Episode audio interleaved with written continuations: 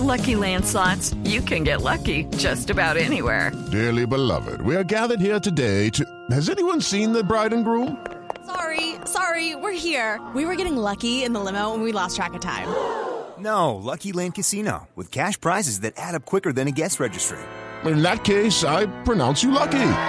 Play for free at LuckyLandSlots.com. Daily bonuses are waiting. No purchase necessary. Void where prohibited by law. 18 plus. Terms and conditions apply. See website for details.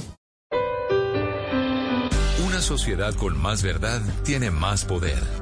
Los periodistas se deben a los ciudadanos. La información es de todos. Amanece en Colombia. Y aquí están los hechos más importantes. Arranca Mañanas Blue. Bienvenidos.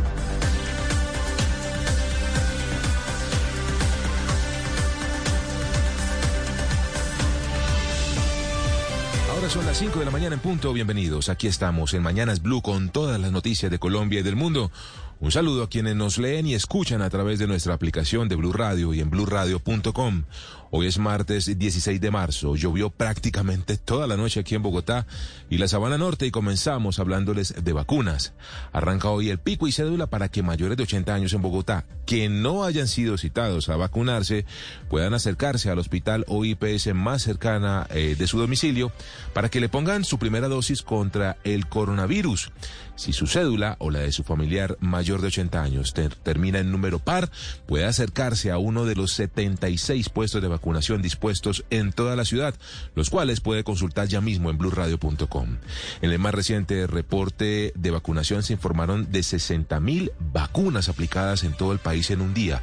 Ya son más de 843 mil dosis las que se han aplicado en total contra el COVID-19 en Colombia. A su mes ya habían aterrizado las primeras vacunas y mañana se completará el primer mes exacto en que inició el Plan Nacional de Vacunación. A propósito, la Contraloría visitó a Cali para auditar la logística de vacunación en este departamento. Además de encontrar problemas en las bases de datos y las citaciones, alerta el ente de control que el 53% de los adultos mayores del régimen subsidiado allí en Cali han rechazado la vacuna un tema crítico y preocupante. Estaremos atentos de un nuevo caso de jeringa vacía en la vacunación a un adulto mayor, a esta vez en Villavicencio. Habló la enfermera de ese caso en entrevista con El Tiempo y señaló que fue un error, que se dio cuenta al momento del impasse, lo corrigió de inmediato y ofreció disculpas al paciente y a su familia. En temas políticos les contaremos de los 66 proyectos legislativos presentados desde el gobierno y que comenzarán a ser debatidos desde hoy en el Congreso en su regreso a sesiones. Ha priorizado el gobierno 19 nuevos actos legislativos, los cuales les explicaremos en esta mañana. Y también les hablaremos de las emergencias por las lluvias en varias zonas del país. Se ha decretado calamidad pública en Cali y hay alertas y emergencias en Santander, Tolima y Cauca, entre otros. Tenemos muchas más noticias, muchas más historias en este martes 16 de marzo que comenzamos como todos los días con los titulares de Mañanas Blue. Estos son los titulares de las noticias más importantes en Mañanas Blue. Este viernes se va a cumplir un mes de la puesta en marcha del Plan Nacional de Vacunación y con corte al 14 de marzo en el país se han aplicado 843 mil dosis. La meta es llegar a un millón de vacunados en el primer mes. El ministro de Salud espera que para el mes de abril lleguen al país 8 millones de vacunas. Serán destinadas para vacunar a más de 7 millones de personas mayores de 60 años. En Bogotá, desde hoy hasta el 21 de marzo, habrá pico y cédula para agendar citas para vacunar a los mayores de 80 años en las IPS. Las cédulas terminadas en número par deben ir los días pares y los de número impar deben ir los días impares. El gremio de las CPS calificaron, eh, calificó como excepcional el caso de las jeringas sin la vacuna contra el COVID-19. Recientemente en Villavicencio ocurrió un tercer caso de jeringa vacía. Por su parte, la Fiscalía anunció que asumirá el caso de Florida Blanca en Santander. Hoy se cumple un año de la primera muerte por COVID-19 registrada en Colombia. Se trata de un taxista de 58 años en Cartagena. Desde ese día, en el país hasta hoy han muerto más de 61.240 personas. Colombia reportó en las últimas horas más de 2.700 nuevos contagios de coronavirus y 100 muertos. Los casos activos están en 31.000. El Ministerio de Salud y la Conferencia Episcopal llegaron a un acuerdo para que en la Semana Santa no se realicen procesiones por la pandemia. La alcaldía de Bogotá anunció que el sendero peatonal del Cerro de Monserrate estará cerrado. La Organización Mundial de la Salud convocó para hoy a un grupo de expertos para analizar la seguridad de la vacuna de AstraZeneca contra el coronavirus, aunque dijo que los países deben seguir administrándola por ahora. A propósito, el INVIMA estudia lo que sucede en Europa para tomar medidas en el país. Colombia tiene pedidas 10 millones de dosis de AstraZeneca. Las primeras llegarán a finales de marzo a través del mecanismo COVAX. Hoy comienza un nuevo periodo de sesiones en el Congreso de la República. El Gobierno Nacional introducirá 18 nuevos proyectos, entre ellos las reformas tributarias, la salud y la justicia y el reglamento para la cadena perpetua para violadores de niños. A un día de que inicie formalmente la agenda oficial en la Asamblea Anual número 61 del Banco Interamericano de Desarrollo en Barranquilla, el organismo unilateral aprobó un crédito de 250 millones de dólares para asuntos ambientales en la capital del Atlántico. Medicina Legal identificó ocho de los diez muertos por el bombardeo a un campamento de las disidencias de las FARC en el Guaviare. Entre ellos solo hay una menor. Hay dos cuerpos más que siguen sin identificar. La Jurisdicción Especial para la Paz halló otros nueve cuerpos de presuntos falsos positivos en el cementerio de Dabeiba en Antioquia. Los restos óseos estaban amarrados y envueltos en bolsas plásticas. El Estado colombiano se retiró de la audiencia ante la Corte Interamericana de Derechos Humanos por el caso de la periodista Ginette Bedoya. Argumentó falta de garantías en las intervenciones y preguntas de los jueces, por lo que recusó a varios de ellos. La alcaldesa Claudia López informó que la línea del metro de Suba y Engativá en Bogotá seguramente será subterránea. En abril se podrá saber el costo de esa obra. El presidente de Honduras, Juan Orlando Hernández, fue señalado de recibir cargamentos de cocaína de Colombia, según contó un ex narco hondureño que ahora colabora con la justicia de los Estados Unidos en una corte de Nueva York. Independiente Santa Fe cayó tres goles a uno ante Universidad de Chile en los cuartos de final de la Copa Libertadores Femenina y quedó eliminada del torneo internacional. Y la Conmebol anunció cambios en el calendario de la Copa América. Colombia no jugaría en Bogotá. Los partidos entre Ecuador, Venezuela, Perú y Brasil se jugarán en Cali, Medellín y Barranquilla. Son las 5 de la mañana y 6 minutos. ¿Qué es ser mamá? Ser mamá es enseñar. Es ser el centro, el comienzo y el final de la familia. Es hacer cada momento especial es unir las generaciones y pasar el legado, tal como hace mucho tiempo ella te lo pasó a ti. Super Arepa, la harina para hacer arepas de las super mamás. Trabajamos pensando en usted. Esta es Blue Radio, la nueva alternativa. Son las 5 de la mañana, 7 minutos de este martes 16 de marzo, noche lluviosa aquí en Bogotá principalmente. De, de, hecho, en el, en el centro del país se presentó una noche muy, muy pasada por agua. Tendremos nuevamente un día igual, muy gris, muy lluvioso a partir de la una de la tarde. Se espera eh, principalmente en la región andina, en el eje cafetero, también en el Valle y los Santanderes y en, eh, el Meta, eh, lluvias muy fuertes, tormentas eléctricas nuevamente mucha atención. Ya les haremos un balance de lo que está pasando al respecto en términos de emergencias que se están decretando en diferentes regiones del país. A esta hora vamos de inmediato a los Estados Unidos para entender muy bien y, conocer cómo avanza este plan de rescate económico que ha presentado el presidente Joe Biden. Eh, que incluye no solamente un paquete económico de inversión, sino también eh, todo lo que tiene que ver con la vacunación masiva, culminar con ese proceso de inmunización masivamente allí en los Estados Unidos. Desde Washington, Ricardo Espinosa.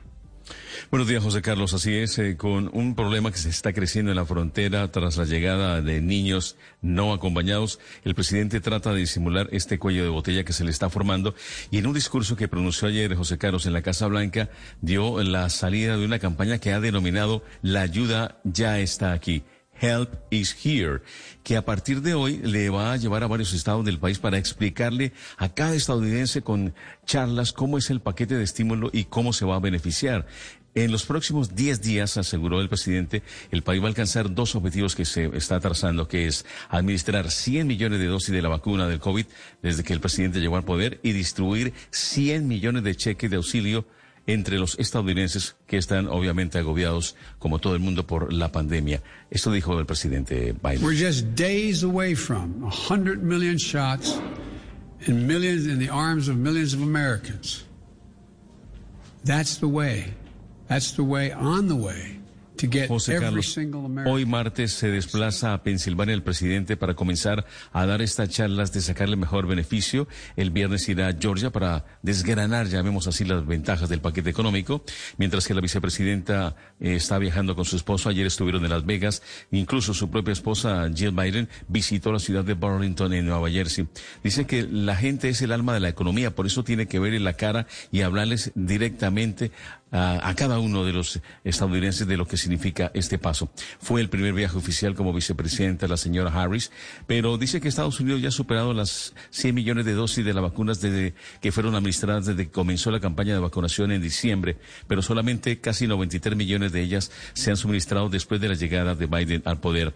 Si el ritmo de vacunación continúa estable, se espera que a finales de esta semana Biden pueda cumplir su promesa de que se administren 100 millones de dosis en sus primeros 100 días de poder y lo más de un mes antes de que se cumpla ese plazo que se vence el 30 de abril. Por lo pronto, el tema de los niños en la frontera sigue eh, creciendo. José Carlos, un grupo de congresistas republicanos fue a decirle que era una crisis humanitaria, algo que Washington no quiere reconocer. José Carlos. Gracias, Ricardo. Le cuento que en Colombia también avanza y comienza el debate de un paquete legislativo grande presentado desde el Gobierno Nacional, principalmente para atender, entre otros, no solamente la emergencia eh, humanitaria y sanitaria y económica eh, que deja el COVID-19, sino otro eh, gran paquete de temas y medidas muy importantes. Serán 66 proyectos de ley, actos legislativos que ha presentado el Gobierno que va a debatir y que va a trabajar el Congreso Congreso de la República que inicia hoy sesiones, 19 de ellos priorizados directamente por el gobierno nacional. Se va a tratar, por supuesto, una reforma a la salud, también un proyecto de ley que regula el trabajo en casa, una reforma al ICETEX, al ASCAR, una reglamentación también de la prisión perpetua para violadores de niños y una nueva ley de servicios públicos, entre muchos otros articulados que el gobierno pretende que en esta eh, agenda legislativa el Congreso pueda evacuar rápidamente. Ha sido el ministro del Interior, Daniel Palacios, quien se refirió a uno de ellos específicamente, el que tiene que ver con la cadena perpetua para violadores de niños. En ningún caso podrá ser inferior la pena de quien sea sancionado a lo que hoy ya establece la ley. Lo que puede haber es una revisión para que pueda quedar de pronto en unos 60, en unos 50 años, pero nunca inferior a lo que establece. La revisión no quiere decir que tendrá una pena de 25 años, sino que a los 25 años se podrá revisar la pena para establecerla. También se refirió el jefe de la cartera del Interior al tema aquel de la supuesta conjunción, unificación de los periodos presidenciales y de gobernadores y alcaldes lo cual extendería en dos años el mandato del actual presidente Iván Duque, nuevamente para reiterar que ese no va a ser un interés ni un, ninguna iniciativa por parte del gobierno. El gobierno nacional dentro de su agenda legislativa no tiene ningún proyecto que hable sobre una extensión del periodo presidencial. Lo que hemos escuchado son anuncios por parte de algunas federaciones, la Federación de Municipios, la Federación de Departamentos, de una intención que se ha presentado en diferentes momentos. Este es un proyecto que radica en cada cuatro años. Hace cuatro años era sobre la extensión del periodo de los alcaldes. Hemos escuchado los anuncios, no conocemos ningún texto, por lo tanto, ni siquiera sabemos si se va a radicar. Y no va a haber apoyo directo del gobierno. Entre tanto, la senadora del Centro Democrático, María de Rosario Guerra, también comenzó a hablar de la que será la reforma tributaria. Recuerden ustedes que esta semana se deben conocer las recomendaciones del Comité de Expertos Internacionales que asesoran al gobierno nacional para la construcción de este articulado. Ha dicho la senadora del Centro Democrático que lo importante aquí no es que haya más IVA, para productos de la canasta básica familiar, sino que se pague más renta por parte de quienes tienen cómo hacerlo. En materia de personas naturales, me parece también importante que este país se mueva a que todos los colombianos declaremos renta, no todos los colombianos paguemos renta.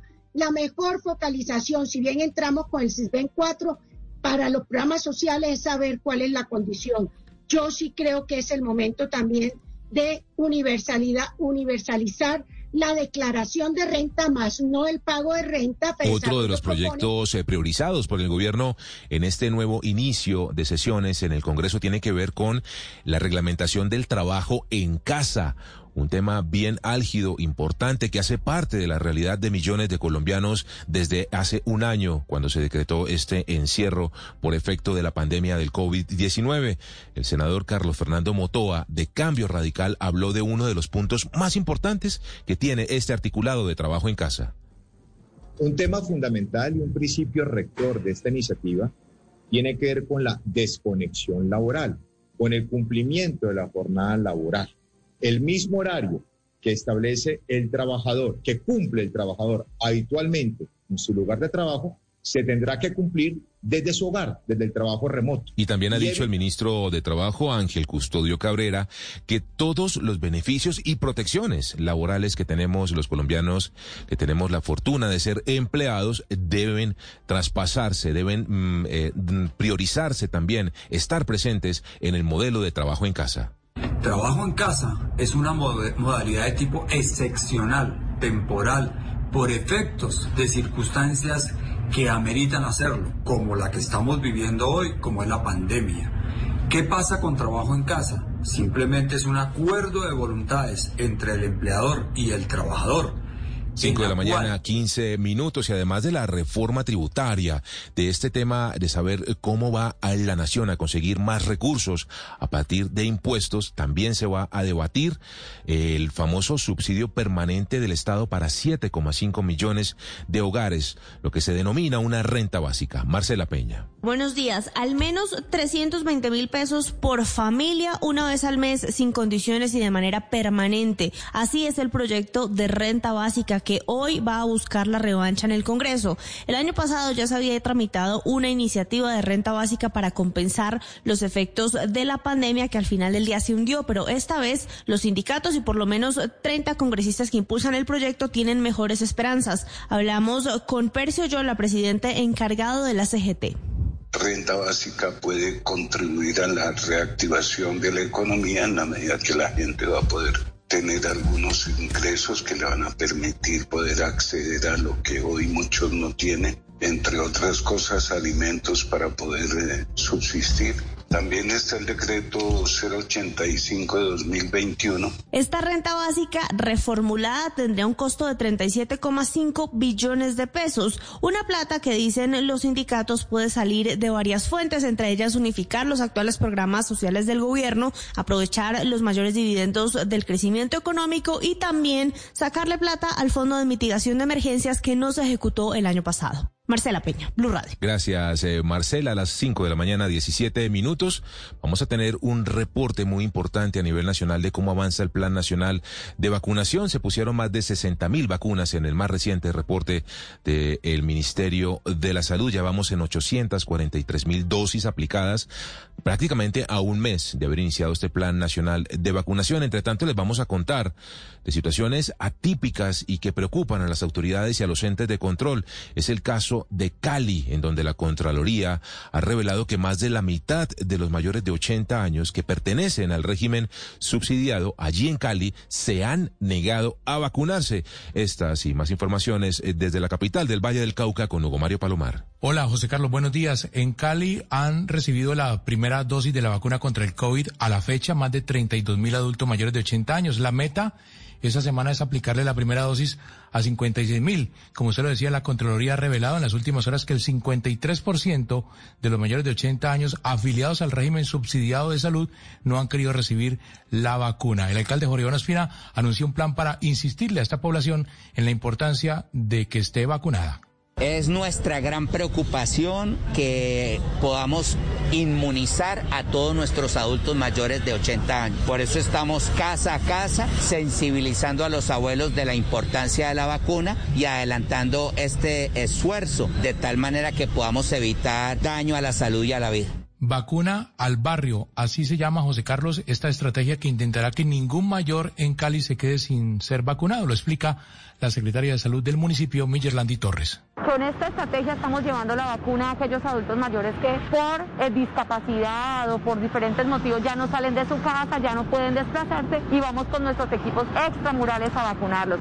En los próximos días, en el Estadio Pascual Guerrero y en el Coliseo María Isabel Urrutia, además de en dos grandes centros comerciales, se van a adecuar los llamados megacentros de vacunación masiva para que más adultos y más población, incluso la mayor de 70 años, pueda también asistir sin agenda a recibir la primera dosis de la vacuna contra el COVID-19. Tiempo seco esta mañana en Cali, pero hay pronóstico de lluvias para este martes en la capital del Valle del Cauca. Temperatura 21 grados. Va a llover con seguridad, Hugo Mario, como en el resto del centro del país. Hoy lo ha dicho el IDEAM. Vamos a Barranquilla porque avanza la agenda de la Asamblea del BID. Ayer se anunció un crédito por 250 millones de dólares para la capital del Atlántico eh, que se irán a inversión en proyectos ambientales entre muchas otras noticias que ha dejado hasta el momento la Asamblea del BID. Desde Barranquilla, Juan Alejandro Tapia.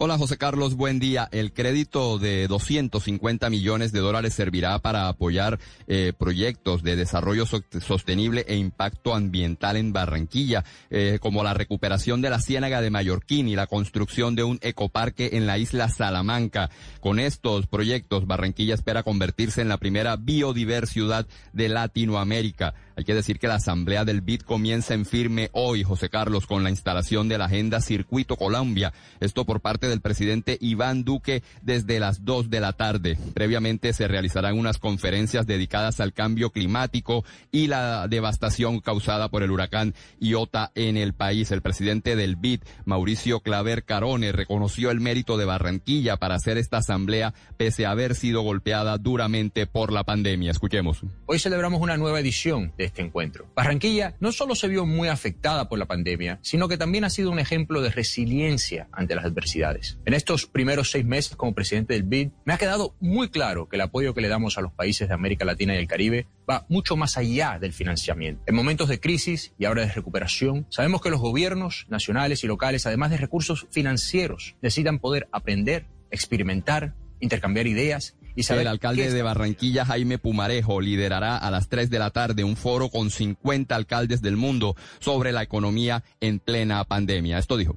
La reactivación económica del COVID se ha dado gracias a esa confianza, a esa capacidad de trabajo en equipo. Y tercero, y, y creo que lo más importante, la articulación público-privada, pero al mismo tiempo la articulación con el gobierno nacional. Entender que cuando nos elegimos representamos a... José Carlos, y hablando de pandemia, le cuento que por primera vez en más de un mes la cifra de fallecidos por COVID-19 en el Atlántico, incluida Barranquilla, fue de doble dígito, 12 decesos para el día de ayer, lo que no hace más que confirmar el repunte de contagios en la ciudad y el departamento que las autoridades encabezadas por el Ministerio de Salud atribuyen a las reuniones y celebraciones que se realizaron en la época de carnaval. Amanecemos con 25 grados y tiempo seco, José Carlos. Gracias, eh, Juan Alejandro. Le cuento que el mes de enero en temas económicos es el de fractura. Se quiebra el proceso de recuperación que venía de cierta manera dándose eh, de cara a la crisis de la pandemia del COVID-19. La industria dice el DANE, se contrajo en 1,6% y un 4% de los empleados del sector perdieron sus eh, puestos de trabajo. Esto en la industria también cayó y cayeron las ventas y el empleo en general, cifras que entregó el director del DANE, Juan Daniel Oviedo.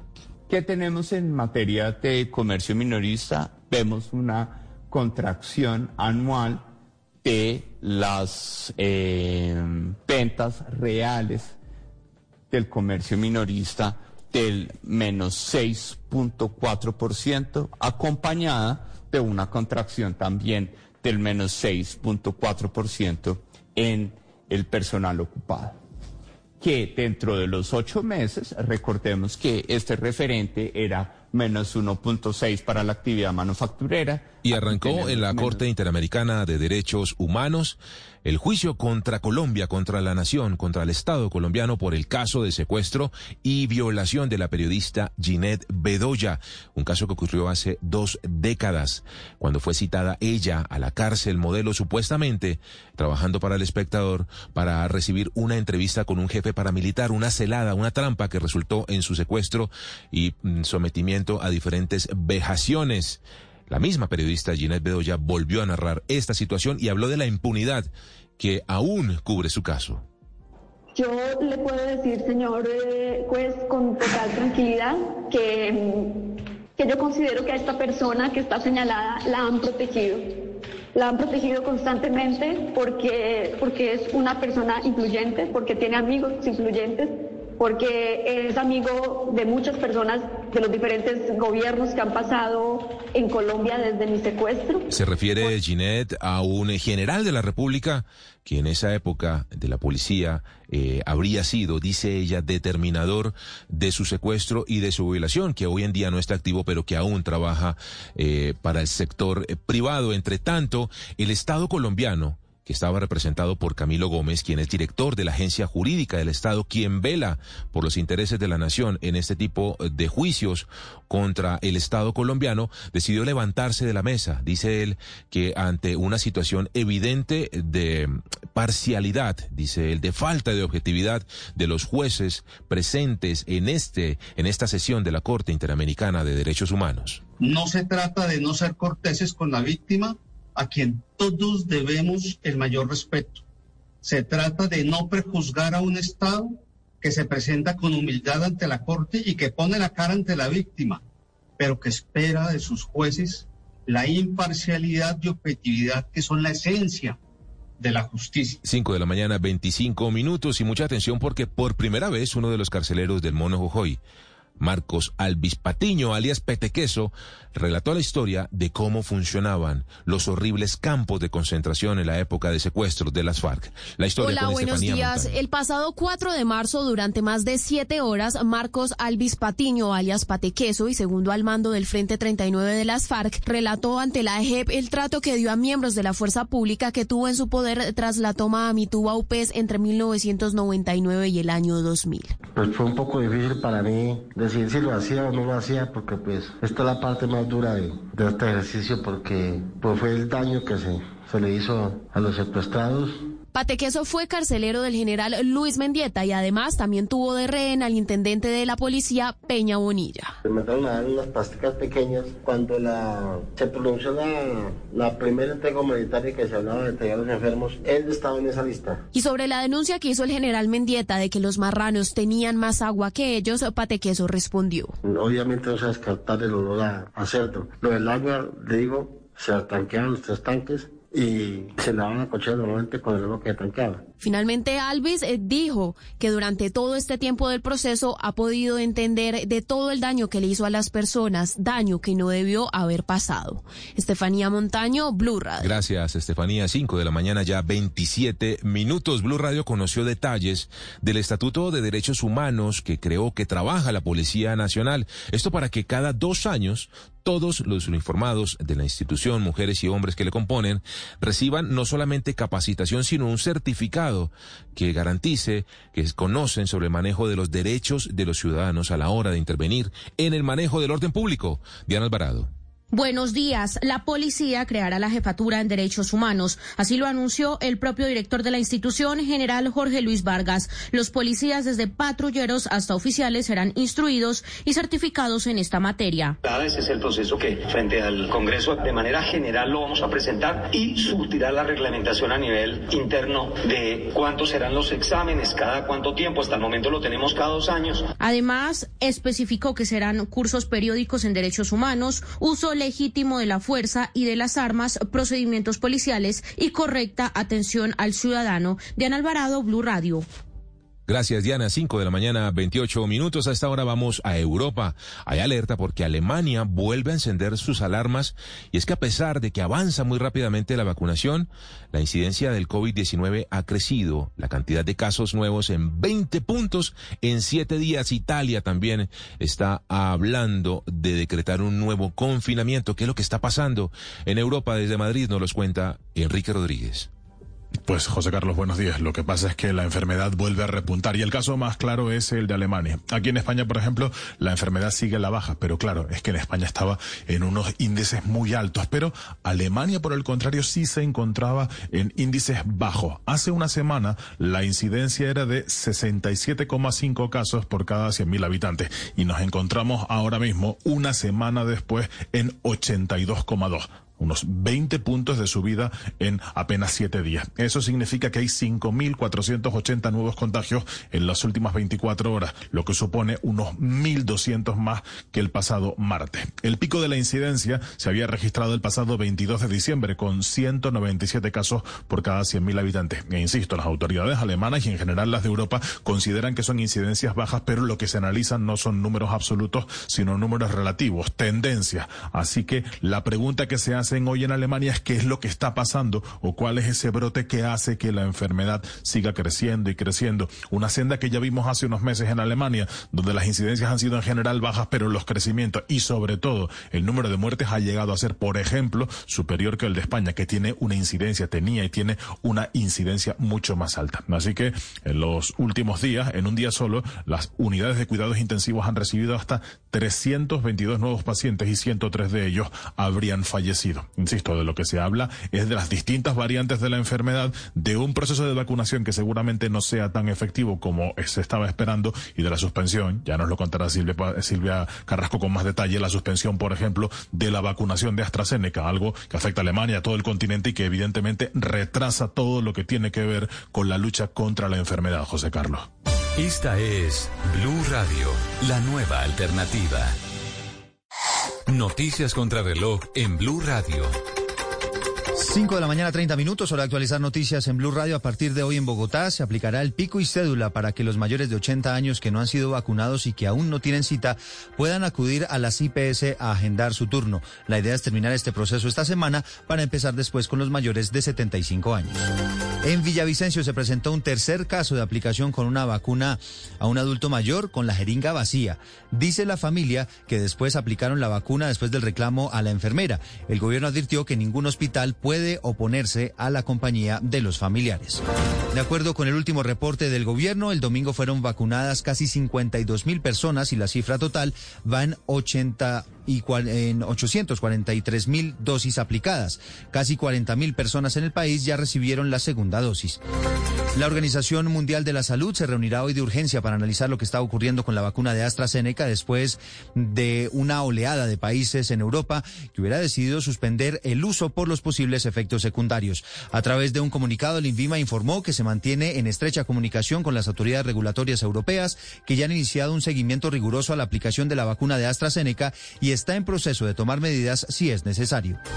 La conferencia episcopal y el gobierno advirtieron que la celebración de la Semana Santa no podrá tener procesiones ni actos masivos presenciales. Habrá transmisiones especiales de los eventos de la Semana Mayor por televisión e Internet para que los fieles puedan sumarse a las oraciones. En Bogotá se acordó que el Cerdero de Monserrate, uno de los más tradicionales en esta época del año, estará cerrado. Además, la alcaldesa Claudia López accedió a que el canal Capital haga transmisiones de las principales celebraciones religiosas. Hoy comienza una nueva legislatura en el Congreso. La reforma tributaria y los cambios en áreas de la salud y el trabajo y la cadena perpetua para violadores están entre las prioridades. El presidente Duque anticipó que en ningún caso se grabarán los alimentos básicos. El representante del Estado colombiano se retiró de la, audiencia en la Corte Interamericana de Derechos Humanos por el caso de violación y tortura de la periodista Ginette Bedoya al considerar que no hay garantías de imparcialidad porque estos crímenes sí han sido debidamente juzgados en Colombia.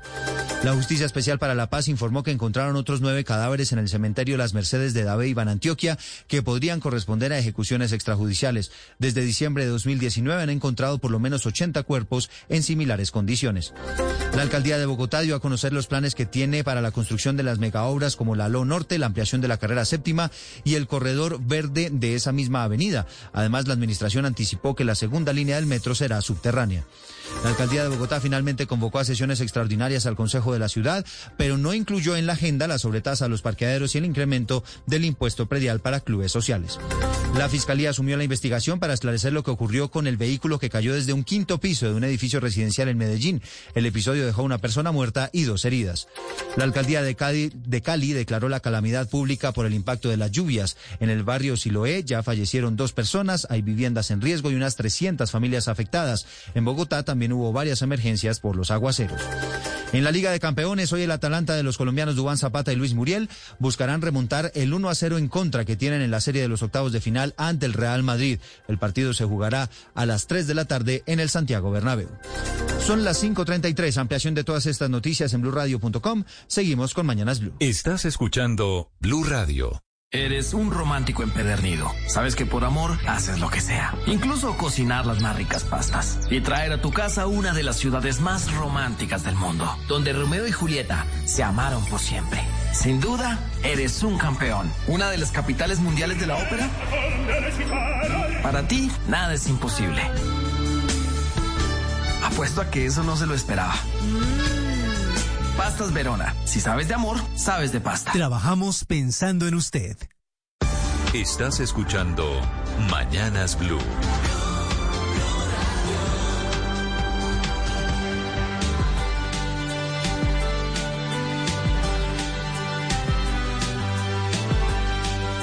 Bienvenidos, muy buenos días. 5 de la mañana, 34 minutos.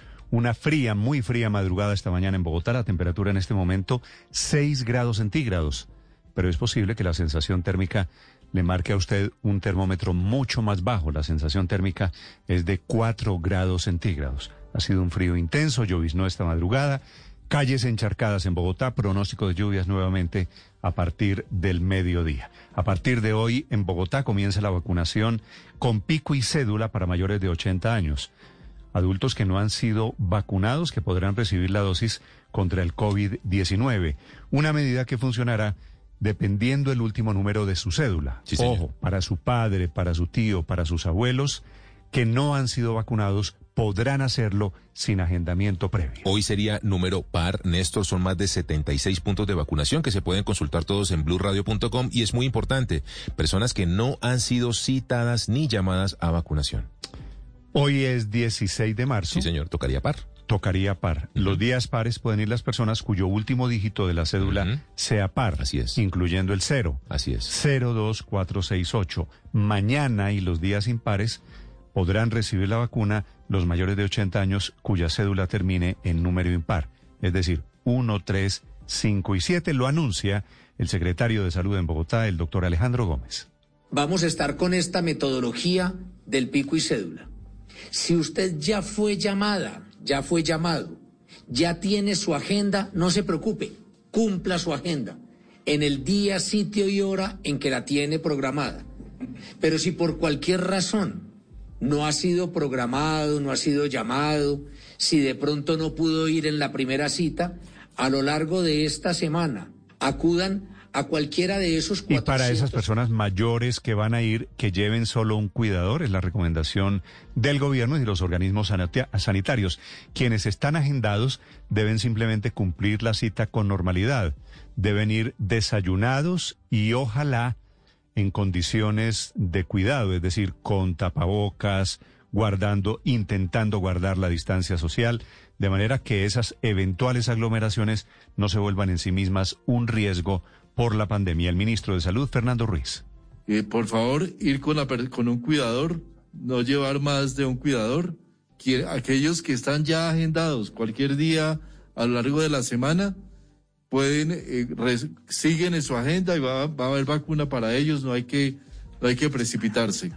Y también muy importante ir eh, lo posible con al, desayunados, habiendo comido, no hay necesidad para aplicarse la vacuna de no haber de, de hacer Las 5 de la mañana, 37 minutos. En principio están poniendo la vacuna la china de Sinovac y la norteamericana de Pfizer. Todavía no llega la de AstraZeneca, que es la de los mayores problemas en el mundo entero. Siete países de Europa la han prohibido y hay dudas en América Latina que dependerán de la EMA, que es la autoridad sanitaria de Europa que deberá en las próximas horas tomar una decisión definitiva.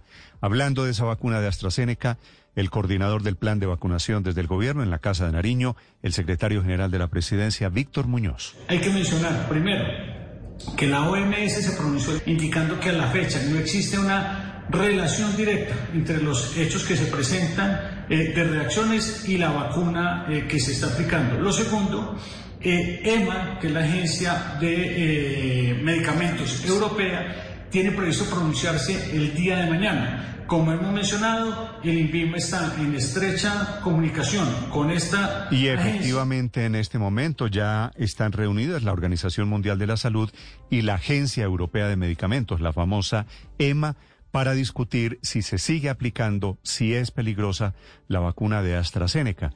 Mientras países, digo siete en Europa están tomando la decisión de suspender la aplicación de esa vacuna 538 desde Londres. Silvia Carrasco.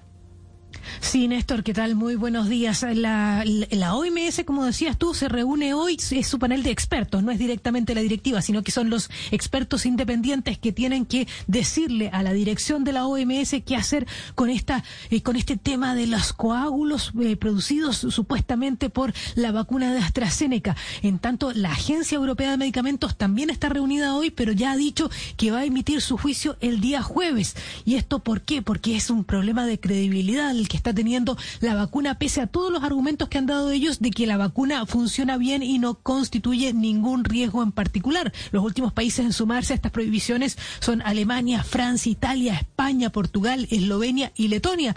Son siete, pero se suman a otros siete que ya habían tomado la decisión durante el fin de semana. Y claro, también se suma Venezuela, el otro país, el único país latinoamericano que ha tomado la similar decisión. En el mundo ya se han aplicado 373 millones de dosis y el día de, esta vacuna, de la, de, de, o sea, de todas las vacunas, pero la de AstraZeneca resulta ser una de las más baratas. Y fíjate que entre ayer y hoy la directora médica de AstraZeneca, como también el creador de la vacuna en la Universidad de Oxford, el doctor Andrew Pollard, han estado recorriendo todos los medios de comunicación para dar sus argumentos, explicar por por qué no hay ningún antecedente para pensar que la vacuna produce trombos. Escuchemos lo que decía Andrew, Andrew Pollard. Here in the UK, we see about 3,000 cases of blood clots happening every month.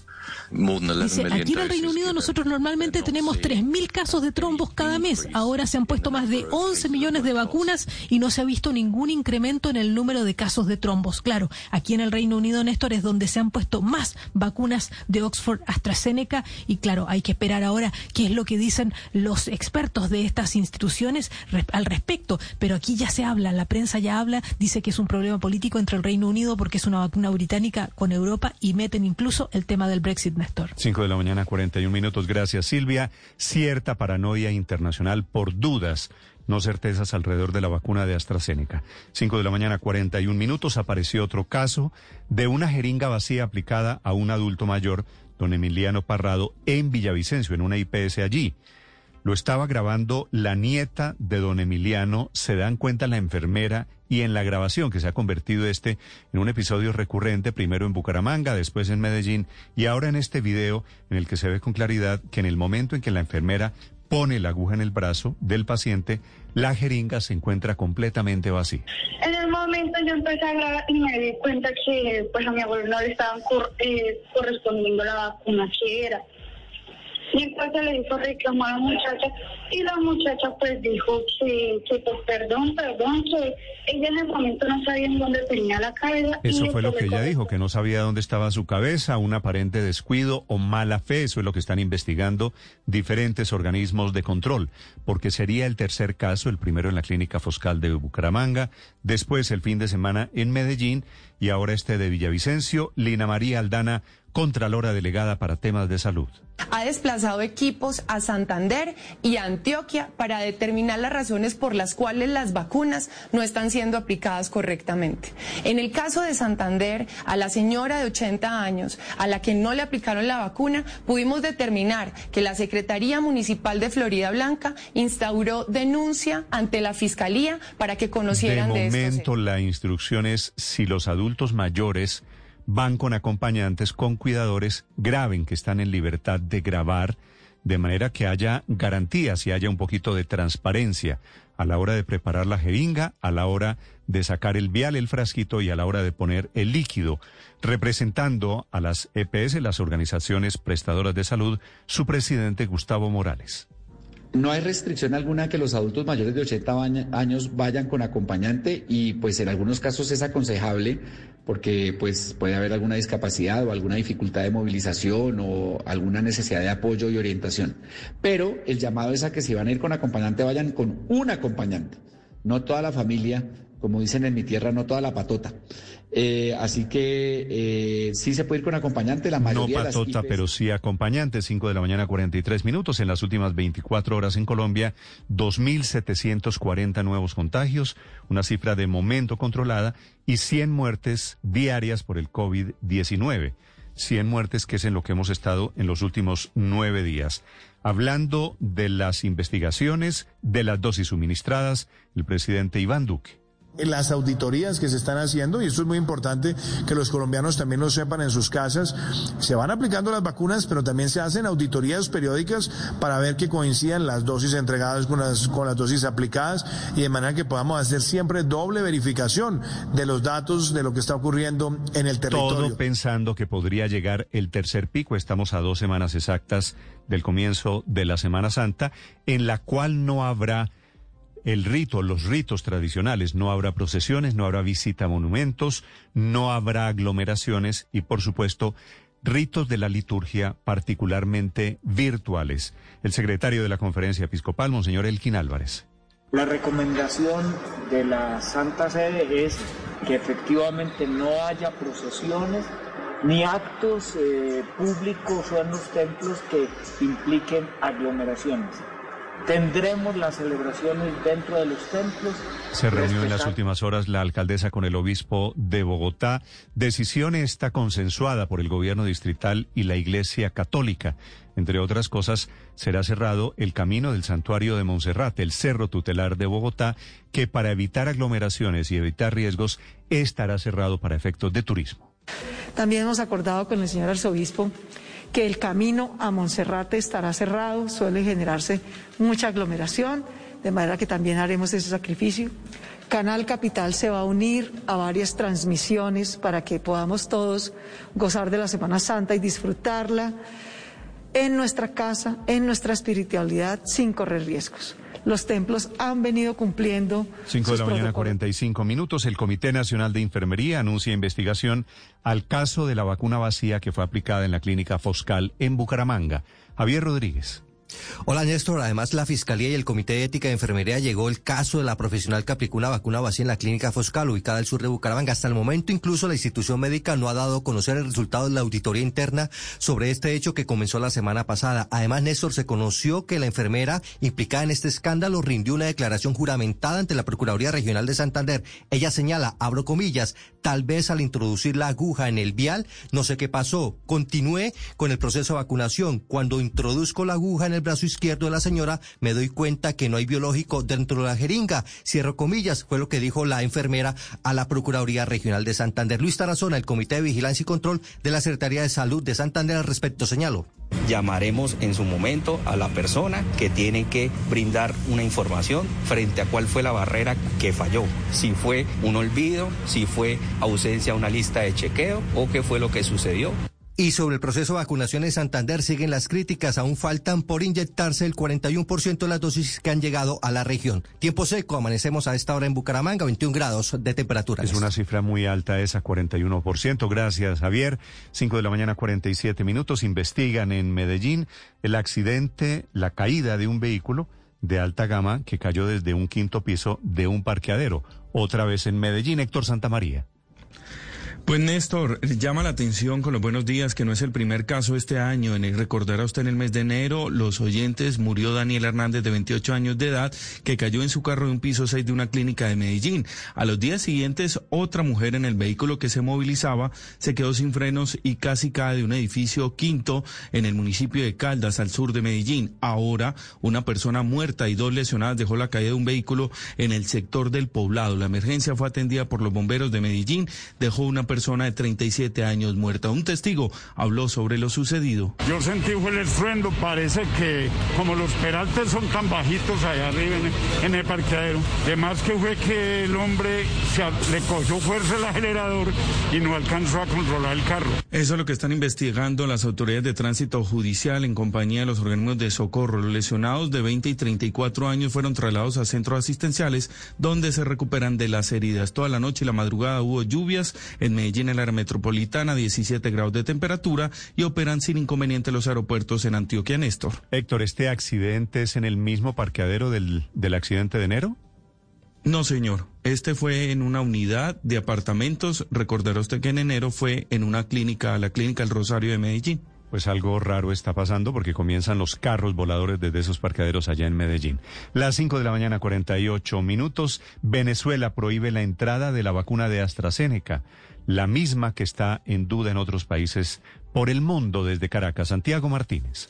Hola, Sinestro, buen día. Eran 2,4 millones de vacunas de Oxford AstraZeneca que Venezuela tenía reservadas y ya está en proceso de negociación con el fondo COVAX para que llegarían a finales del mes de mayo y reforzar así este proceso de vacunación masiva que se supone comienza en abril y que además complementaría con las dosis chinas y rusas ya presentes acá en Venezuela. Sin embargo, el gobierno de Maduro, alegando una evaluación de un comité técnico, decide desautorizar la llegada de estas vacunas. La información la ofreció la vicepresidenta Desi Rodríguez sin dar detalles de cómo se podría sustituir estas 2,4 4 millones de dosis y adquiriendo de otro fabricante o aumentando la compra de las ya negociadas Sputnik o Sinopharm.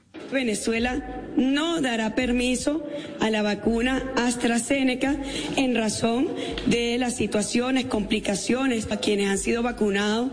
Por lo tanto, el presidente Nicolás Hasta ahora, Néstor, Venezuela recibió 700 mil vacunas contra el COVID-19, 200 mil Sputnik V y medio millón de China Sinopharm que han sido aplicadas, aparte del personal sanitario, a maestros, además de políticos, diputados y el propio Nicolás Maduro. Néstor. Las 5 de la mañana, 49 minutos. En Colombia desmiente la primera dama, doña María Juliana Ruiz, que tenga la intención de hacer un libro autobiográfico, que fue la versión que circuló que le había pedido al Archivo Nacional que le patrocinara ese libro, María Camila.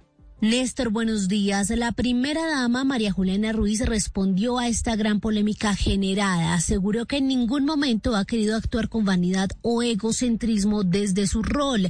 Así desmintió la información entregada este domingo por Noticias 1, en la que aseguró que ella le pidió al director del Archivo General de la Nación que la entidad realizara un libro biográfico en el que se hablara sobre las actividades que ella ha liderado desde su rol en la Casa de Nariño. Esto generó una gran polémica en redes sociales. De hecho, generó que la primera dama fuera tendencia este lunes, por lo cual en el comunicado aseguró que en ningún momento le pidió al director del Archivo General que se realizara este libro. Dijo también que en la reunión que tuvo con personas del Archivo General se habló de la posibilidad de que se construyera un documento de memoria histórica en el que se destaque la labor que han llevado a cabo las primeras damas de la nación que ha tenido precisamente el país desde el siglo XX, no solo ella, para rescatar una memoria histórica de la gestión social en complemento al trabajo que he realizado desde hace más de dos años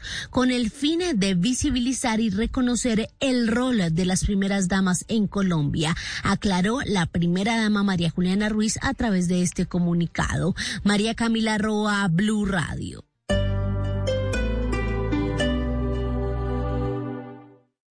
Esta es Blue Radio. Sintonice Blue Radio en 89.9 FM y grábelo desde ya en su memoria y en la memoria de su radio. Blue Radio, la nueva alternativa. Mi fiesta es en Panamericana. Celebremos con descuentos. Aprovechalos en tecnología, decoración, mesa y cocina, libros, bienestar y belleza, arte, mobiliario y mucho más. Ven a tu tienda panamericana más cercana o compra ahora en panamericana.com.co. Oferta válida del 4 al 22 de marzo de 2021. Consulta términos, condiciones y disponibilidad en panamericana.com.co. Estás escuchando Blue Radio.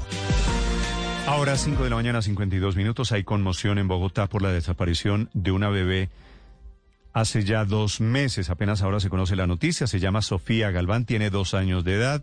No se sabe nada de ella desde enero de este año. Su tía es Xiomara Galván, tenía la, la custodia provisional de la niña y cree que la niña fue raptada por su propia madre para vender. Se la deje llevar, estar ese fin de semana, porque quiere pasar tiempo con su niña. Como es la mamá, pues igual no le vi ninguna maldad y se la dejamos llevar con el compromiso de que ella el otro día la volvía a traer y ahí no la volvió a traer más. Entonces, ¿yo qué quiero? O sea, que se dé a conocer el caso, que si alguna persona... efectivamente dio a conocer el caso doña Xiomara, 5.53 minutos. Hay un incendio esta madrugada en la zona de las ferias, en el occidente de Bogotá. Allí se encuentra con las noticias de Bogotá, el ojo de la noche, Eduard Porras. Néstor, muy buenos días, buenos días para todos los oyentes de Blue Radio. A esta hora el ojo de la noche se encuentra en el barrio Las Ferias, donde los bomberos oficiales están controlando un incendio en el interior de una vivienda. No se sabe si hay personas adentro. Lo cierto es que están destruyendo la puerta para llegar al foco exacto, controlar las llamas y evitar que éstas se pasen a las casas contiguas. Hablemos Ahora de lo que pasó con los 15 ciclistas asaltados en un punto conocido como las Tres Torres, que es una vía que están tomando los deportistas desde el centro de Bogotá y que da hasta la localidad de San Cristóbal. Los criminales con armas de fuego los robaron a todos y les quitaron nuevamente, como el caso de ayer, hasta los tenis. Escuchen ustedes mismos la versión de una de las víctimas, quien habló con Blue Radio sobre lo ocurrido. Nos abordan los tres tipos, dos con revólver y uno con escopeta, donde nos ordenan tirarnos todos al suelo, donde empezaron a patear al que no hacía caso y con la cacha a pegarle al, importándoles un carajo la integridad humana. Dicen los deportistas que estos mismos criminales han hecho de las suyas cada sábado, cada domingo y que ya no saben qué hacer. Muchos ya desisten tomar por esta ruta de las tres torres para evitar estos criminales que siguen y siguen haciendo de las suyas. El llamado a la Policía Nacional para que proteja a los deportistas, a los ciclistas en los cerros orientales de Bogotá. Yo creo que todavía guardamos la esperanza de que todo esto cambie y que esto no se quede impune, que todo el que el que realmente ha vivido por esto y está callado denuncie y hable porque es que realmente ya lo necesitamos. Edward Porras, Blue Radio. Ahora 5 de la mañana 54 minutos hablando de vías, el gobierno de Bogotá junto al gobierno nacional presentaron la propuesta para descongestionar el norte y el sur de la ciudad, los accesos de entrada y de salida. La construcción de los proyectos se llaman así Norte Fase 2 y Aló Sur.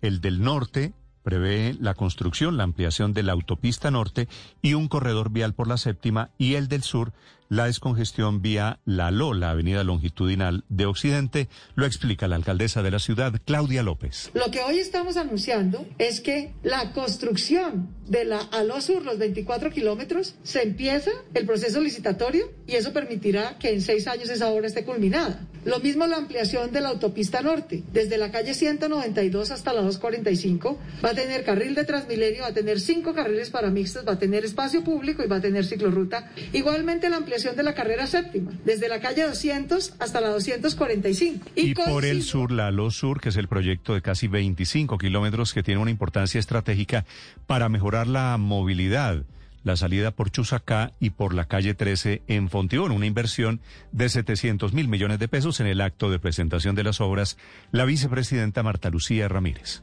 El tema de la Sur tiene muchísimo que ver con la competitividad nacional, con las exportaciones, con la salida a Buenaventura. Todo esto lo que conecta es un gran sistema de transporte y por esa razón entonces esa prioridad que nos ha pedido el presidente de la República, tanto a la ministra Ángela Orozco como a mí, que presido la Comisión Interinstitucional de Transporte, y es en esa comisión. En Bogotá, hablando de obras, hay reversazo de la alcaldía, no se presentó el proyecto en el que se contemplaba el impuesto predial para los clubes sociales y una sobretasa a los parqueaderos, que iba a recolectar fondos para sustentar el transporte masivo en Bogotá, el transporte público. José David.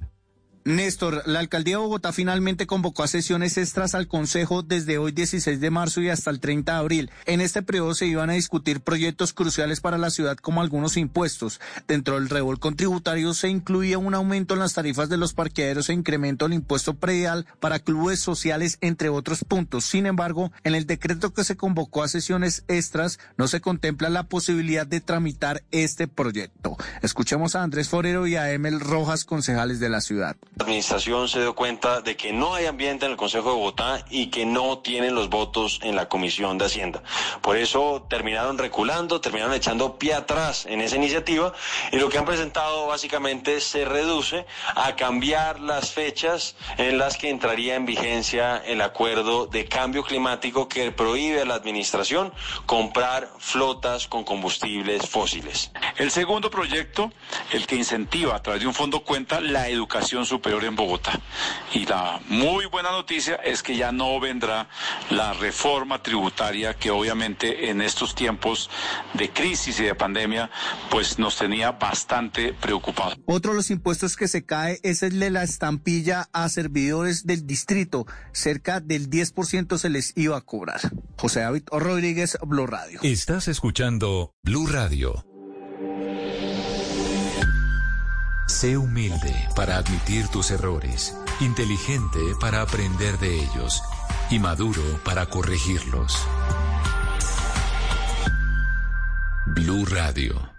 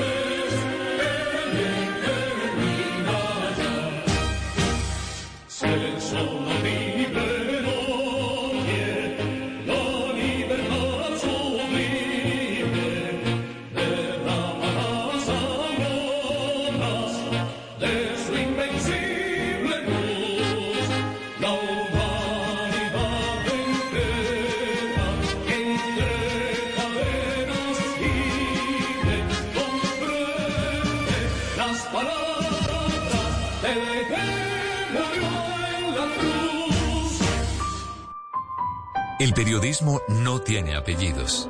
Es siempre honesto, independiente y comprometido con la verdad. El periodismo no es amigo del poder, lo vigila.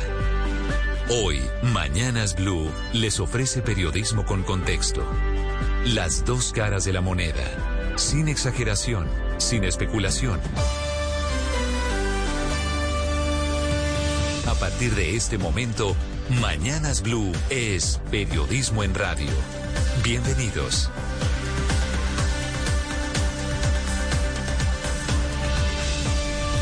Bienvenidos, muy buenos días. 6 de la madrugada, 40 segundos. Mucha atención. El gobierno anuncia reversazo a la idea del IVA para alimentos básicos de la canasta familiar. La reforma tributaria que va a presentar esta semana ante el país y ante el Congreso. Congreso que a propósito reanuda sesiones hoy, que es 16 de marzo. El presidente Duque anuncia que esos alimentos no van a tener finalmente IVA aunque permanece la duda de cuáles son los bienes, los alimentos, unos suntuarios que hoy están exentos y que sí van a tener el IVA que aspira el gobierno a grabar en la reforma tributaria, un IVA que podría ser del 8%. Allí estarían incluidos, por ejemplo, alimentos, servicios públicos, condones, medicamentos, útiles escolares. El ministro de Hacienda, Alberto Carrasquilla, insiste en que es injusto no cobrar IVA algunos de estos productos ahora que se puede hacer la devolución a dos millones de hogares. Sin embargo, desde la otra orilla, algunos economistas consideran que la clase media que se ha venido consolidando en el país podría verse afectada muy notablemente, quedar en condiciones de vulnerabilidad con este IVA, que será uno de los grandes elementos de la reforma tributaria. Ahora, dice el presidente Duque que no va a haber IVA a alimentos básicos. Sí podría haberlo, para alimentos que son considerados suntuarios. En una hora comienza la aplicación a los adultos mayores de 80 años que porque no la recibieron en Bogotá a través del mecanismo de agendamiento de las IPS, lo harán a través ahora de un mecanismo extraordinario, el pico y cédula que vuelve solamente para que ellos puedan ser vacunados en 76 puntos de Bogotá sin necesidad de cita previa. Hoy, que es día par, podrían recibir la vacuna quienes tienen cédula terminada en esos números pares. Mañana 17 en números impares. Lo podrán hacer los que tienen cédula terminada en 1, 3, 5, 7 o 9. Esa es la estrategia que acordaron el Ministerio y la Secretaría de Salud para terminar con esta población y empezar enseguida, tal vez la semana entrante, la vacuna para los mayores de 75 años con la aspiración de que a finales de abril, en un mes, comience la vacunación para los mayores de 60 años. El último reporte del gobierno da cuenta de 51.933 dosis aplicadas. Ha venido bajando este indicador, con lo que la cifra se ubica hoy en 843.000 colombianos vacunados, casi 40.000 personas que ya tienen dos vacunas en todo el país y en Bogotá apenas vacunó a 8.000 personas. Se desaceleró la aplicación de las dosis, aunque se mantiene la meta de que mañana a medianoche lleguemos a un millón de inmunizados, todavía una meta probable. En el mundo, mientras tanto, hay 13 países de Europa que han suspendido parcial o totalmente el uso de la vacuna de AstraZeneca. El último es Suecia. AstraZeneca, que es una empresa de origen sueco, también decide suspenderla a modo preventivo, mientras hoy la Organización Mundial de la Salud y la EMA, Agencia de Medicamentos de Europa, toman una decisión definitiva de si produce coágulos en la sangre, alguna clase de efecto colateral que es el miedo que se ha apoderado de todos estos países, que además de ellos depende la suerte de la vacuna AstraZeneca, por ejemplo, en Colombia. En otras noticias del coronavirus, les hablaré en segundos del acuerdo entre la Iglesia y la Alcaldía de Bogotá para suspender ritos de la Semana Santa. No habrá procesiones, por ejemplo, no habrá visitas a iglesias, estará cerrado el sendero a Monserrate para evitar todo aglomeraciones y un tercer pico de la pandemia. También en esta emisión las críticas al gobierno por la decisión de levantarse de la sesión de la Corte de la Corte Interamericana de Derechos Humanos, en donde se realizaba la audiencia por la demanda que presentó la periodista Ginette Bedoya, que alega que hubo miembros de la fuerza pública que no han sido juzgados y que estuvieron involucrados en el abuso sexual del que fue víctima en el año 2000, cuando la situación del país era otra. Ella fue a una cárcel y fue sometida a vejámenes terribles e indescriptibles, inclusive violación masiva violación de carácter sexual. La estrategia del gobierno, 21 años después, fue recusar a los magistrados que están haciendo ese juicio por considerar que había un prejuzgamiento al país. También les hablaré en segundos del nuevo informe, del nuevo uniforme de la policía que fue presentado oficialmente, que servirá para que los agentes que están en zonas urbanas vistan de color azul y con franjas reflectivas, además de un cinturón que incorpora una cámara para grabar todos los procedimientos de eh, la policía. Obviamente una decisión estratégica intentando cambiar la imagen de los policías. También les contaremos de las explicaciones que da el Archivo General, que niega que la primera dama hubiera presionado para que se publicara un libro autobiográfico que ha sido el gran motivo y el gran tema de discusión en las redes sociales en Colombia. Bienvenidos a historias que compartimos con ustedes a partir de este momento. Hay un asalto a ciclistas en el sur de Bogotá. Fueron golpeados 15 golpeados y robados por criminales en la vía de las Tres Torres. La temperatura en Bogotá, 8 grados centígrados, apenas está amaneciendo. Vuelve a llover hoy intensamente en todo el país.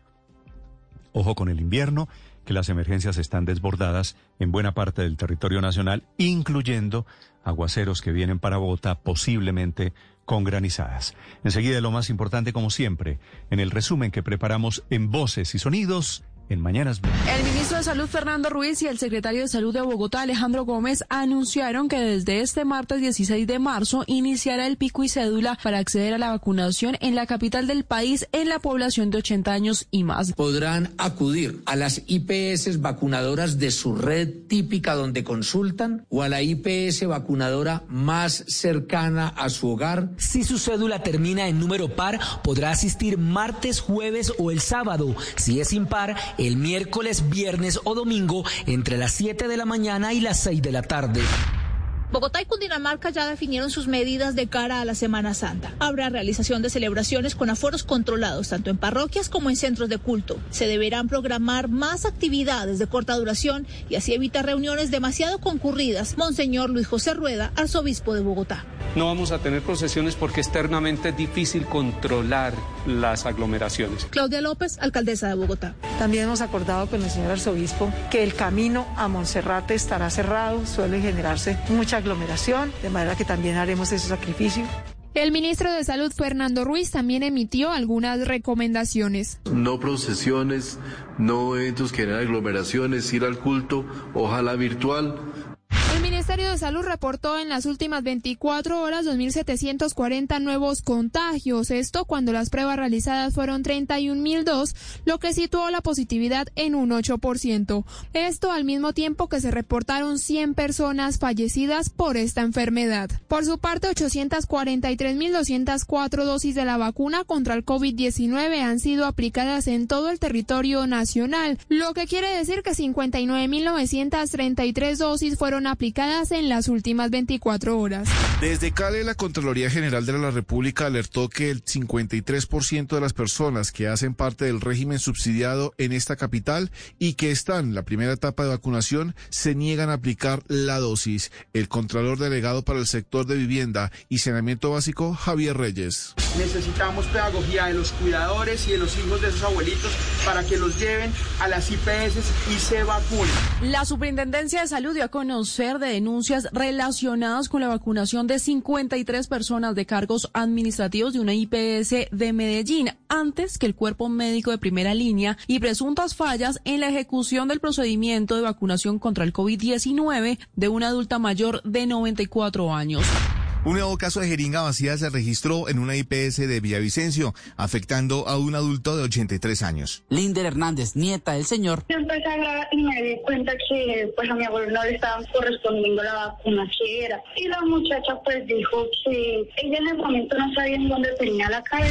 Ante la Corte Interamericana de Derechos Humanos, la periodista Ginette Bedoya reveló los hechos de tortura, secuestro y violación de los que fue víctima hace 20 años por cuenta de los paramilitares. En la diligencia le pidió a los magistrados de la Jurisdicción Especial para la Paz, JEP, abrir un capítulo especial sobre violencia sexual que ha afectado mayoritariamente a las mujeres en el país. Ese es uno de sus requerimientos Sí, que el, que el caso de violencia sexual sea abierto en la Jurisdicción Especial para la Paz.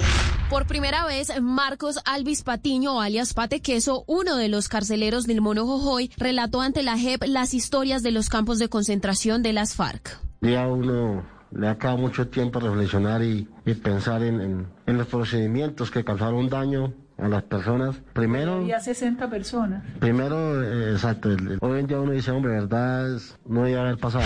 El ajedrez de la tributaria, más impuestos de renta para personas de más altos ingresos, IVA a productos suntuarios y devolución para los más pobres son algunas de las puntadas de la reforma.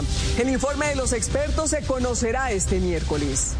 Enero fue un mes negro para la economía. La industria se contrajo un 1,6% y un 4% de los empleados del sector perdieron sus trabajos en medio del segundo brote de la pandemia. Los cierres llevaron a que se frenara un proceso de recuperación que ya llevaba varios meses, según el director del DANE, Juan Daniel Oviedo. Casi que su totalidad estuvo explicada por lo que sucedió en la ciudad de Bogotá. Por favor, precaución, se inundó la séptima aquí de la altura. Una motocicleta quedó atrapada sobre la carrera séptima. En otra zona de Bogotá, los bomberos tuvieron que llegar a atender una emergencia por el riesgo de caída de árboles. Las autoridades no reportan hasta el momento personas lesionadas ni daños materiales. Según el IDEAM, las precipitaciones más fuertes vendrán en los próximos tres meses. Ante las emergencias registradas por las fuertes lluvias en la capital del Valle del Cauca, el alcalde de Cali, Jorge Iván Ospina, tomó la decisión de decretar la calamidad pública. para movilizar toda la institucionalidad y a atender la crisis de la ola invernal que se acompaña hoy con el fenómeno de la niña. Un vehículo cayó desde el quinto piso del parqueadero de visitantes de un conjunto residencial en el barrio El Poblado de Medellín. Una persona falleció y dos más permanecen en centros médicos con lesiones leves. La fiscalía investiga las causas del accidente mientras que hoy desarmarán la camioneta para poderla retirar por partes del lugar al que cayó. La alcaldía de Bogotá finalmente convocó a sesiones extraordinarias al Consejo de la Ciudad, pero no incluyó en la agenda la sobretasa a los parqueaderos y el incremento del impuesto predial para clubes sociales. La alcaldesa de Bogotá, Claudia López, afirmó que en abril se sabrá cuánto costará la línea del metro, la cual sería subterránea e iría hasta Suba y Engativá. La segunda línea de metro hasta Suba y Engativá muy seguramente será subterránea, será de 15 kilómetros, bajará de la calle 72 con Caracas por toda la 72, atravesando Barrios Unidos y Engativá hasta la avenida Ciudad de Cali. En la Liga de Campeones, hoy el Atalanta de los colombianos Dubán Zapata y Luis Muriel buscarán remontar el 1 a 0 en contra que tienen en la serie de los octavos de final ante el Real Madrid. El partido se jugará a las 3 de la tarde en el Santiago Bernabéu. Estás escuchando Blue Radio. A esta hora, Interrapidísimo entrega lo mejor de ti. En Blue Radio son las... Las 6 de la mañana, 13 minutos en Mañanas Blue. Nos sentimos orgullosos de seguir entregando lo mejor de Colombia, su progreso. Viajamos por Colombia, llegando a los rincones, complementando historias, uniendo corazones. Llevamos 32 años entregando lo mejor de los colombianos en cada rincón del país. Y no pares de sonreír, es la esencia de nuestro país. Entregamos lo mejor de ti. En Claro Empresas creamos increíbles planes móviles para que reactives tu pyme. Conócelos y mantente en contacto con tus clientes y colaboradores. Planes con minutos ilimitados. Claro Drive con 25 gigas de almacenamiento. Webex y Teams incluidos y mucho más. Llama al numeral 400 o en Bogotá al 748-8888. Aplica condiciones y restricciones en claro.com.co slash negocios. Sabemos que tu empresa es experta en deportes de montaña, pero a la hora de vender tus productos, ¿quieres llegar más rápido a la cima? Somos Helpit, expertos en soluciones virtuales de venta y otros servicios para hacer que tu negocio fluya. Ingresa a helpit.com. Lleva tu Ford Escape Turbo EcoBoost desde 105 millones 990 mil pesos. Aplica para Ford Escape versión SE 4x2 EcoBoost 2021. Aplica en términos y condiciones. Oferta vigente hasta el 31 de marzo de 2021. Conoce más en Ford.com.co. Estás escuchando Blue Radio y bluradio.com.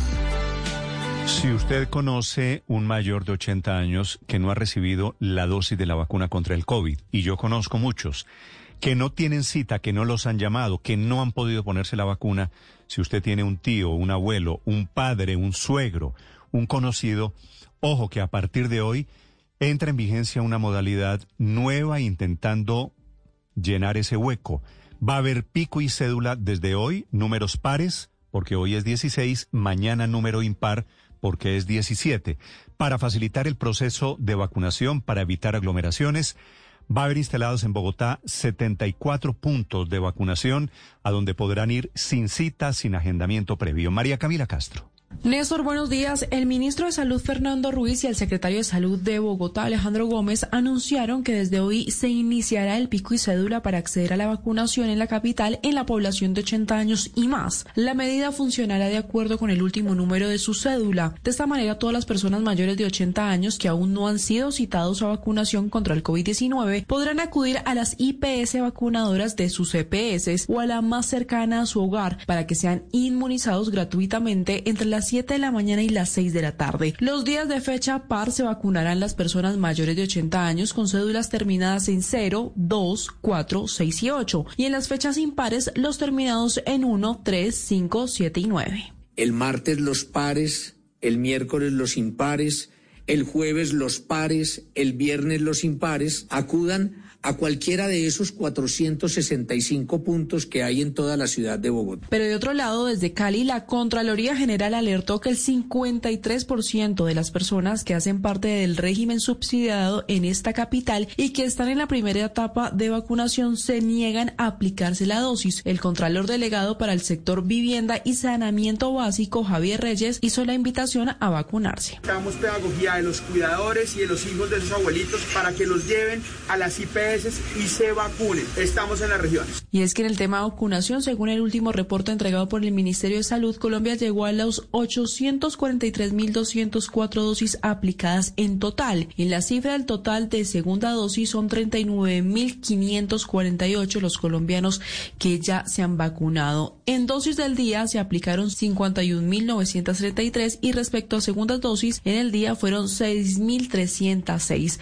De otro lado, países en el mundo siguen restringiendo el uso de la vacuna de AstraZeneca. INVIMA dio a conocer que en Colombia existe la posibilidad de ingreso de la vacuna por dos vías y la cual está condicionada a la información que proveen los estudios clínicos en curso y al comportamiento durante su aplicación en Colombia y en el mundo. Fueron 2.740 los casos en el país y se volvió a llegar a 100 muertos reportados diarios a causa del COVID-19. María Camila Castro, Blue Radio. María Camila, 6 de la mañana, 17 minutos. De momento, cifras controladas, pero el riesgo es que ahora que está comenzando la vacunación en firme y en serio, se disparen los casos y entremos en un tercer pico. Por eso, decisiones restrictivas, mucha atención, Padre Linero, para la Semana Santa.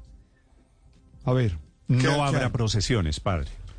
Sí. No habrá visitas Normal porque son Mm, normal. No habrá aglomeraciones, no habrá vía crucis. Y, el también, Néstor. Y el domingo de Ramos, que es domingo de la semana entrante, ojo, ya la Semana Santa está encima, domingo de la semana entrante, que era una de las grandes tradiciones, abrir la Semana Santa con el ramito. ojo, que todo eso fundamentalmente virtual. Claro, Néstor. Eh, eh, lo importante, Néstor, es que las celebraciones como tal, la Cena del Señor, eh, la pasión del Señor y la vigilia pascual se van a realizar con poca gente y entonces se van a realizar varias celebraciones para que puedan participar. Lo que son las actividades ya más de piedad, como son las procesiones, como son los Via Crucis, no se van a realizar. Eh, es lo que ha dicho el arzobispo de Bogotá. Sí, señor. Y ojo que no va a haber, por ejemplo, Padre Linero, el tradicional lavatorio de pies, por razones obvias, ¿no? Claro, claro, eh, y ni tampoco el sermón del sermón de las siete, palabras, Néstor, que también era muy concurrido, a uno le gusta ir, o la procesión del Santo Sepulcro, que a uno le gusta participar los viernes. Nada de eso se va a poder hacer porque son aglomeraciones, se van a hacer celebraciones en lugares públicos, poca gente, Néstor, y siempre con todas las medidas. Padre, acuérdese que es el segundo año consecutivo. El año pasado nos tocó también y acuérdese que el Papa Francisco hizo una impresionante intervención en la en la plaza vacía. Solitaria la plaza de San Pedro. Así que nos toca otra vez Semana Santa cuasi encerrada. Yo iba a decir que la segunda vez, pero para las regiones que en las que esta celebración tiene una connotación muy especial. Eh, en, especial, perdóneme la redundancia, al, a Popayán, el golpe es muy duro ah. desde el punto de vista económico, porque es la segunda vez que se cancela la celebración todas las festividades, y, déjeme llamar esta festividad de que, que lo es, aunque tiene un contenido religioso, pero también enormemente cultural, se han cancelado una vez. Digamos, la Feria de Cali ah. se dejó de hacer una vez, el Carnaval de Barranquilla se alcanzó a hacer el año pasado y este año no se hizo. Pero la, única la única celebración que ya se está dobleteando es, la de la Semana Santa. Y entonces, para Popayán, por ejemplo, que durante dos años consecutivos dejen de llegar alrededor de 30 mil personas, que son las que se calcula que llegan en la Semana Santa, es realmente un golpe muy, de acuerdo. y, hay, y hay ciudades en donde esas tradiciones, por supuesto, son mucho más fuertes que otras. 6 de la mañana, 20 minutos. Esa Semana Santa va a ser, va a tener dos características. Una que va a ser una Semana Santa pasada por agua, porque se seguirá lloviendo, y otra con los ritos de la religión de la Iglesia Católica muy mermados y muy de carácter virtual. Kenneth Torres. Hola Néstor, muy buenos días. La Semana Santa es una de las épocas del año más importante para los católicos practicantes y para este año se desarrollará bajo estrictas medidas de cuidado y cumpliendo protocolos de bioseguridad establecidos por los distintos mandatarios locales del país. Entre los parámetros definidos por la conferencia episcopal se explicó que no podrán tener ningún tipo de celebración religiosa en lugares cerrados y que las actividades que se hagan a cielo abierto deben contar con la autorización de las alcaldías, según dijo Monseñor Elkin Álvarez. La recomendación de la Santa Sede es que efectivamente no haya procesiones ni actos eh, públicos o en los templos que impliquen aglomeraciones. Tendremos las celebraciones dentro de los templos, respetando las restricciones de aforo y el cumplimiento de las medidas de bioseguridad, así como las hemos manejado.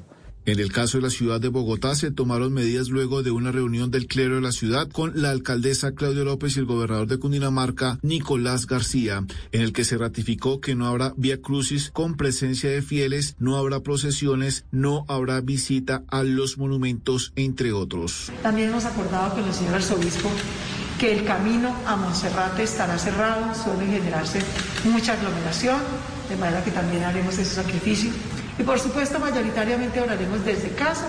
Los templos han venido cumpliendo sus protocolos de distanciamiento, de bioseguridad, de ventilación. Los templos que estén abiertos deben cumplir con los protocolos de bioseguridad y contar con el apoyo de la policía si es campal, según dijo Monseñor Luis José Rueda de Bogotá. Vamos a suprimir este año, y esto muy en comunión con la Santa Sede, el lavatorio de los pies vamos a evitarlo también, vamos a hacer otro signo. Vamos a lo que significa el Via Crucis, que generalmente lo hacíamos, vamos a tener un signo desde la Plaza de Bolívar muy bonito que nos va a transmitir también los medios de comunicación, que llevan un signo de esperanza, es Cristo que toma la cruz con nosotros. Los eventos realizados al aire libre, que sean organizados por los párrocos entre el 28 de marzo y el 4 de abril, deben contar con el apoyo de la Policía Nacional, según dijo el gobernador de Cundinamarca, Nicolás García. Las actividades de Semana Santa son esenciales, sirven para la salud mental de miles y miles de cundinamarqueses. Nosotros las respetamos, las acompañamos durante la realización de este tipo de reuniones religiosas, los asistentes deben portar siempre el tapabocas y respetar todos los protocolos de bioseguridad. Asimismo, el ministro de Salud Fernando Ruiz señaló que estarán prohibidas las procesiones a los alrededores de los templos. Evitar las aglomeraciones. Hemos venido trabajando con las diferentes iglesias, con la Iglesia Católica, el Episcopado, pero también con otras, las denominaciones cristianas de las iglesias, para llegar a acuerdos, no procesiones, no eventos que generan aglomeraciones, ir al culto, ojalá virtual. La Semana Santa en ciudades como Popayán en el 2021 no tendrán procesiones por decisión de las autoridades de salud, quienes temen que las aglomeraciones de personas puedan generar un contagio masivo del COVID-19. Kenneth Torres, Blue Radio. Luz María Sierra es periodista. Está en Mañanas Blue. Son las 6 y 24 minutos de la mañana. Mañana completamos un mes de haber comenzado la vacunación y el gobierno por fin decidió dar un salto en el esquema para aplicar las vacunas. A partir de hoy comenzará en Bogotá el pico y cédula para que los adultos mayores de 80 años puedan llegar sin tener cita a cualquiera de los 465 puntos de vacunación de la ciudad. Es decir, Ya no va más el farragoso trámite de actualizar datos en la EPS, de esperar la llamada, cuadrar la agenda y llegar al lugar a hacer fila.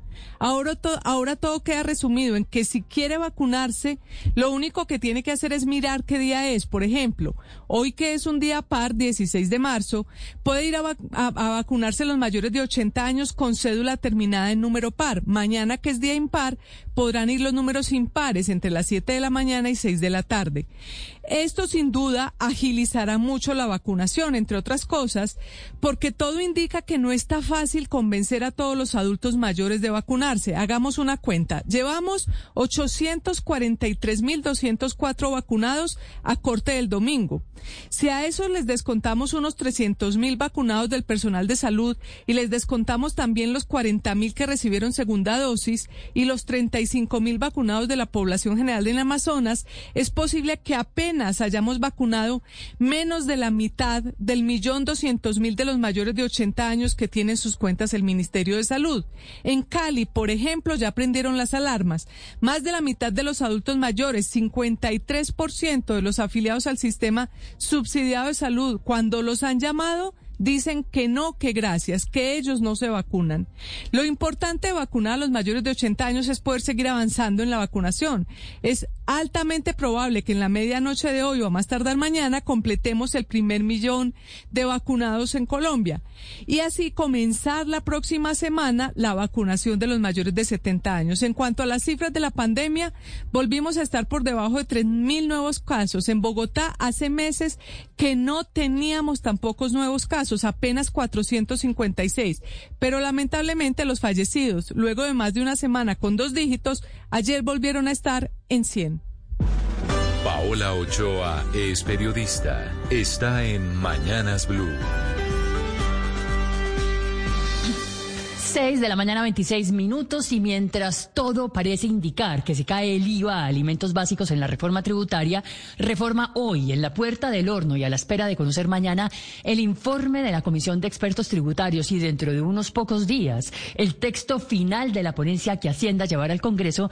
Mientras tanto, son cada vez más los colombianos que le prenden una vela a Dios y otra al diablo para que no venga una tercera ola en Semana Santa que nos obligue nuevamente a encerrarnos y golpee doblemente un bolsillo que tras bien aporreado ahora se alista además de todo a pagar nuevos impuestos y tributos, cosa que recordemos ya sucedió con la segunda ola a comienzos de este año que obligó a cuarentenas sectorizadas, leyes secas, toques de queda, picos y cédulas y toda una batería de medidas que quebraron la tendencia de recuperación que venía del año pasado y que le tercieron el pescuezo a industria, comercio y empleo en el primer mes de este año. Bache que constató el DANE de primera mano tras procesar los datos de producción industrial Industrial y Comercio Minorista en enero pasado, datos que reveló justamente el día de ayer y que dan cuenta de una contracción anualizada de las ventas del 6.4%, de una reducción del personal ocupado en igual proporción, de un derrumbe en el área licenciada para construcción del 23% y de una caída en la industria manufacturera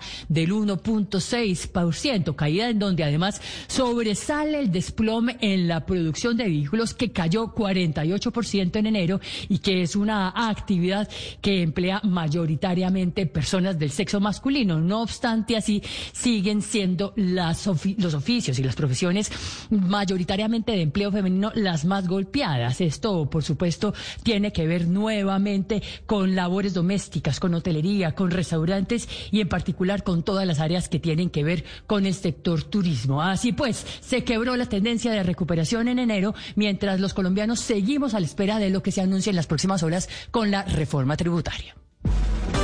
Ricardo Ospina es periodista. Está en Mañanas Blue. Son las 6 de la mañana y 29 minutos. El caso del secuestro, la tortura y la violación de la periodista Ginette Bedoya a manos de paramilitares y presuntamente con apoyo de integrantes de la policía, cometido hace más de 20 años, generó una aguda polémica en la audiencia que se realiza ante la Corte Interamericana de Derechos Humanos. Bedoya, una aguerrida reportera judicial, relató de nuevo entre lágrimas ante los seis magistrados de la CIDH el horror que vivió el 25 de mayo del año 2000, cuando por recomendación de la policía ante las amenazas que venía recibiendo por parte de los paramilitares, fue a la cárcel La Modelo de Bogotá a hablar con los detenidos cabecillas de esa organización que estarían ordenando las intimidaciones. Bedoya recordó que la cita fue una trampa porque ella fue secuestrada frente a una patrulla y fue más allá, luego de decir que tras tener que investigar su caso, ha logrado concluir que la orden para cometer los crímenes en su contra la dio un general de la policía, que aunque ya no está en servicio activo, sí maneja una amplia red de oficinas de vigilancia privada hoy en el país. Además, Bedoya pidió a la JEP que abra cuanto antes un nuevo caso relacionado con el uso de la violencia sexual como arma de guerra por parte de todas las partes involucradas en el conflicto colombiano. Y en medio de las preguntas que le hacían los magistrados a Ginés Bedoya en la audiencia pública del caso para determinar posibles responsabilidades del Estado por acción o por omisión en estos hechos, sorprendió la actitud del director de la Agencia de Defensa Jurídica del Estado, Camilo Gómez, quien decidió retirarse de la diligencia luego de que la propia CIDH determinara que no iba a resolver en ese mismo escenario la recusación que interpuso contra cinco de los seis magistrados de esa entidad. Según Gómez Alzate, quien dijo que respetaba profundamente a Ginés Bedoya y repudiaba lo que le sucedió, cinco de los seis magistrados de la Corte prejuzgaron al Estado colombiano teniendo en cuenta las preguntas que le hicieron a la víctima durante la audiencia. No se recuerdan antecedentes de una actuación similar de un Estado en el sentido de retirarse de una audiencia de la Corte. En todo caso, la diligencia continuó sin el Estado colombiano y hoy se debe dar a conocer si acepta o no las recusaciones interpuestas por el representante de nuestro país. Estás escuchando Blue Radio. Tus mejores espacios en Casa Blue. Aprovecha los increíbles precios de la temporada de Casa Home Center y llévate miles de productos para todos tus espacios. Además, recibe doble CMR puntos en todas tus compras con cualquier medio de pago. ¿Qué esperas? Inscríbete ya y aprovecha. Solo del 25 de febrero al 23 de marzo de 2021. Conoce más en nuestra app y en homecenter.com.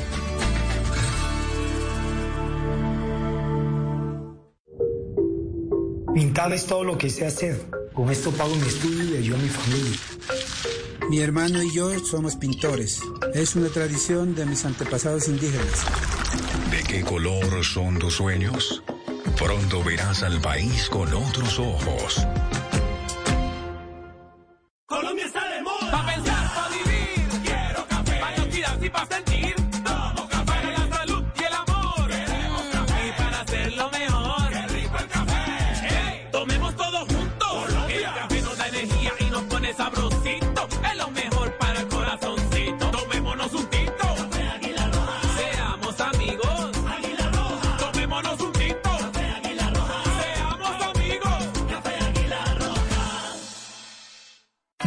sin descanso en Semana Santa y viaja tranquilo.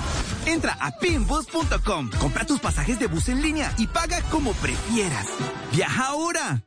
Esta es Blue Radio, la nueva alternativa. 6 de la mañana, 32 minutos, y entonces Tito Bogotá se quedó sin selección Colombia. Pues Néstor, el ministro Lucena dice que va a hacer todas las, eh, las vueltas para tratar de hablar con Conmebol para que Bogotá tenga un día de partido con selección Colombia. De momento, el primer partido de la selección sería en Barranquilla, el día Segu- 14 segundo de en. Cali, segundo en Cali, tercero en tercero Medellín. en Medellín. Entonces, Bogotá ninguneada de los partidos de la Copa Sí, América para la mm, selección. La Colombia. única manera hoy es que Colombia no juegue la final, sino juegue por el tercer lugar y ese partido sería en Bogotá, cosa que no queremos. Queremos que Colombia, no padre, juegue la final. Tito, ¿y han dado alguna razón de por qué nos dejaron en Bogotá sin partidos? Eh, tratamos de indagar a través del cuerpo técnico de Rueda. Si, y es que Rueda dijo, yo no puedo estar dando paseos por toda Colombia, subiendo a Bogotá, bajando No, a pero Cali, si va, por eso le digo, Barranquilla, Cali, Medellín, ¿qué más paseo que eso? Sí, o sea, es, es mucho paseo. Se organizó la Copa América sin tener en cuenta el beneficio deportivo. Pero ¿quién vetó a Bogotá, Tito? Y no hay nadie que ponga la cara y diga, no, no sé qué. Por ahí hubo un rumor que alguien de la administración local en Bogotá había dicho que acá era muy complicado eh, organizar partidos de fútbol y que la Copa América, pero inmediatamente cuando se armaba el lío salieron a desmentir esa posición. Eh, no se sabe si es por la cantidad de contagiados que hay en Bogotá, si estas situaciones determinaron, pero hoy no hay quien diga, yo fui el que dije que en Bogotá no, porque nadie ha asumido esa decisión. Bueno, ya es para viene, Conmebol. ya viene la información deportiva, incluyendo la curiosa noticia de que la capital del país, Copa América en Colombia, no va a ver a la selección Colombia. Yo tenía la expectativa de que hubiese público, Tito, que parece que algo puede haber, ¿no? Todavía. Partidito. Y de que íbamos a poder pensar, soñar con la posibilidad de ver otra vez a la selección. Una situación, la gente cree que van a llamar y le van a decir, mire, Brasil ya no juega contra Colombia en Barranquilla, va a ir a jugar a los 2.600 metros de altura. ¿Usted cree que los brasileños, que fueron los que pararon la fecha de eliminatoria, van a decir, sí, claro, vamos para allá arriba? Yo no creo que sea tan fácil. 6.34 minutos, buenos días, Padre Linero, el tema de hoy. Buen día. No, Néstor, hay que precisar cuáles son las actividades de Semana Santa entonces a las que podemos asistir y cuáles no. Hay que evitar todo lo que sea aglomeraciones. La temperatura en Bogotá a esta hora es 9 grados centígrados, pero va a estar así como si usted se asoma en este momento, como está la ciudad ahora. Parece una tacita de leche totalmente blanca, tiempo seco y relativamente soleado en la mañana. Pero ojo que a mediodía viene el diluvio. A partir de la una exactamente, Néstor, dice el IDEAM, se va a venir otra vez una tormenta increíble aquí en Bogotá. Y cada vez que hay un aguacero de estos, el riesgo es, Felipe, granizada y por supuesto emergencia en las zonas más vulnerables de Bogotá. No, ayer la carrera séptima, Néstor. Colapsó. Eh, bueno, no, eso parecía un río. Ni le cuento la una cosa, Una cosa muy impresionante, ¿no? Las motos, eh, pues, eh, sobreaguando ahí los carros varados, o sea, un desastre. Con el colapso, con los problemas de tráfico, de movilidad, que eso significa 6.35 en Mañanas Blue. Las victorias y derrotas, la pasión y la afición en juego y los datos de lo último en deportes se lo presenta Mañanas Blue. A las 6 de la mañana, 36 minutos. Hoy hay Champions, octavos de final vuelta, uno de los partidos más importantes del Atalanta en su joven historia en esta competencia. Los italianos visitan al Real Madrid con la serie en contra 1 por 0. Muriel y Dubán Zapata están convocados y se perfilan para ser titulares en el Madrid. Otra vez Hazard por fuera, pero recuperó a Ramos y a Benzema, que no fueron de la partida en el juego de ida. Una curiosidad, hackearon la página oficial del Real Madrid solo para poner sutilmente que Rodrigo, el delantero brasileño, estaba lesionado. El jugador está habilitado Parece una pilatuna nada más por ahora, ¿no? En el otro partido, el Manchester City chocará ante el Borussia Mönchengladbach. La serie va 2 por 0 a favor de los ingleses. En la fecha 12 de la Liga Colombiana, Bucaramanga y Once Caldas empataron a un gol y los dos se alejaron de los primeros ocho que jugarán las finales. Hoy actúan Pereira contra Chico, un partido que es prácticamente una final por no descender. Santa Fe se quedó por fuera de la Copa Libertadores Femenina en cuartos de final luego de caer 3 por 1 ante Universidad de Chile. Las Leonas tuvieron el empate a dos, pero infortunadamente fallaron un penal. El fiscal que lleva el caso contra Sebastián Villa, el jugador de Boca, por haber ejercido presunta violencia de género contra su expareja Daniela Cortés, pidió que pase a la instancia de juicio oral. Por el momento no hay fecha para esta instancia. El expresidente de la Federación Costarricense de Fútbol, Eduardo Lee, acusó públicamente a Keylor Navas de promover el despido del técnico colombiano Jorge Luis Pinto durante su paso por la selección Tica, amenazando incluso con perder partidos intencionalmente para que el entrenador colombiano fuera removido de su cargo. El juicio empezó el pasado viernes. Tres de los capitanes de la selección actual, Navas, Brian Ruiz y Celso Borges, contra dos exdirectivos de la selección por el delito de, difamación. Hoy Jorge Luis Pinto a las 8 de la noche hará, eh, a las 8 de la mañana hará su declaración en el caso judicial. Y esto por ahora, lo mejor del deporte en Mañanas Blue. El padre Alberto Linero es periodista y también está en Mañanas Blue.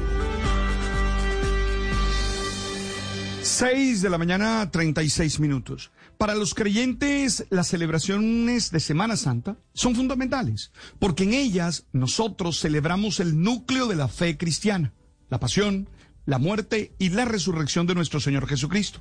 A través de Eucaristías, procesiones, viacrucis y otros actos de piedad, conmemoramos los acontecimientos centrales de la fe. Así renovamos la adhesión a la propuesta existencial del Hijo de María y aseguramos una praxis marcada por el amor el servicio, el perdón y la fraternidad.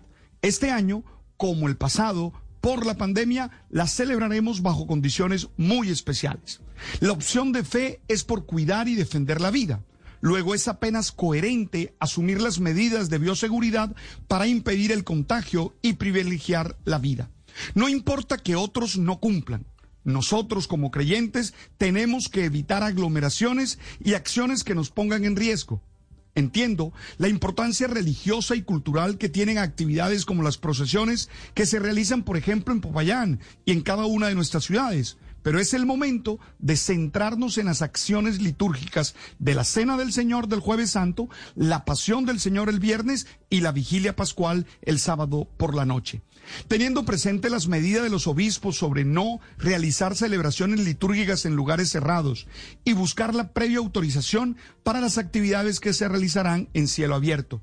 De hecho, Monseñor Luis José Rueda Aparicio, arzobispo de Bogotá, dio posibilidades a los párrocos de celebrar en el día varias veces la misma liturgia, ya que según él, así por ejemplo, de manera excepcional, se podrá tener dos o más vigilias pascuales.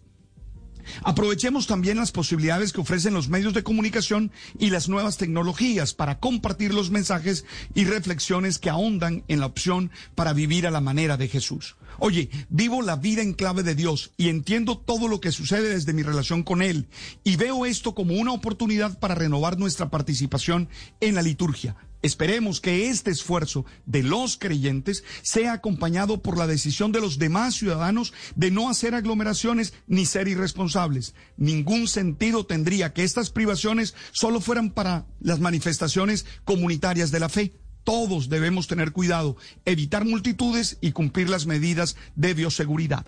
La fe se celebra y se vive diariamente.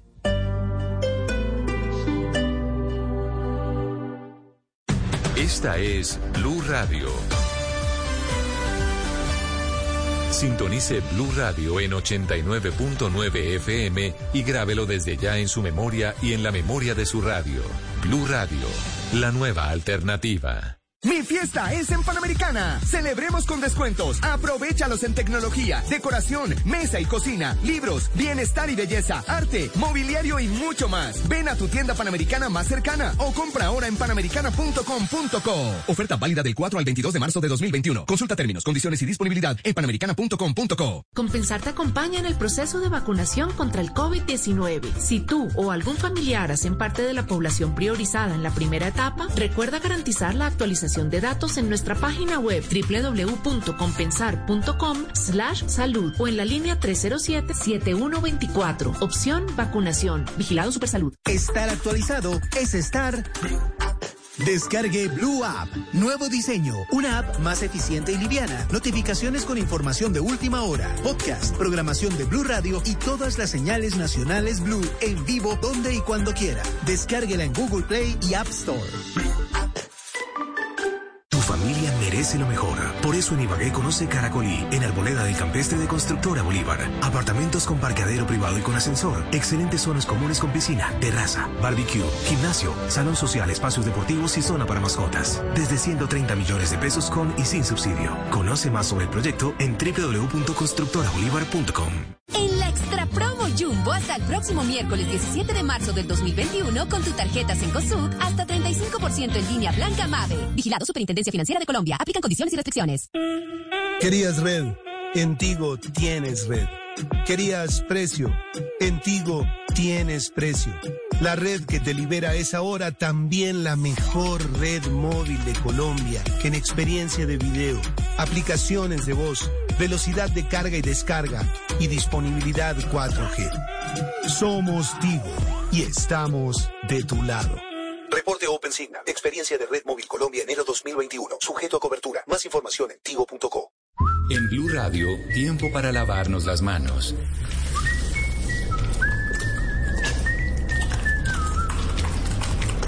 Tómate el tiempo para cuidarte y para enterarte de todo sobre el coronavirus. Síguenos en redes sociales, en bluradio.com y en todos los espacios informativos de Blue Radio. Numeral Yo me cuido, yo te cuido. Blue Radio, la nueva alternativa.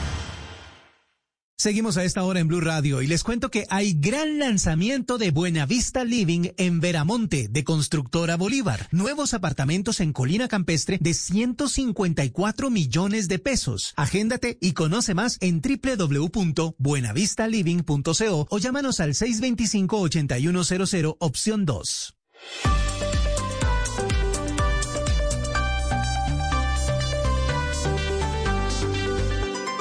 Estás escuchando Blue Radio y bluradio.com. La transformación de la policía, Felipe, que ha sido anunciada en las últimas horas, incluye el cambio de uniforme. Fue presentado un uniforme azul, habrá patrullas diferentes de la policía, poquito más vistosas.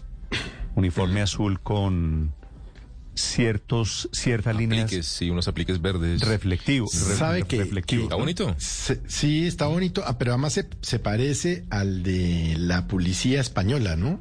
Sí, muy es cierto, sí parece Muy parecido, pero Néstor, yo creo que lo importante no es tanto el cambio de uniformes que como explicaba el general Vargas, inclusive no va a representar sobrecostos, sino por el contrario una disminución del 6% en la adquisición anual de uniformes.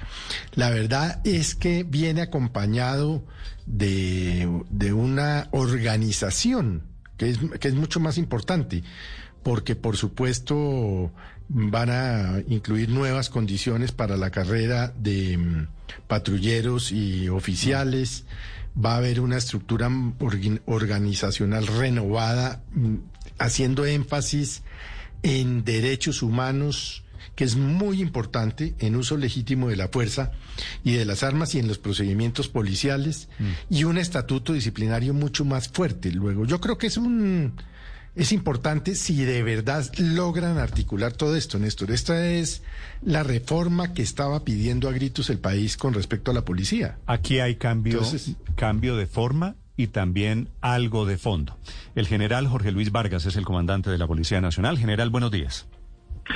Néstor, muy buenos días a toda la mesa de trabajo, a todos los colombianos, a todos los oyentes, Dios y patria. Gracias. General, comencemos hablando del uniforme. ¿Por qué decidieron cambiar el uniforme, el tradicional verde de la policía, que ahora será azul, azul oscuro, verdad? Eh, Dos precisiones.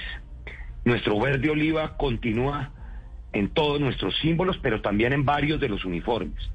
El uniforme número 3, es decir, el de corbata, permanecemos en el verde oliva.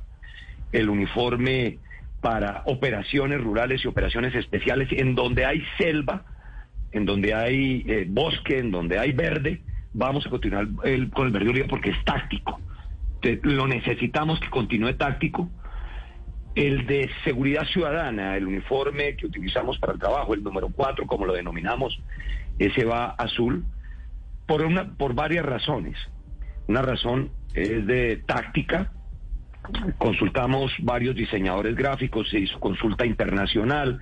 Es una, es un- una estandarización también con tendencia mundial, pero también tiene que ver con tranquilidad, con transparencia, con cómo nos ve el ciudadano, eh, eh, por la visibilidad que va a jugar con efecto con los carros. Mm, eh, tiene unas franjas neón de un verde manzana muy visible, con unas eh, cintas mm, gamero en diferentes partes del cuerpo, con la palabra policía muy grande descrita en el uniforme de manera que seamos completamente localizables por el ciudadano. Esto tiene que ver, perdón, es para que seamos localizables, visibles, ubicables por todas las personas en donde prestamos el servicio. Pero aparte de eso, Néstor, le hemos quitado botones. Eh, los, los bolsillos están hechos de manera que eh, cambiamos los que estaban para que estos sean de carga, que el policía pueda llevar sus guantes de registro, que el policía pueda llevar sus libretas. Cambiamos la posición del esfero, mire, hasta esos detalles. Eh, lo teníamos en el pecho, va en el brazo, porque cuando se agachaban los policías y con el chaleco, esto impedía eh, que el policía tuviera comodidad, inclusive a, a veces tenía punzones por el esfero. Eh, hasta en esos detalles está pensado. Esto es muy táctico, pero sobre todo muy visible, muy visible. Quere- Queremos, el policía donde está tiene que estar ubicable, Néstor. Sí. General Vargas, todo eso pues me parece curioso, interesante, que no tengan botones, lo de los bolsillos, lo del esfero, lo del uniforme azul, todo seguramente con, con una justificación. Pero ¿cuál es el cambio de fondo, general? Porque la policía ha sido tal vez la institución más cuestionada, más polémica de Colombia de los últimos meses o de los últimos años. En el fondo, ¿cuál es el cambio? Sí, eh, esta es una, una institución también muy querida por los colombianos. Es una institución en donde uno se encuentra a unos presidentes y miembros de Junta de Acción Comunal que quieren trabajar con la policía, que nos presenta muchos retos frente a la coyuntura del país. Ese es eh, precisamente el señor presidente nos indicó. Hay que, hay que hacerlo innovador, hay, hay que hacerlo efectivo para el servicio, con mucha transparencia. Cuatro cosas fundamentales. La estructura. Se crean unas, unas, unas jefaturas para precisamente que la planeación del servicio sea mejor. Dos, eh, un estatuto de carrera en donde mejores condiciones para el policía. Pero en ese estatuto de carrera creamos una cosa fundamental, Néstor, que esto es de fondo a lo que usted me decía. La comisión de estándares para que la actuación del policía sea absolutamente reglada, certificada en cuatro, en cuatro temas fundamentales. Uno, derechos humanos, el primero. Una certificación que será periódica, progresiva, eh, con lo cual vamos a hablar con entes internacionales para formar esa certificación permanente y en la actuación. Dos, procedimientos de policía. Desde la colocación de las esposas, la requisa, la forma en que se baja la patrulla, tiene que estar estandarizada y certificada. Tres, el uso de la fuerza. Este es fundamental. Ya comenzamos un piloto en Cartagena. Este uso de la fuerza tendrá que ir desde cómo el policía se comporta hasta el uso de los elementos que tiene para el servicio. Y cuatro, la atención al ciudadano. Sobre estos cuatro temas transversales, eh, esta comisión que estandariza, lo voy a poner en un ejemplo. El piloto prende la aeronave, un piloto de helicóptero de la Policía Nacional prende un Black Hawk a partir de una línea de comportamiento que tiene que hacer para, para actuar. Verbigracia, pues no de esa forma tan, tan esquemática como lo hace un piloto de policía, tiene que actuar de manera estandarizada para que el ciudadano verifique cómo es que es el procedimiento, pero también para que el policía lo haga. Y el tema de derechos humanos. Esto es absolutamente importante. Y el último, el, el disciplinario. Cambiamos el, el régimen disciplinario, se le incorporan más normas de derechos humanos en faltas graves y gravísimas y algunas otras faltas también que la adecúan frente a eh, la grabación del servicio. Bueno, eh, lo hacemos más amplio para que sea eh, muchísimo más estricto la disciplina al interior. General. Entonces hay unos cambios de fondo. Cambios, cambios de fondo, general. ¿Quién va a encargarse de la evaluación en esa comisión de estándar? ¿Quién va a sentar a cada uno de los integrantes de la policía para determinar si cumplen o no con, con esos mínimos que requiere una persona, un hombre, una mujer para formar parte de la policía? Eh, eh, en el proyecto de ley que se va a pasar al Congreso, ahí lo, ahí lo dice, va a estar en la Jefatura Nacional del Servicio son unos profesionales de policía que van a estar formados para eso, una comisión que va a mirar la certificación. Es que esta certificación entiéndase como eh, el fortalecimiento de las capacidades profesionales del servidor llamado policía.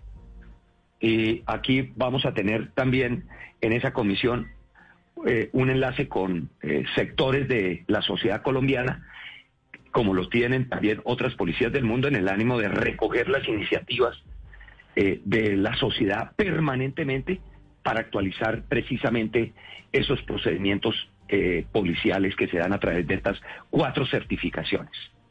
General Vargas, eh, en el uniforme también hemos visto que hay novedades tecnológicas.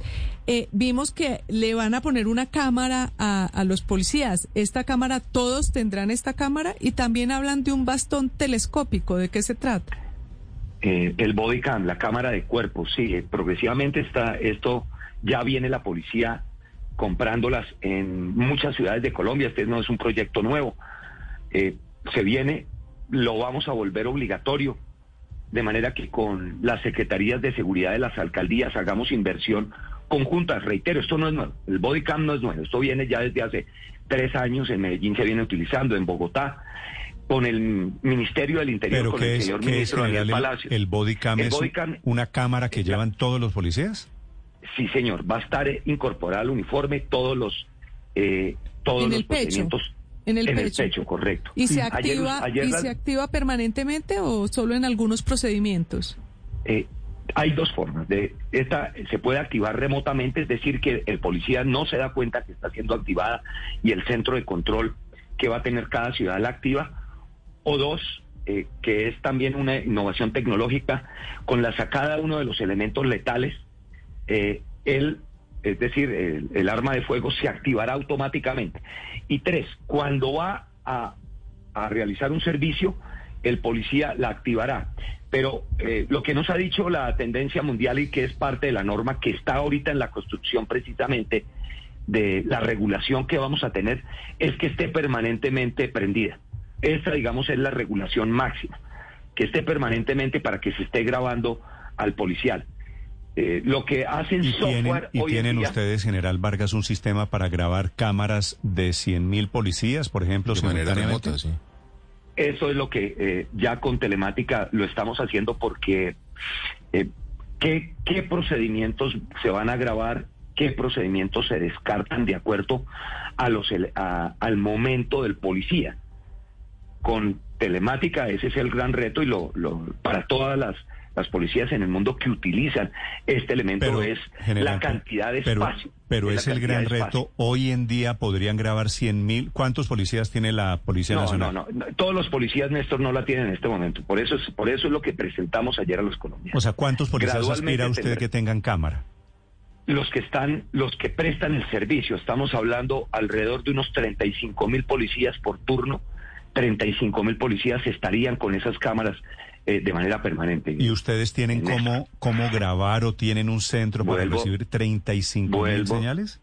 Vuelvo a repetirlo. Como hicimos el anuncio ayer, Néstor, y lo quiero repetir acá, como hicimos el anuncio, eso es lo que estamos construyendo y lo que vamos a construir en términos de poder grabar con los software que hoy en día eh, se tienen esa, esa cantidad de data, de manera que con software inteligentes quedan grabados los momentos eh, de la actuación del policía.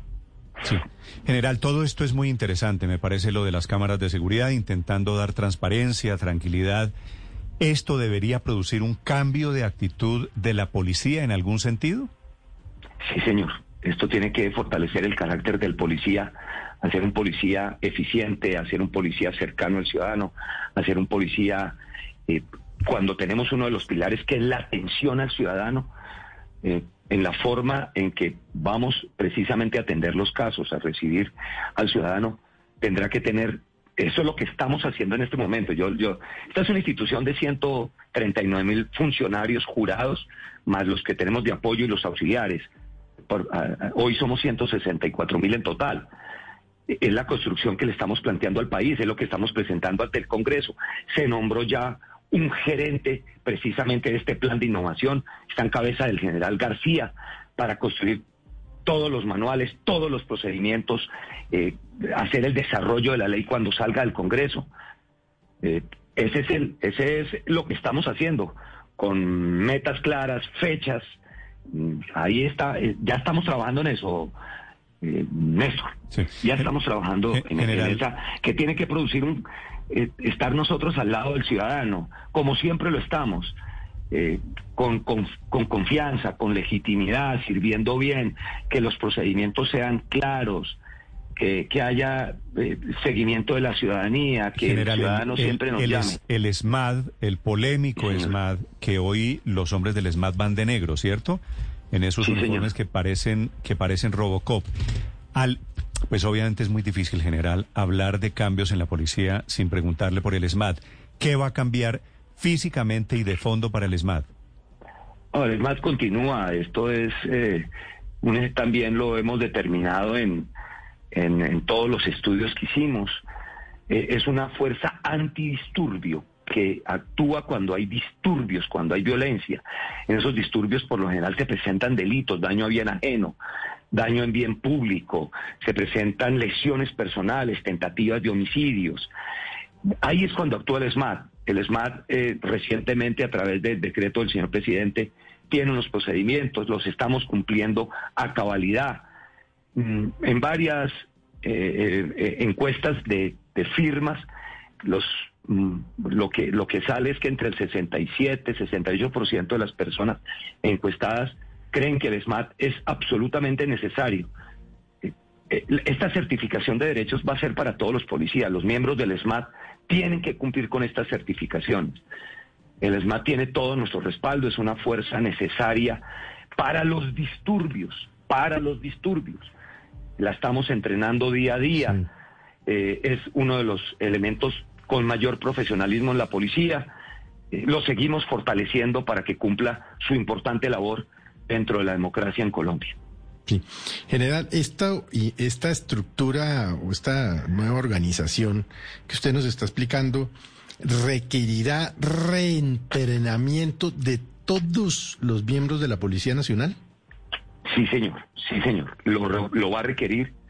Eh, y precisamente el, el, el factor fundamental de la certificación es el reentrenamiento permanente. Es el reentrenamiento permanente. Para poder usted tener su certificación, pues tiene que estar preparado. Eso obliga en dos vías, a que la institución prepare a sus funcionarios, pero también al individuo policía, a Jorge Vargas, estar preparado él como persona para estar presentando sus exámenes de certificación permanentes, lo cual indica que tenemos que estar en un proceso continuo de reentrenamiento y capacitación.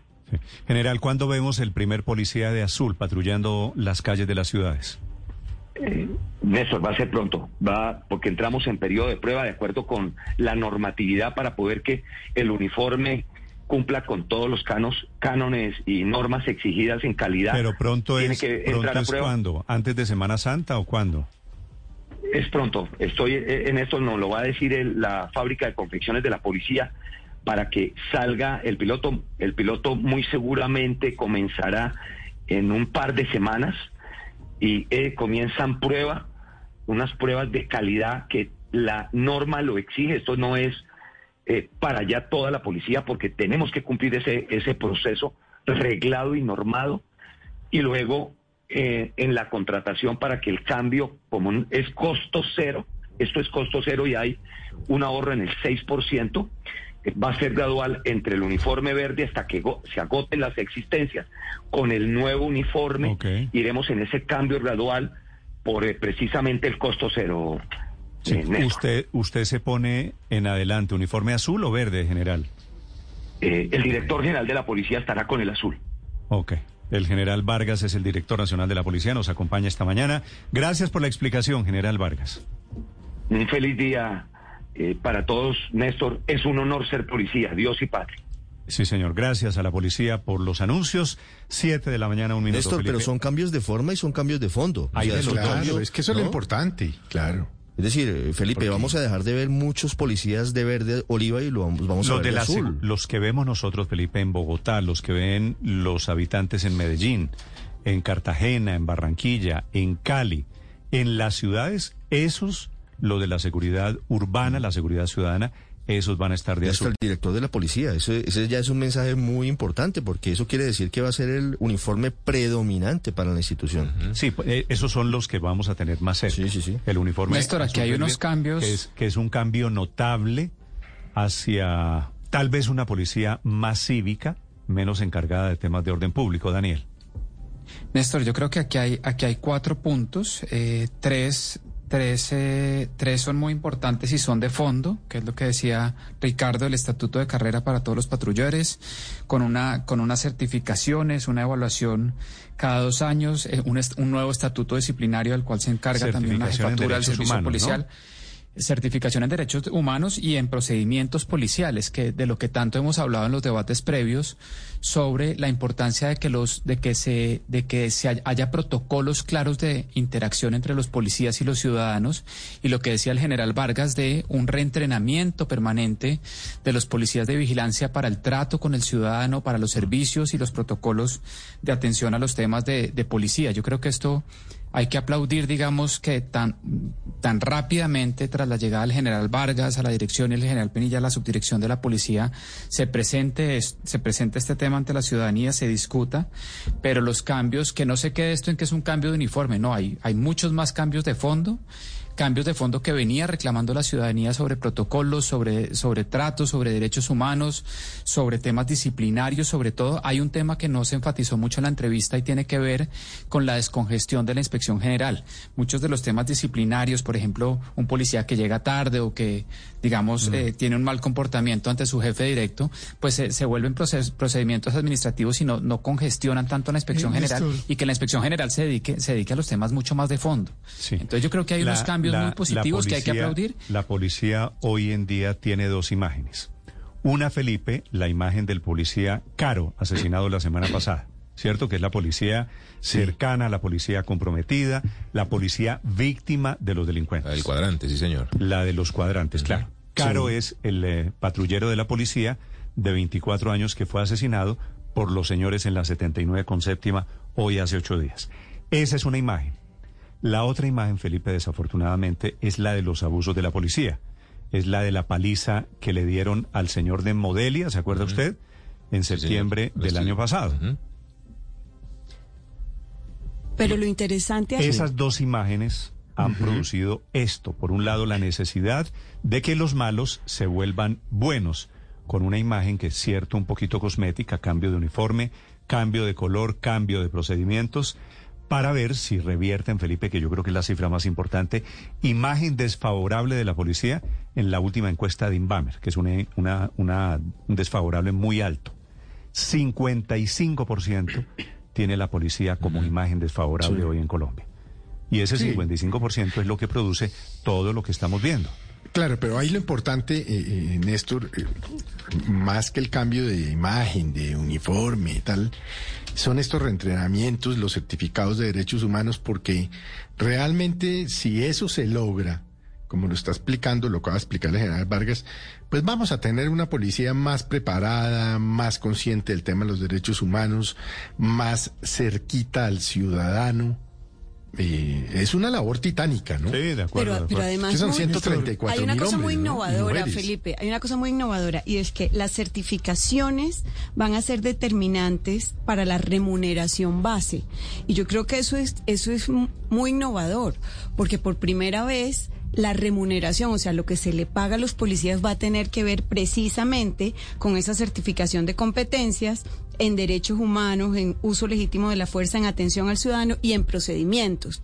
Entonces, creo que se la están jugando a fondo con que lo que usted señalaba, Néstor, de que hay una mala imagen, por supuesto, por los abusos policiales, se revierta y que cada uno de los policías lo sienta en el bolsillo con estas certificaciones y con esta remuneración. Siete de la mañana, seis minutos. Para quienes bien. quieran opinar, para quienes quieran hablar sobre nuestra policía, al final es nuestra policía todavía. La cuenta Blue Radio Com y cuenta Néstor Morales C, si usted quiere opinar.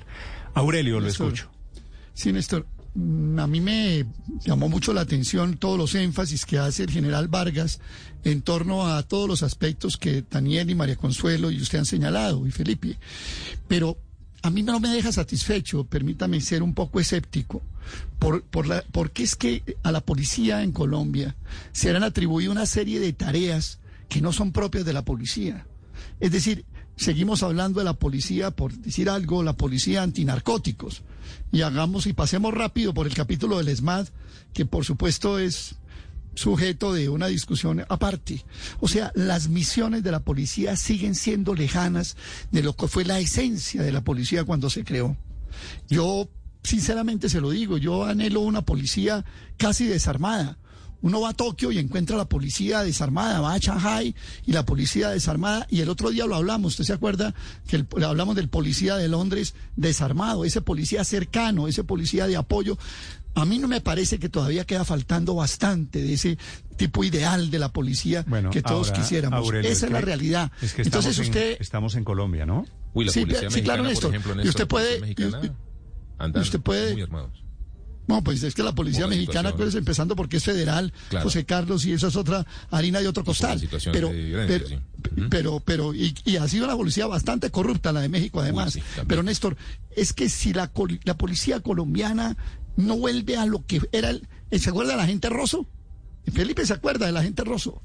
Ese, ese es el policía que todos queremos. El policía de la esquina. El policía que- ah, pero es que el ese era otro policía país. ese, pues, pero es que era sí, otro no, país. Podemos Aurelio. Ese volver era a el ese país de los país. 70, Usted- de los 60. era un país pero- pero, Aurelio, bucólico, en Esa es la general, policía que Aurelio, queremos. En Pero general, existe. le voy a hacer un Pero, pues, descubrimiento. ojalá. En general, primero se cambia el país, los problemas del país, las inseguridades del país para llegar allá. Pues sí, Pero la esos son los policía policías de cuadrante. Sí, policía- pero hoy tienen unos desafíos mucho más grandes que los que policía tenían hace encarga aquí- 40 o 50 años. La policía se encarga de temas antinarcóticos, es cierto, se encarga de la protección de, de personajes públicos, se encarga de los disturbios, se encarga del tránsito. Aquí la policía Lo tiene que unas, pasa es que a veces, unas lo que funciones pasa es que a veces la- las, o sea, Né- Néstor, usted acaba de decir es que primero se cambian los problemas y después se cambian, digamos, los instrumentos, pero puede ser que los instrumentos sean los generadores de los problemas. La concepción de la manera de enfrentar los problemas puede ser lo que no permite resolver nunca los problemas. A mí, por ejemplo, me sorprendió mucho la reacción negativa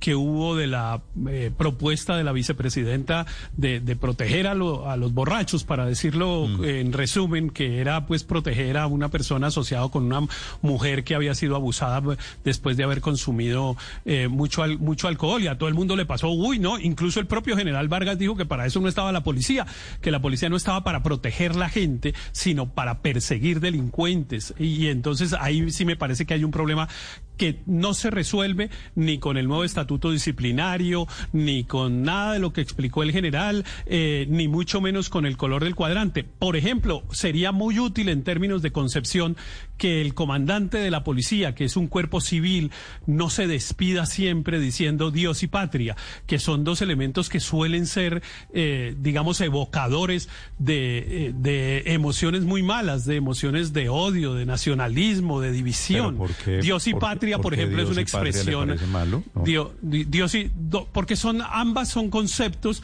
que dividen eh, o que generan odios, que Ah, no, generan entonces- pasiones. Entonces, La- paz y amor. el- Pero- general de- Vargas, Claro, bueno, general claro, Vargas, buenos días. claro, Paz y amor. exacto, Ok. exacto, bonito Pero- así, pero- pero, claro. Héctor, exacto. en honor a voy a, lo que, voy en a honor dejar al general constancia, Vargas. voy a dejar constancia de que un panelista en Blue Radio propo- propone Pues que cambiar el entable, y que entable una demanda ante la Corte Constitucional para cambiar Sí, el sí, escudo sí. y el lema de la policía. Pe- Pero además... eh, Hablar de Dios, ¿qué tal hablar de Dios? Decir que el general Vargas dijo que la policía no está para proteger a la gente Sí, es sí. realmente infame con él. Porque él lo que Sí, dijo no, era que acuerdo, no estaba para ser, eh, ¿cómo se Para llaman los que conducen? No, para conductor elegido. Conductor y es verdad, no está para ser conductor elegido. Pero él en ningún momento dijo que no está para proteger a la gente. Es Bueno, más, pero, yo quiero destacar bueno, el pues- papel del general Vargas. Yo creo que el general Vargas, por fortuna, logró llegar a la dirección de la policía porque ha sido un hombre que lleva una trayectoria muy larga en la policía, muy respetado por sus resultados, por su conocimiento y por la y, y la, la reforma que nos presenta me parece que por lo menos es un avance el que quieran cambiar, el que Para quieran quienes- mejorar. para quienes sí. Quieran- estamos para cerca quienes de Semana opinar. Santa y el incienso se usa mucho por estas épocas. Eh, y, y está bien, el general Vargas, yo también tengo una buena impresión de él, pero es evidente que su expresión a la que yo hago alusión, y no estoy cometiendo ninguna infamia contra él, lo que quería decir era lo que yo dije, porque es que claro que nadie había hablado, había hablado tampoco del conductor elegido. Eh, obviamente la connotación de la expresión de la vicepresidenta lo que quería decir es que la policía tenía que proteger a unas personas que estuvieran en situación de vulnerabilidad y la reacción que le generó al general es que ellos no estaban para eso. Otra Pues es cosa. que la lo que dijo pero el general Vargas es en la la entrevista es otra reacción cosa, es que la policía está para Ya- proteger a los ciudadanos. Ya habíamos hablado. No para- no para- no para ser tengo- conductor de la borrachos. sensación de la, de la propuesta de la vicepresidenta Ramírez. Néstor. Siete de la mañana, 12 minutos. A ver, de a uno, me hablan de a uno. María Consuelo, ya voy. No, Daniel, es que a mí siempre me, me, me gusta dar testimonio de lo que yo vi en las calles cuando trabajaba en Bogotá. Y es que a cualquier barrio donde uno llega, en cualquier estrato, siempre la gente pide más policía, más presencia de ese policía amigo que evocaba Aurelio. Entonces yo sí creo que en el, en el, en el inconsciente colectivo sí hay un, un cariño y una gratitud muy grande por la policía y me parece es que vamos María en la, en la, en- Tal no, vez- que vamos en la dirección Néstor, correcta para vez- rescatarlo. Tal vez es un dilema, digo, que tenemos todos, de que queremos Néstor. a la policía, de que queremos más policía, pero también ha habido casos de abuso Sin policial. duda, y hay que Claro. corregirlos Néstor. y hay que sancionarlos, pero lo que digo es, la gran mayoría de la gente pide más policía en sus barrios porque quieren presencia institucional. Né- Néstor, también La yo pregunta- creo que la policía tiene, es, el resultado de la sociedad. También yo quisiera un- una policía desarmada, una policía, pero bueno, es que esa no es nuestra sociedad. De alguna manera la policía responde a los problemas sociales en los que vivimos. Los cambios tienen que darse a nivel social. Son unos cambios complejos, no son unos cambios que, se dan con un chasquido de dedos. Yo, yo sí creo, Néstor, que vamos en el camino aceptando los errores, aceptando las equivocaciones, metiendo mano donde están pasando y generando nuevos procesos. Pero la pregunta, Néstor, es si esta, estos cambios son una respuesta adecuada al problema. Sí. En términos de percepción, usted decía, en la encuesta Gallup, el 55% de los colombianos tienen una opinión desfavorable, comparado con el 37% de las fuerzas militares, o sea, 20 puntos más. Y además hay unos temas de fondo eh, que el país viene diciendo que requieren cambios. La policía no puede ser la misma de cuando había un proceso eh, de conflicto armado muy grande, tener las mismas funciones a nivel rural que a nivel civil. Eh, pero como la oposición y algunos sectores pidieron eh, reformas de fondo, el gobierno se negó. Entonces esta es la respuesta. Pero me parece que lo más llamativo termina siendo el cambio de la, del uniforme, porque es una, un estilo.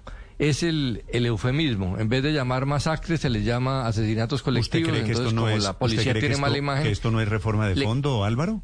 le- sí, le explico por qué. Por ejemplo, combinar lo del, lo del uniforme es malo porque pues es, es como nos ven mal, entonces cambiemos la imagen para que a través de los colores nos vean mejor, en vez de cambiar a fondo los comportamientos. Sí, es mejor eh, hacer unos cursos y certificar a los policías en unos cambios, pero eh, tampoco es suficiente, eh, creo yo, para el tamaño de los retos y el tamaño de la insatisfacción. Entonces, es lo de siempre, un rechazo total a las reformas, es querer... Yo tengo, eh, tengo la sensación, hacer las cosas de que Néstor, hay, de que aquí hay algo de y yo creo que esto vaya a cambiar mucho en la policía y los resultados no van a ser lo que el país pide en materia de cambio, yo creo. Néstor, que las mezquindades políticas no nos impidan ver que aquí hay varios temas de fondo, estatuto disciplinario, estatuto de carrera. El ministro Diego Molano se la jugó también entrando hace muy pocas semanas al, Ministerio de Defensa por este cambio y estos son cambios de fondo. Y a esto hay que añadirle el- el haber conseguido la disponibilidad presupuestal para aumentar el pie de fuerza, tanto que nos hemos quejado en muchas ocasiones en estos debates el déficit de pie de fuerza, y este es un tema presupuestal que el ministro Molano se la jugó a fondo con el general Vargas para conseguir los recursos presupuestales. Estos son temas de fondo Bueno, que la, que la sí mezquindad política contra el gobierno no nos, no nos Ese- nuble, ver temas de fondo en temas de derechos humanos, uso Ahora, esto- legítimo de fuerza, atención no al es- ciudadano, etcétera, que no, no lo quieren ver. Esto en teoría no tiene nada que ver con el gobierno, esto es para la policía, que no, no debería ser motivo, bueno, lo es, no cometo la ingenuidad de decir que no debería serlo, pero la, la policía en teoría, Héctor, debería estar por fuera de la discusión política. Sí, sí, debería. Y yo creo, y yo Quiero creo que son unos cambios apoyar a la positivos, digamos. no Yo- debería yo ser sí- ni de izquierda, ni de, de derecha, acuerdo. ni amarillo, ni rojo, ni verde, De, a- ¿no? de acuerdo, pero lo que debería es haber un acuerdo sobre eh, la concepción de la policía, sobre para qué es la policía y cómo debe actuar, qué es lo que nos divide, porque todos claro que queremos a la policía y, y todos quisiéramos tener una policía mejor y etcétera. El problema es cómo concebimos la policía y para qué la concebimos, si para castigar o justamente para proteger. Esa es exactamente la diferencia que yo planteaba antes, ok. que usted resumió muy bien y le agradezco mucho porque no se me había ocurrido cómo cambiar el Dios y patria y ese de paz y amor me parece un, eh, un muy buen resumen de conce- un muy buen resumen de las dos de las dos visiones, de las dos visiones, pero le iba a decir que ojalá puedan Cuando hacerlo salude al del general uniforme. Vargas, él me saluda Eh, Néstor, que hubo peace and love. Claro, pues sería mejor que no dijera nada, pero si dice Dios y patria, sí sería mejor que dijera eh, eh, paz y amor. Listo. Pero lo que le digo es, lo que le iba a contar es que hace unos 15 años, yo creo, el general Naranjo eh, también quiso cambiar el uniforme de la policía y no lo logró. Ojalá lo logren estos. Y él tenía sobre todo una, una cosa que creo que es muy importante y es que en general el atuendo de la policía en Colombia no reconoce los distintos climas y las distintas regiones. Eh, la policía se viste más o menos parecido en todas partes de Colombia. Claro, en algunas a veces usan un... un un, eh, una camisa de manga corta o alguna cosa por el clima, pero en general el, eh, la textura del, del uniforme y tal es parecida. Ojalá tuvieran en cuenta eso, porque, por ejemplo, yo recuerdo que en Cartagena empezaron a vestir a los policías con eso que aquí en Bogotá llamamos bermudas, con pantalón corto, porque claro, por el calor era mejor que estuvieran con pantalón corto. Y la gente lo que empezó fue a burlarse de ellos y a parecerles que lo que estaban era llamando a, a paz y amor y no a Dios No, y pero patria. En clima caliente siguen estando en bicicleta, muchos en Santa Marta, en Valledupar, en Barranquilla y eh, con, con bermudas. A mí ese, ese, ese atuendo me gusta. Me y los cambios que a veces acerca a los jóvenes. a veces se tiende a subestimar los cambios diciendo que son de forma, pero es que también la forma puede llegar a ser fondo. La Una forma, policía la- bien La, forma, decían unos señores del siglo pasado, la forma es el fondo. Siete, dieciocho minutos en Mañanas Blue. Estás escuchando Blue Radio. BostonMedical.la. Siempre firmes, siempre. Vigilados por salud. Ahora todos los contadores de Colombia se están pasando a alegra.com, el software contable con el que siempre estás al día con la DIAN. Obtén respaldo y soporte especializado, gratuito e ilimitado.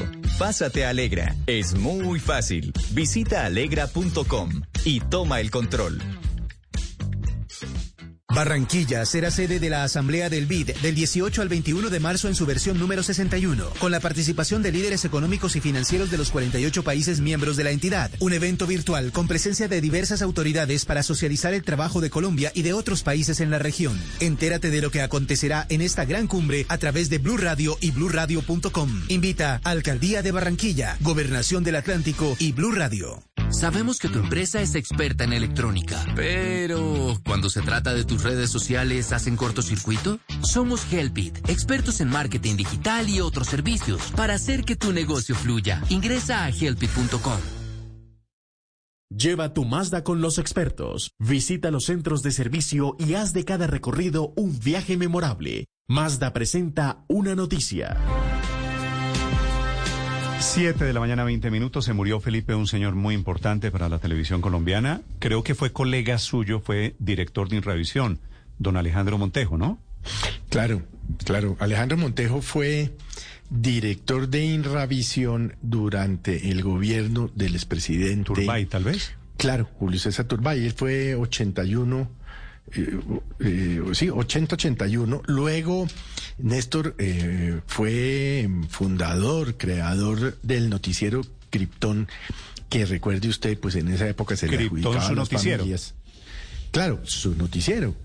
Y que era el noticiero de la familia Turbay, porque pues en esa época se le adjudicaba a los López, a, tal a cual. los Gómez, etcétera, etcétera. Ese noticiero Krypton, Felipe, que fue cuna de una generación de periodistas. Uy, sí. Uy, Néstor, eso por ahí pasaron mm, periodistas hoy, hoy colegas nuestros, pues con muchos años de experiencia, pero realmente Montejo, a quien yo tuve la oportunidad de conocer bastante bien, a Alejandro Montejo, tenía un olfato para, para percibir quién era buen periodista. Y, y, y realmente los cogía muy jovencitos, pues recién egresados, pues Bueno, unos Felipe, bebés. diría por yo, ¿no? ejemplo, de, de Krypton, Sí, a ¿quién se acuerda usted? Yo me acuerdo de un par, pero no me yo acuerdo, me de acuerdo, muchos. yo me acuerdo, bueno, es que Hernán salieron Castrillón. muchos. No, Hernán Castrillón era, era el Presentador. Hernán era el presentador. Salió de allí de, de Gritón su noticiero, de Sí. Gritón su noticiero. Ángela Patricia Llaniot, por Claro. Por favor. Que hoy es, una de periodista de, del carácter en internacional. Estados Unidos, sí. Don Jorge Alfredo Vargas, que usted de pronto lo ha oído mencionar. Jorge Alfredo. Hacía deportes. Hombre, Jorge Alfredo arrancó ahí a los 20, se lo puedo decir, porque Jorge Alfredo cumplió hace dos días 54 años. Réstelo hasta el año 81. Trein- ¿Qué edad tenía? tre- no, pues 30 y pico, 35 años, Felipe. No, Esto- tenía es 20, por ahí 21, 22 años. 21 años. Yo creo que Ángela Patricia es un poquito mayor que Jorge Alfredo. Sí, claro. Y estos eran todos muchachos veinteañeros. Salvo el presentador de deportes, Tito. ¿Usted se acuerda quién es el presentador de deportes? Bueno, estuvo Esteban Jaramillo y William Vinasco. No, señor, Iván Mejía. Ah, bueno, Iván Mejía. Iván Mejía. Lo que pasa es que eh, eh, Krypton estuvo el fin de semana, ¿se acuerda? Sí. A la noche. Y después lo pasaron al mediodía. En la noche, Iván Mejía hizo famoso el show de goles, porque Iván Mejía se compró. Fue uno de los que trajo la antena parabólica y bajaba todos Claro, los goles en de esa Italia. época era la- ¿Se la- acuerda? la perubólica. La perubólica. Eso era una- Eso era Tenía una sección de grave y goles. pase por Bueno, el Felipe, le digo, periodistas que pasaron ahí. Vilma Calderón, por ejemplo, una gran periodista. Sí. Vilma y Ángela, Ángela, también, Ángela. Eh, había un mono, que usted se acuerda, Lucho Parra. Lucho Parra, claro. Lucho Parra, que era gritón su noticiero. Sí, señor. Chelo García. Azucena dicen. Liévano, creo que Azucena. Sí. Azucena Liévano, que, Ángela que para, Hernández. Juan que Carlos para González. Azucena trabaja con nosotros, pero pues en, en Caracol Televisión todavía. ¿Usted se acuerda O sea- quién, quién era la presentadora en esa época de Gritón su noticiero con don Hernán Castrillón? Ver, Pues fue Ángela no. Patricia en algún momento. Ángela Patricia sí, y sí. una tal María Paula Duque, creo recordar. ¿En serio? Ah, bueno, imagínese. Me suena. Una joven entonces abogada ve- María Paula Felipe, Duque. 20 años en ese momento. Sí, bueno. Presentaba Gritón su noticiero. Así que un saludo a la familia Montejo, nuestras condolencias. Don Alejandro Montejo, de verdad un tipo importante, Felipe, cuando fue director de Inravisión, fue cuando trajo el expresidente Turbay la televisión a color. color, claro. Claro, después de un eh, debate enorme en el país porque criticaban al, al, al expresidente Turbay porque quería traer la televisión a color eh, y se oponían entre ellos mm, el doctor Luis Carlos Galán y decían que eso no, que eso era una, mm, eso no servía para nada, que No, pues, eso Felipe, era, sí, había que invertir hoy- en educación y en redes colegios, sociales, ¿no? Crucificarían al presidente que se atreviera a gastarse un peso en traer televisión a color. Ese ¿Qué no- televisión a ese color? Noticiero- Si vemos en blanco y negro, ¿para qué a color?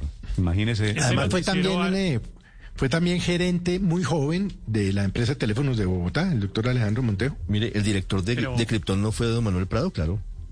Claro, pero ese noticiero alcanzó a- la- el primer lugar de la audiencia, ¿no? El noticiero Krypton. Eh, competía con 24 horas y con el noticiero de las 7 eh, y, y logró llegar a- al, al primer lugar, que era, una, era un momento de, de competencia difícil. Azucena Liévano, eh, Néstor, recuerde usted que ella fue secuestrada junto con Diana, Diana Turbay, Turbay, ¿no? claro. Ah, y Juan ellas- Vita, cuando lo eh, secuestra ellos- Pablo Escobar. Secuestro Exacto. que termina en la muerte de doña Diana Turbay. Así que todos hechos eh, intrincados, todos los hechos ligados, porque esa es la historia del país de esos finales, bueno, comienzos de los años 90 en realidad. Así que un saludo, Felipe, a la gente, a esta generación de periodistas, a la familia de don Alejandro Montejo, un hombre muy importante, repito, para la historia de la televisión colombiana. Mucha atención a esta hora, la alcaldesa Claudia López está haciendo anuncios sobre seguridad en Bogotá. Van a poner detectores de armas en Transmilenio, intentando otra medida, intentando contener la inseguridad. 7.25 minutos, José David. Hola Néstor y oyentes, así es, estamos aquí con la alcaldesa. Alcaldesa, estamos en vivo en Blue Radio en estos momentos y hablemosle a los oyentes qué se está entregando hoy, cómo van a usar estos equipos tecnológicos y en qué puntos y cómo van a operar. A Néstor y a todos los amigos de Blue Radio, un abrazo. Estamos aquí con nuestro secretario de Seguridad Hugo Acero, el gerente de Transmilenio y nuestro comandante de la Policía Metropolitana. Le estamos entregando hoy, Néstor, a la Policía Metropolitana 845 detectores de metales. Vamos a seguir desarmando a los delincuentes. Cada arma blanca o cada arma de fuego ilegal que está rodando en nuestra ciudad es un arma que va a terminar en un atraco a un ciudadano, en una lesión personal o, peor aún, en quitarle la vida a alguien causar un homicidio. El año pasado ya incautamos 179 mil armas blancas. Las fundimos todas. Incautamos cerca de 2.300 armas de fuego, 1.300, perdón, armas de fuego. Incautamos también cerca de 1.100 armas traumáticas. Eh, y este año seguiremos en esta labor. Y estos equipos, 845 equipos de armas de detección de, eh, perdón, de detección de metales para incautar armas, nos van a permitir continuar esta labor. La estamos haciendo especialmente en el SITP, en Transmilenio, en las ciclorrutas, donde hay asalto a, mano armada, como en el 45% de los casos, las bicicletas se las roban así, en la otra mitad de los casos es porque no hay sitios donde parquear, por eso también estamos incrementando cicloparqueaderos. De manera que es una labor bien importante. El general Gómez te puede explicar aquí cómo los vamos a usar, cómo apoyan la labor de la policía. Bueno, Néstor, buenos días. Esta es una herramienta muy General Gómez valiosa es el para el director de la servicio policía en Bogotá. Estamos recibiendo 845 detectores de metales que van a ser empleados por nuestros policías en Transmilenio, por los policías que están en las ciclorrutas, los policiales junto con nuestro Ejército Nacional que están en los 30 puestos de control ubicados en diferentes puntos de la ciudad y también por un personal de vigilancia que de acuerdo a un análisis de inteligencia y de investigación criminal que hemos realizado conjuntamente, nos ha permitido detectar, identificar los puntos calientes en la ciudad. Ese personal que va a estar en esos puntos tendrán esta herramienta que, como lo manifestaba anteriormente, es en beneficio del servicio policía, en beneficio de la seguridad de la ciudad. Néstor, esas fueron las respuestas entonces por parte de la alcaldesa Claudia López y el general Gómez. Entregan entonces estos 800 equipos. Estamos ubicados a esta hora en la Plaza de la Mariposa, icónico punto de la ciudad. Sí, José David, un tema operativo. Estos detectores de metales para Transmilenios, por supuesto, buscando armas de cualquier naturaleza, ¿significa van a requisar a todas las personas entrando a Transmilenio? Eh, la idea, Néstor, y dice el general Oscar Gómez, es que se van a intensificar precisamente esos operativos. Los policías en las estaciones, y no solo en las estaciones, sino en los 30 puntos que fueron habilitados, recordemos, este fin de semana pasado como estrategia ante los recientes casos de inseguridad. En las estaciones va a haber requisas y en esos 30 puntos que la alcaldesa Claudia López dio a conocer este fin de semana. Eso quiere decir sí requisas eventuales en estaciones de Transmilenio, detectores de metales, que anuncia esta mañana la alcaldesa para vigilar el Transmilenio especialmente y su, su seguridad en la ciudad. Estás escuchando Blue Radio. Para que siempre disfrutes el camino, cuidamos tu Mazda como tú lo cuidas. Por eso llévalo a nuestros centros de servicio y realiza mantenimiento y reparación solo con personal calificado.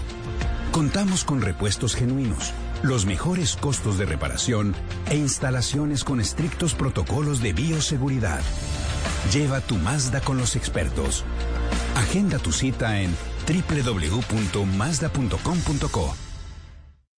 ¿Y usted cómo durmió anoche? Colchones comodísimos para dormir profundamente. La unidad investigativa de Noticias Caracol se fortalece. Periodistas de altísimo nivel frente a los grandes temas nacionales. Tienen que sacar una orden de inspección. No, pero es que no, no somos inspectores, somos periodistas. Exploramos y llegamos hasta el fondo para encontrar la verdad, para que esté bien informado.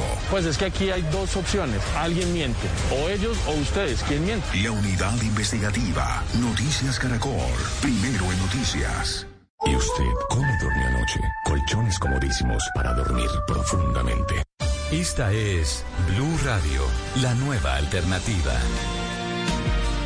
Ahora 7 de la mañana 30 minutos, vuelve hoy el Congreso de Colombia y quiere decir vuelve también el gobierno que presenta un paquete legislativo con cadena perpetua para violadores, con reforma tributaria, por ejemplo. Señor ministro del Interior, es el ministro que maneja la política y la relación con el Congreso de Colombia. El ministro Daniel Palacio nos acompaña. Ministro, bienvenido, muy buenos días. Muy buenos días, Néstor. Un saludo muy especial para ti, para la mesa de trabajo y para toda la audiencia. ¿Cuántos proyectos en total aspira el gobierno a convertir en leyes o en reformas constitucionales, ministro? Bueno, nosotros hoy tenemos 48 proyectos que están haciendo trámite en el Congreso de la República, quiere decir que vienen desde el periodo pasado. Tenemos 18 proyectos que serán radicados en este periodo, algunos que ya fueron radicados ayer, como la ley del deporte. El día de hoy radicaremos la reglamentación de la cadena perpetua y la próxima semana se radicarán otro paquete de iniciativas. Con eso esperamos terminar esta, legislatura, este periodo legislativo, con alrededor de 20 leyes, lo que se suman a las 21 leyes que aprobamos en el periodo pasado, lo que llevaría a una legislatura de 41 leyes eh, aprobadas. Es importante eso recordar que en el periodo pasado aprobamos la ley de emprendimiento, la ley del turismo, el PAEF, eh, los alivios financieros al sector agropecuario, todo el paquete de reactivación económica se aprobó el periodo pasado y pues este periodo tenemos 19 proyectos que son los proyectos bandera del gobierno nacional. Ahora, ministro, no me mencionó usted el que me parece a mí el más importante, la reforma tributaria.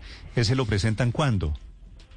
Eh, bueno, Néstor, eh, frente a la reforma fiscal y social que el Gobierno Nacional eh, viene estudiando, hemos sido claros que ese es un proyecto que en principio corresponde a lo que fue el gasto del año pasado y el endeudamiento el que tuvo que incurrir el Gobierno Nacional para poder atender no solamente la expansión y la atención de la pandemia del COVID-19 en materia de salud, sino también en todos los programas sociales que hemos venido implementando como consecuencia de la pandemia, la aplicación de ingreso solidario, el PAEF, los diferentes eh, instrumentos sociales que hemos venido aplicando para atender a la población más vulnerable y para salvaguardar el empleo formal. En ese sentido, lo que el gobierno ha venido estudiando eh, este semestre y que estamos esperando el día miércoles se haga la presentación del reporte por parte de los expertos en materia tributaria y en ajuste fiscal, de ahí hacer ese estudio frente a cuál será el ajuste fiscal y sobre todo entendiendo que eso sirva no solamente para mantener el grado de inversión y la capacidad de endeudamiento, sino para poder mantener los programas sociales, ampliarlos y poder adicionar unos programas importantes que el señor presidente de la República eh, tiene eh, como objetivo anunciar para atender a la población más ¿Y esa, vulnerable. esa que ustedes llaman, ministro, reforma social o reforma fiscal, ¿la aspirarían a presentar la semana entrante? Eh, yo creería, eh, Néstor, que principio esperamos ese resultado el miércoles. Ya hoy el presidente Miércoles es hizo mañana. un anuncio. Eh, no, el miércoles se presenta el, el reporte por parte de la comisión de La comisión de expertos. expertos, sí. Sí, teniendo ese reporte el día de mañana, pues se comienza ese proceso de consenso al interior del gobierno, luego de construcción con las bancadas del Congreso, las comisiones terceras y cuartas, para ya tener un paquete claro que es lo que se radicaría, podría ser la próxima semana o un poquitico después, pero entendiendo que ahí lo que vamos ya buscando es tener un consenso avanzado, no solamente entre todo el gobierno, sino también entre el Congreso de la República. Ahí es importante, por ejemplo, ya mencionar que hoy el presidente ha dado el mensaje que la canasta básica familiar no tendrá ninguna afectación en materia de IVA. Sí, la canasta básica, pero no necesariamente los alimentos. Hay otros alimentos eh, suntuarios, por ejemplo, que no están en la canasta básica, que esos sí van a tener IVA, ministro. Yo no, no podría decir hoy eh, cómo será eh, esa aplicación. Eh, hoy el mensaje del presidente y la instrucción ha sido claro frente a esa parte de la canasta básica familiar. Como lo digo, el día de mañana se presentará ese reporte y vendrá la construcción.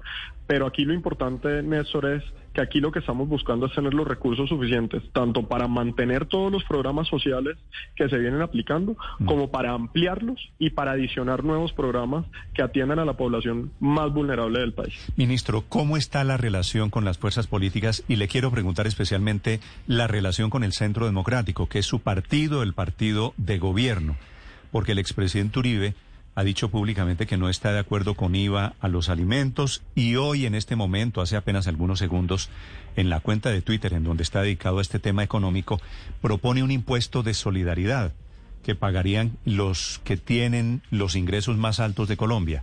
¿Cómo van a ser, ministro, en esa relación gobierno-centro democrático en particular? Bueno, nosotros, eh, Néstor, con el Centro Democrático hemos venido manteniendo la relación de partido de gobierno, una relación fluida, en donde eh, siempre hemos eh, manejado eh, toda esa situación de, lo- de las iniciativas del Congreso, de las iniciativas que presenta la bancada, en un trabajo siempre coordinado, armónico, en donde obviamente hay propuestas, algunas que eh, adoptamos, algunas en las que no estamos de acuerdo y viceversa.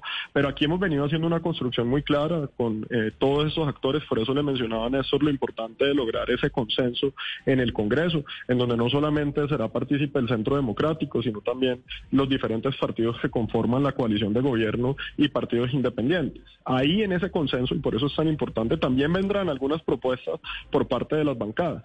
Si bien una cosa será ese, esa, esa propuesta inicial que hará el gobierno nacional, también pues tendrá un espacio para lo que los partidos eh, y los diferentes sectores políticos eh, propongan para ver cómo siempre pensando en el bien del país se mejora eh, esa reforma que sin duda alguna el objeto es que tenga la menor afectación posible en los bolsillos de los colombianos y que logre tener y mantener los recursos para la inversión social y para mantener y ampliar los programas sociales que hoy se incluyen. Ese tema del ingreso solidario, inclusive también se ha hablado en Bogotá eh, por algunos sectores de presentarlo y será algo que se estudiará ahorita con eh, los ponentes, con eh, las bancadas para poder tener una reforma social que llegue al corazón de los colombianos y a la población más vulnerable.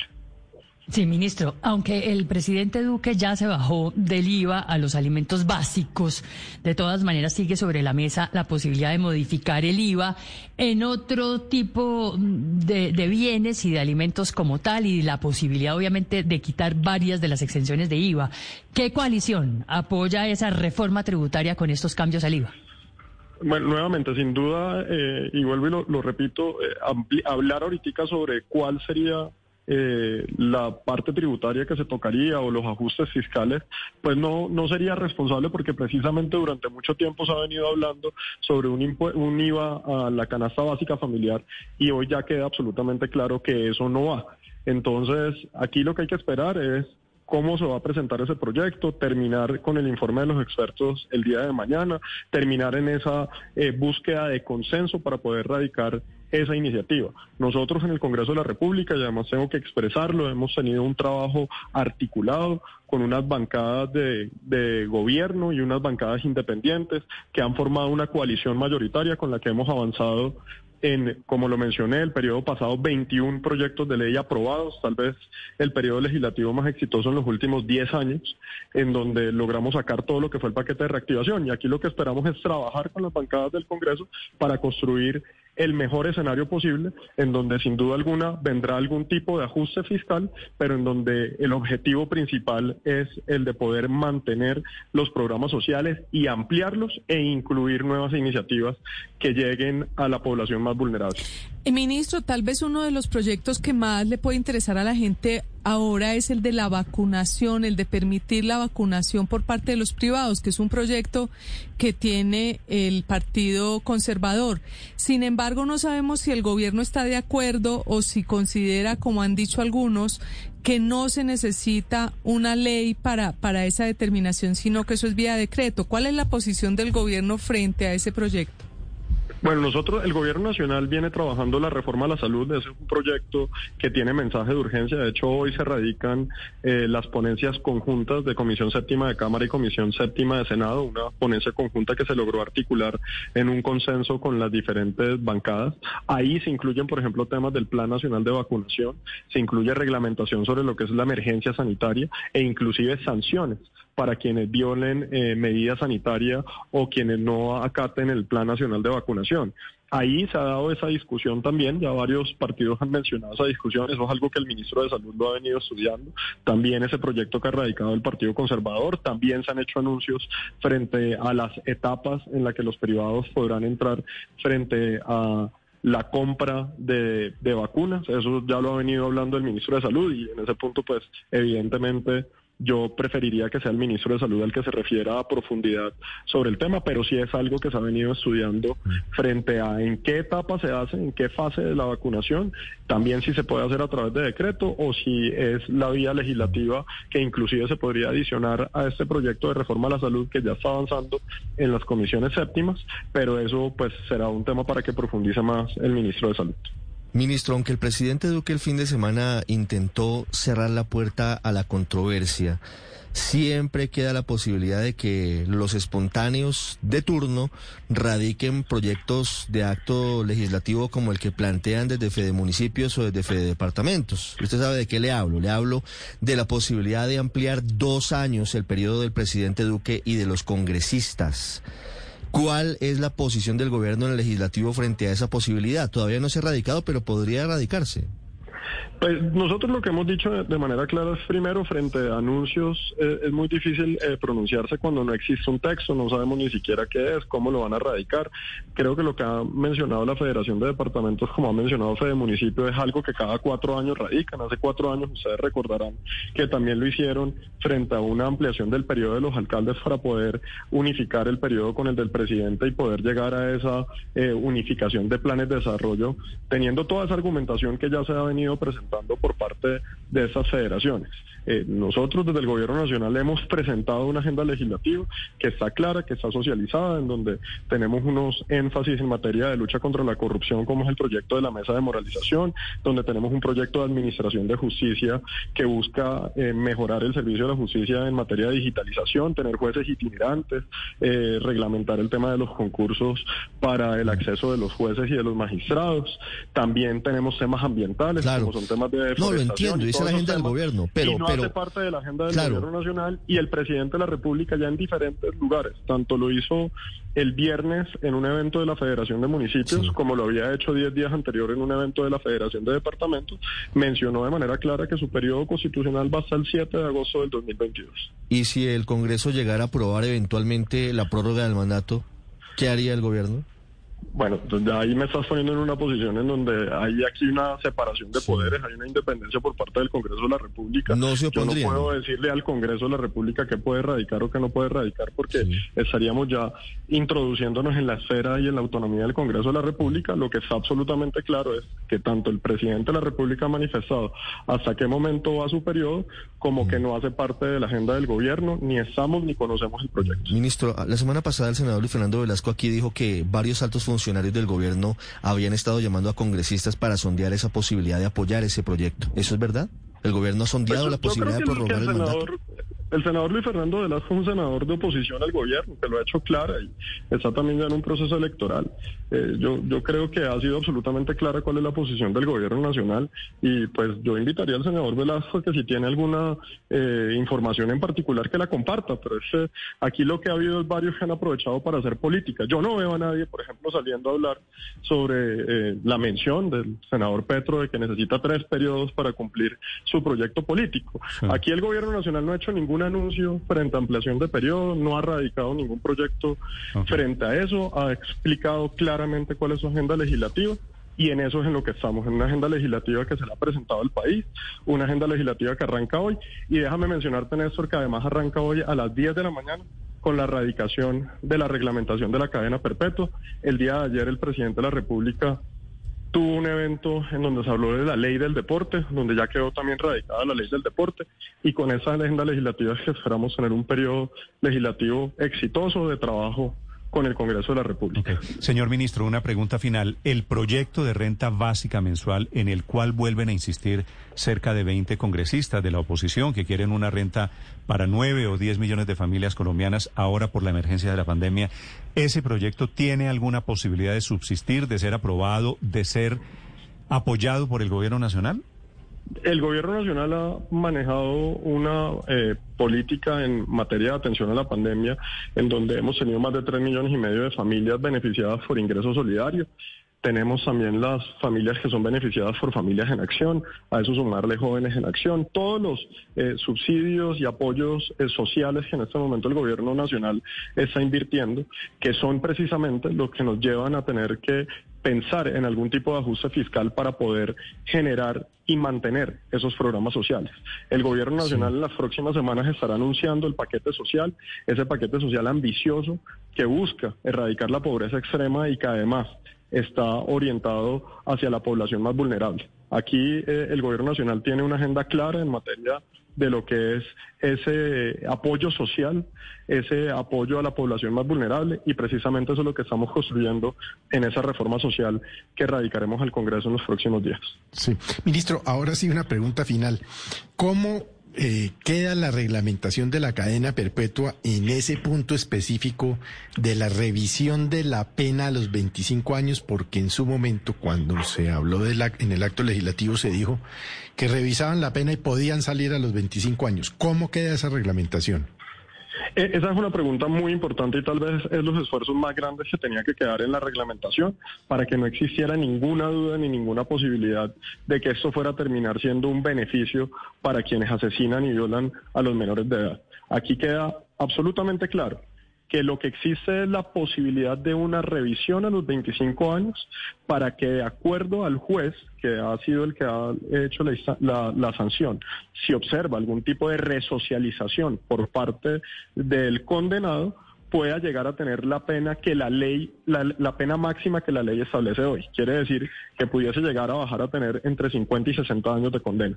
Pero en ningún momento esa revisión puede llevar a una condena inferior a lo que la ley ya establece hoy como la pena máxima. Para que quede claro, en el caso tal de que esa revisión llevara a que por algún motivo existe una resocialización de la persona, existe algún tipo de arrepentimiento, algún tipo de consideración por parte del juez, lo que podrá tener es la pena máxima que hoy la ley eh, consagra, que es entre 50 y 60 años. Las 7 de la mañana, 47 minutos. El ministro del Interior anticipando cómo será a partir de hoy la agenda legislativa. Ministro Palacios, gracias. No, muchísimas gracias a usted. En segundos, revelaciones de atención aquí en Mañanas Blue sobre la reforma tributaria, cuyos primeros brochazos, Felipe, atención, dará hoy en la Asamblea de BID el presidente Iván Duque.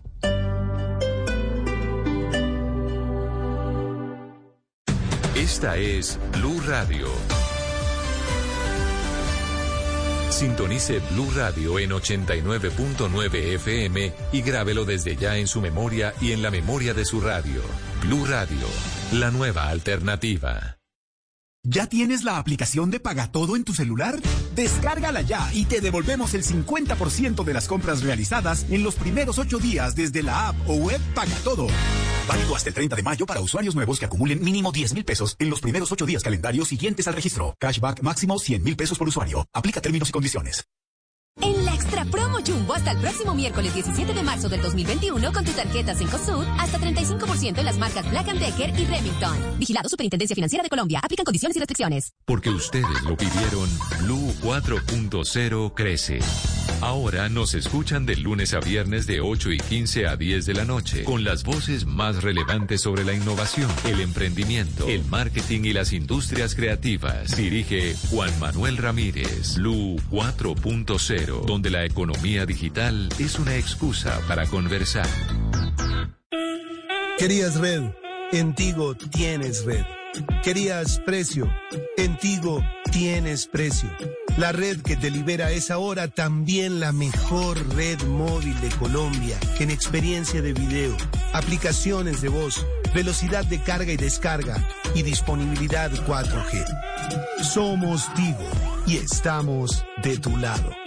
Reporte Open Signal. Experiencia de Red Móvil Colombia enero 2021. Sujeto a cobertura. Más información en tigo.co. Viva en Torre Ladera Bosque Reservado, donde se conecta la elegancia y el confort con un ambiente campestre sin salir de la ciudad. Apartamentos ubicados en colinas de suba con acabados de lujo y zonas comunes que incluyen piscina, zonas húmedas y cancha de squash. Visítenos hoy a menos 314-323-1276 o separe su apartamento en www.areconstrucciones.com. Elegir bien la compañía cuando empiezas a establecerte es lo más importante. Por eso llegó el momento de elegir tu próxima camioneta Suzuki. Lleva la tuya desde 68 millones 200 y financiala al 100% para dar inicio a una nueva aventura. Aplican términos y condiciones. Camioneta Suzuki para la más grande de las aventuras. Respalde garantiza Derco. Dígale no a las noticias falsas. Evite los medios anónimos e irresponsables. En tiempos de emergencias y de incertidumbre, es fundamental la información verificada y confiable. Los medios de comunicación formalmente establecidos, por su profesionalismo y responsabilidad, son el antídoto más eficaz contra las noticias falsas y la desinformación. Infórmese por la radio y la televisión a toda hora, con los rostros y las voces que usted conoce y confía. Fue un mensaje de la Asociación Internacional de Radiodifusión, AIR.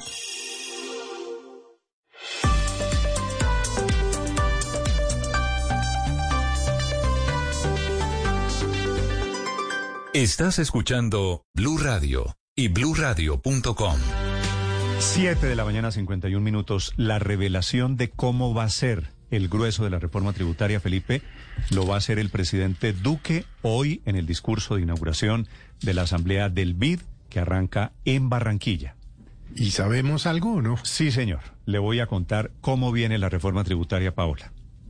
Que viene con unos trucos de carácter técnico muy, muy importantes. Hay una diferencia, Felipe, entre productos exentos y productos excluidos del IVA. Y allí está la clave. Cuando el presidente Duque dice hoy, Paola, en el periódico El Tiempo, que los alimentos básicos no se van a grabar con el IVA. Allí hay dos claves.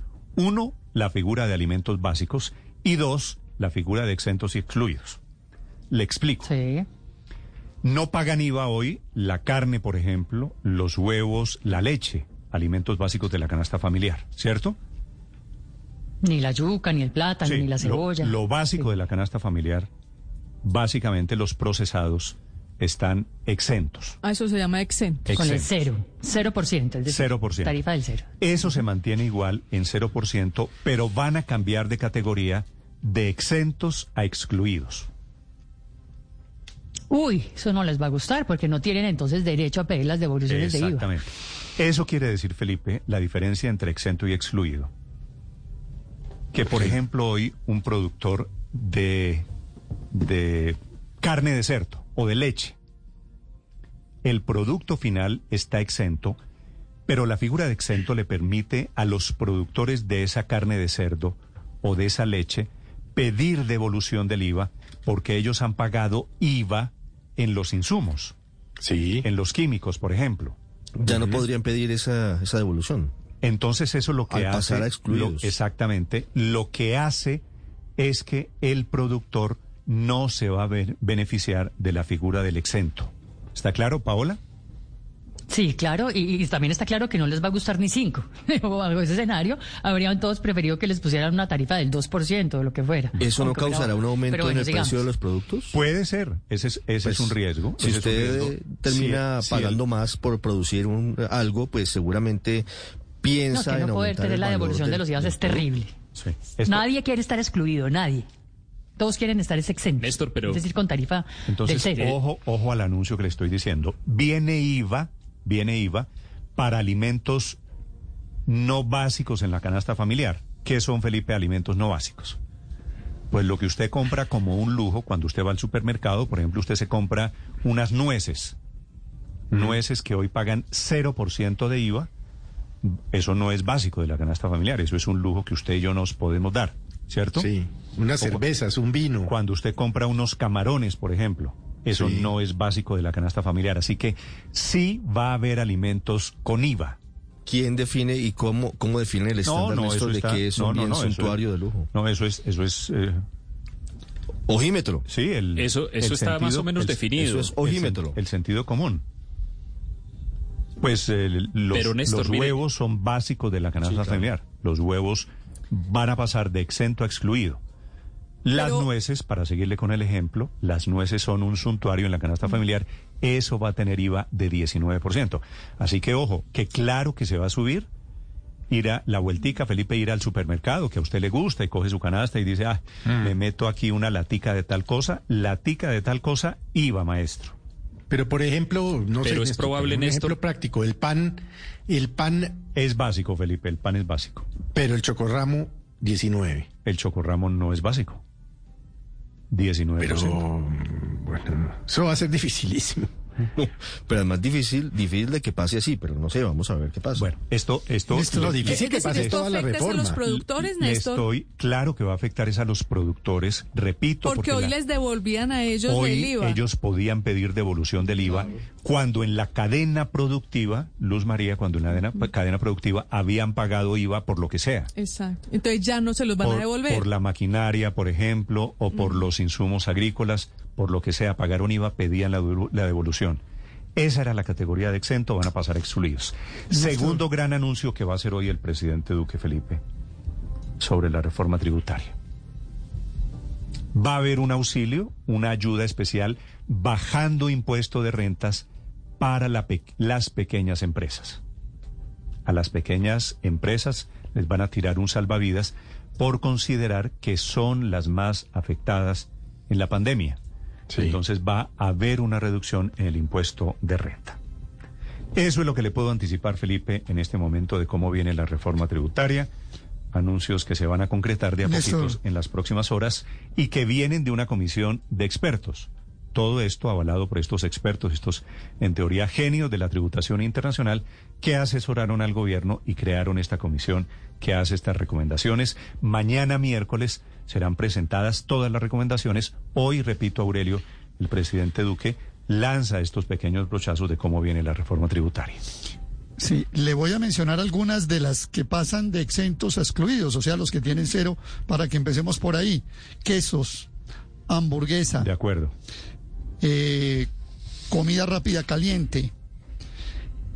Le cuento también que puede estar y de alguna manera eh, los panes especiales. Sí, ya Le puedo Felipe puso bien, bien puesto, bien puesto el ejemplo, el ejemplo del chocorramo. Si usted va a Sí, comprar pescados. su pan para el desayuno, ese pan no va a tener IVA. Si va a comprar panes elaborados que se consideran están por fuera del Pero- grupo de productos de la canasta pero no familiar, tenga- eso sí va a tener IVA. Pero no tenga ninguna duda de que eso se traslada al consumidor. Eso, porque es que en Colombia el IVA no solamente es injusto, porque no consulta el ingreso del contribuyente para pagar el tributo, sino porque además existe ese sistema de descuentos donde al final hay un pago total por parte del consumidor. Y yo me temo que eso no se va a perder. Entonces, Néstor, le cuento, en el Tribunal Superior de Cundinamarca hace rato hay una demanda, incluso a mí me citaron como testigo, de ese sistema del IVA.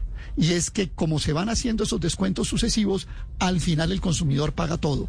Y yo creo que aunque usted haga ese truco, eso no lo va a eliminar. O sea, aquí vamos para una elevación del costo de vida a los consumidores por cuenta de ese que usted llamó truco. Ahora, en cuanto a la reducción de las, de las pymes, el impuesto de renta pymes, esa es una vieja reivindicación de las pymes que ojalá sea efectiva, porque hoy estamos hablando de 31 y yo diría que los cálculos que se han hecho, por ejemplo, de entidades como Acopi, Bogotá, Cundinamarca, darían que una tarifa realmente equitativa sería del 21%. Entonces habrá que mirar a ver hasta dónde es que va la rebaja, teniendo en cuenta también una cosa, que la esa es la discusión de pymes... Esa es la discusión, Aurelio, que se abre a partir de ahora, ¿no? Porque todo esto es calentamiento de la reforma tributaria. Vendrá Es la discusión. calentamiento, Néstor, Esto- claro. Esto, esto me imagino que todavía puede, va a ser modificado en el Congreso de Colombia. Todo esto que le estoy anunciando, calentamiento? Andrés, estas son intenciones del gobierno. Viene la peluqueada del ¿Es gobierno, del calentamiento? Congreso. Claro, es calentamiento y es estrategia de negociación, porque también el, el, el gobierno tiene que entrar, y siempre sucede así, con unas pretensiones un poco mayores que lo que finalmente espera, espera recaudar. Eh, a, mí me, a mí me sorprendió un poco la noticia esta mañana temprano, Néstor, de que el presidente Duque iba a rechazar definitivamente la cuestión de la, del, del IVA a la canasta familiar, por lo menos a la canasta familiar básica, porque uno pensaría, por lo menos así por encimita, que solamente aplicando IVA a productos suntuarios no alcanza a recaudarse estructuralmente y en el mediano plazo lo que el país necesita recaudar, no solo para este año, sino para arreglar sus finanzas de ahí en adelante, o por lo menos para estabilizarlas un poquito. Entonces, no, no, no, no sé si solamente con el IVA a las nueces y al aceite de oliva que compra Felipe cuando va al supermercado alcance para esto. Eh, podría ser porque además fíjese que esa, eso era lo que venía ambientando el ministro de Hacienda, que haya una pretensión de, de expandir el IVA un poco más hacia, hacia más productos y luego hacer compensaciones a través de transferencias monetarias a las personas de, de menores de menores ingresos. De todos modos, eso es un dilema para el gobierno, porque en círculos de, de- del centro democrático y digamos de la, de la derecha y la centro derecha está haciendo carrera la idea de que el IVA la canasta familiar es la plataforma electoral de Gustavo Petro para 2022. Entonces, seguramente también No, les da algo de nervios. Claro, es que esta es la gracia de esta Em. reforma tributaria para efectos políticos y es que dará simultáneamente intención del gobierno de una reforma tributaria con la campaña electoral y por supuesto eso Claro, va a marcar el rumbo, Paola. Además, porque muchos deben estar pensando que esta es la oportunidad de repartir mermelada, ¿no? En plena, imagínense semejante papayazo un, un añito antes de elecciones de reforma tributaria. Digamos, por eso es que es tan apetitoso este tema para muchos dentro del propio con- Congreso. Pero varias cosas, Néstor. Por ejemplo, el chocorramo, del que veníamos hablando, el chocorramo ya paga desde hace rato IVA del 19%. Ok, entonces, así quedó cambio- hace dos o tres reformas cambiamos tributarias. de ejemplo. Otros De ejemplo, panes, sí, otros panes precisión. diferentes podrían pagar IVA, panes considerados o de la panadería, digamos de la pastelería, todo ello, algunos productos de Sí. esos estarían grabados con el 19%. Eso Es que todo la lo que ya venga empaquetado. Es lo que dirá la reforma tributaria. Pero bueno, eh, Claro, claro. Y hay, hay productos que están en el 5%, digamos, por ejemplo, café, chocolate, azúcar, eh, carnes frías, embutidos, sobre las cuales sí me queda la duda de si piensan mover también 19%, esa. Paola, sí, a 19%. Sí, señor. Bueno, ahí, ahí viene un golpe grande, más el golpe que se viene vía aumento posiblemente en el costo de todos estos productos, porque es que estamos hablando de que si el huevo, el pollo, el cerdo, los productores de esos bienes ya no pueden descontar los IVAs, digamos, de la cadena, se les va a encarecer el costo de manera importante. Por ejemplo, los que producen eh, eh, pollos y los que producen cerdos ya no pueden descontar el 19% del IVA de un maíz, maíz que además es importado. Claro, claro. ¿no? Eso se les va a subir y al- a la hora del té les toca es aumentarle el costo al consumidor Pero final. Yo no sé si estemos en este momento, si el plato, si el palo está para cucharas, Pero hay para que, que- después hay veamos que cerdo, pero con 10% más. Paola, esa Huevo será, con esa 10% será más. una discusión Miércoles. inevitable de si pasar productos, alimentos de exentos excluidos va a ocasionar un aumento de costos Pero Néstor, para el una notica, Sin duda, una sin notica. duda porque que tienen que, que- trasladar el costo. Claro, pero una notica. Simplemente es importante resaltar también que históricamente uno de los delitos de corrupción que se han destapado en la DIAN históricamente con estos- tienen que ver con con, los exentos. Los productos que piden devolución. Las las devoluciones de IVA han sido muy cuestionadas por muchos directores de la DIAN, inclusive llevándolos a amenazas de muerte porque son mafias gigantes. Claro, es que por eso se ha propuesto cambiar el IVA por un impuesto de consumo del 8% y no está y que la gente no esté pidiendo las devoluciones. Es una cosa que es, Es mucho cierto, más transparente que, que yo francamente no entiendo por fuente de qué. corrupción, eso Yo no entiendo razón. bien por qué los economistas han rechazado eso porque incluso Fedesarrollo hizo un estudio y demostró que el, el recaudo eh, crecería crecería bastante. No, no, no entiendo bien con qué eso, pero lo que quería decir es que quedó claro el domingo en el tiempo cuál de las dos columnas era mejor leer, ¿no? Porque salió Carrasquilla y salió el expresidente Uribe. Y está claro que en ese pulso el expresidente Uribe sigue teniendo una mayor preponderancia al interior del gobierno que el ministro de Hacienda. El, expresidente Uribe que no vamos a poner IVA a la canasta familiar. Y el ministro que es que es muy iniquitativo que yo no pague IVA en el tomate y no sé qué y tal. Y pues bueno, lo que diga el expresidente Uribe. Bueno, Pues esa, es, me- esa me- es una manera de Mm, leerlo. es que me parece Lo- que Andrés lo- Mejía da en el punto. Lo otro es que el gobierno no se iba a dar el Claro. lapo de ponerle IVA, pues es que eso pe- tampoco... En, en año electoral dar el papayazo del IVA a los productos Pero ahí básicos está el de la canasta problema, familiar, que pues. es que el gobierno se puso a anunciar que iba a ponerle IVA a la canasta familiar antes de, de que llegara esta nueva visión más eh, política. Bueno, pues ayer el a ministro de Hacienda que- publicó una columna con esto. Claro, por Sí, eso. Entonces el días. ministro se equivocan y ahora quedan con, con el pecado, eh, o con el género y sin el pecado. No sé cómo, cómo es que es la vaina, porque finalmente ya en, en redes Con el sociales pecado y sin el género. la oposición lo que está diciendo es que le van a poner IVA y no van a salir de ahí de atacarlos diciéndoles que van a ponerle el IVA a la canasta familiar. Fíjese, fíjese, Néstor, que no es tan contradictorio, porque cuando usted mira la columna de Carrasquilla, Carrasquilla, cuando habla de los bienes que él está exento de IVA, menciona precisamente estos, llamémoslos, Suntuarios. suntuarios de Sí, canasta sí, Claro. lujitos, entonces la cosa no está tan contradictoria, Héctor. Fíjese usted que ahí hay un juego. es cierto, de, es cierto. Claro, es que Car- Carrasquilla no habló de cuando él compraba huevos o arroz o papa. No, habló cuando compraba quesos y cosas de ese estilo. Lo mencionó así. Entonces, fíjese que o la una a la otra, pero ambas llegan a la misma. Entonces, Néstor, yo insisto, esto significa una elevación del costo de la canasta básica. Aquí hay bienes que además son considerados de este tipo, digamos, suntuarios básicos para que adoptemos una categoría y que van a No, afectar a todos los colombianos. sun- Suntuarios básicos no hay, Aurelio. Sí, pero bueno, me estoy inventando lo- esa no, los- como para poder o suntuarios, traer- o, o no, básicos. no, o para poder, no, porque es que eh, es que hay que afinar ahí, porque están sacando de la canasta básica unos que ellos consideran que no son tan básicos. Pues si, si quieres se la digo así. Ahora, sobre el tema del pollo y del cerdo, cons- le quiero decir una, una cosa, perdón, Paola, muy breve. A estos importadores de maíz y de eh, materias primas para alimentos balanceados, les devuelven el IVA. Les devuelven hoy el IVA. Claro, Eso desde eso- hace, desde el 2002, Por eso, 2003, en el eso, primer gobierno de Aurelio, Uribe. por eso es que van a pasar, eso es porque son exentos.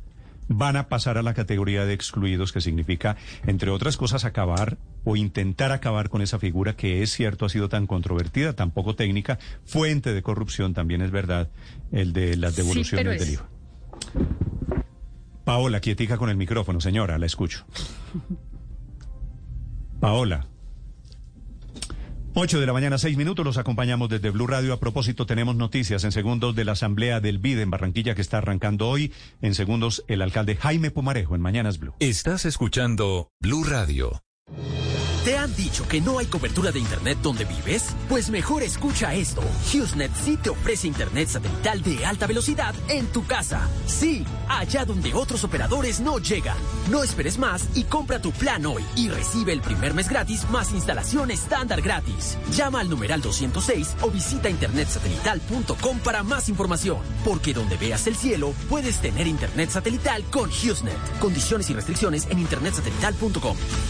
Somos el país más buena papa del mundo. Nuestra papa nacional tiene tradición, tiene raíces de nuestro campo colombiano. Creamos en nuestros productores. Llevemos la papa a los momentos más felices de nuestra mesa. Comamos nuestra papa, la que llevamos en el corazón. Una campaña de fe de papa y el Fondo Nacional del Fomento de la Papa. Visítanos en preparalapapa.com.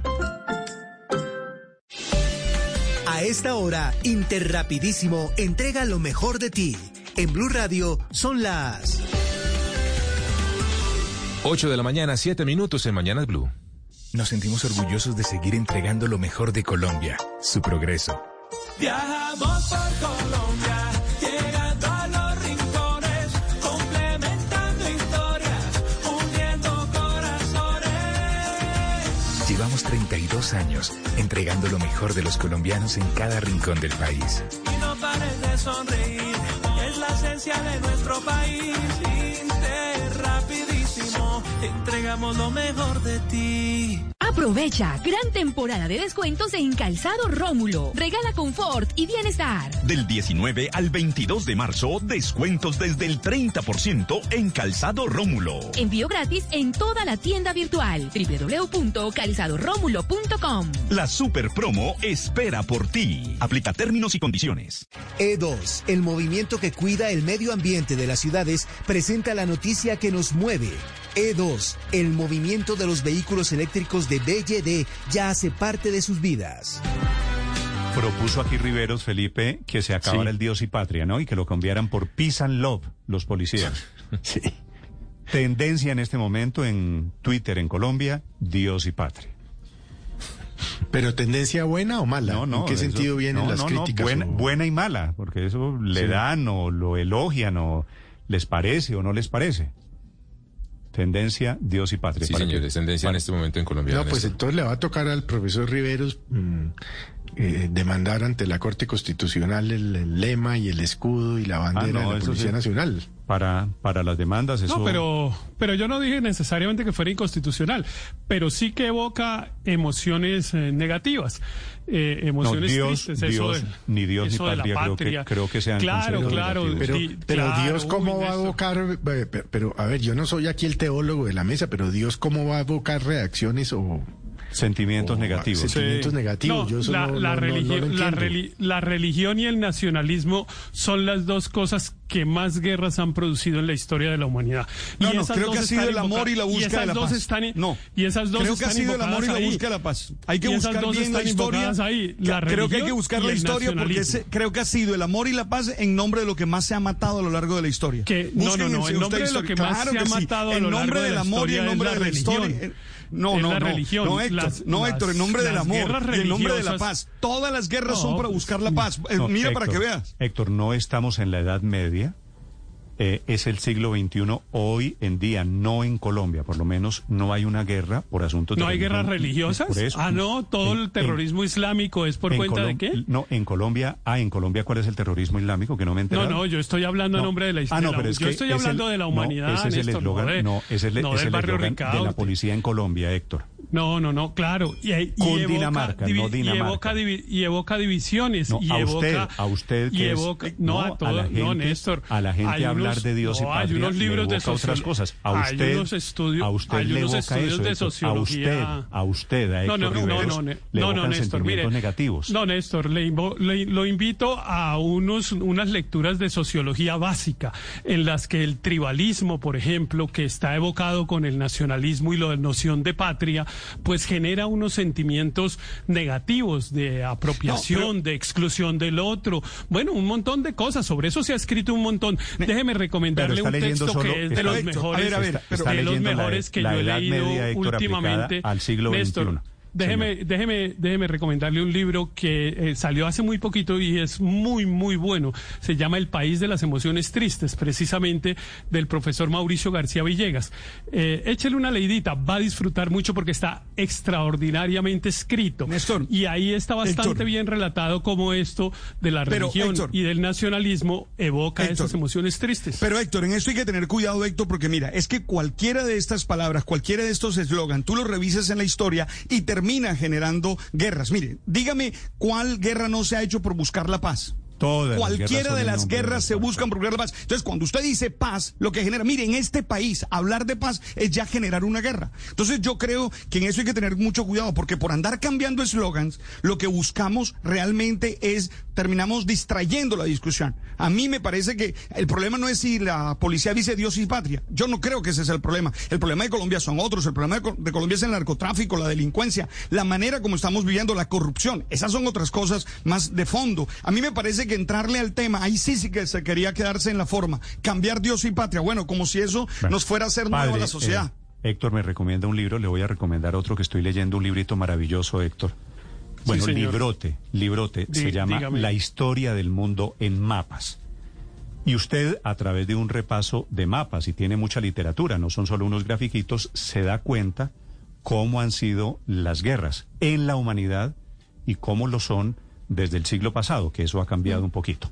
8 de la mañana, 13 minutos, pero bueno, me parece que es como Sobre siempre todo porque en Colombia, tesis- de verdad, lo que usted interesante, dice, Una tesis provocadora. Néstor, lo que usted dice, es decir, en Colombia, que yo sepa, en muchas décadas no se ha matado a nadie, ni por patria ni por religión. Es decir, ese eslogan no ha sido ningún motivo para generar muertes, por el contrario, por lo menos en Colombia. 8 de la mañana, 13 minutos. Está comenzando en Barranquilla la asamblea del BID hoy. En Barranquilla, Alejandro Tapia. Hola Néstor, Eh, con un crédito de 250 millones de dólares que, del que cual dimos cuenta ayer, eh, comenzó la asamblea del BID en esta ciudad. Esto para apoyar proyectos de impacto ambiental en Barranquilla, como la recuperación de la Ciénaga de Mallorquín y la construcción de un ecoparque en la isla de Salamanca. Con estos recursos, Barranquilla espera convertirse en la primera biodiversidad de Latinoamérica. La asamblea del, FI- del BID comenzará en firme hoy, Néstor, con la instalación de la agenda Circuito Colombia. Esto por parte del presidente Iván Duque desde las 2 de la tarde.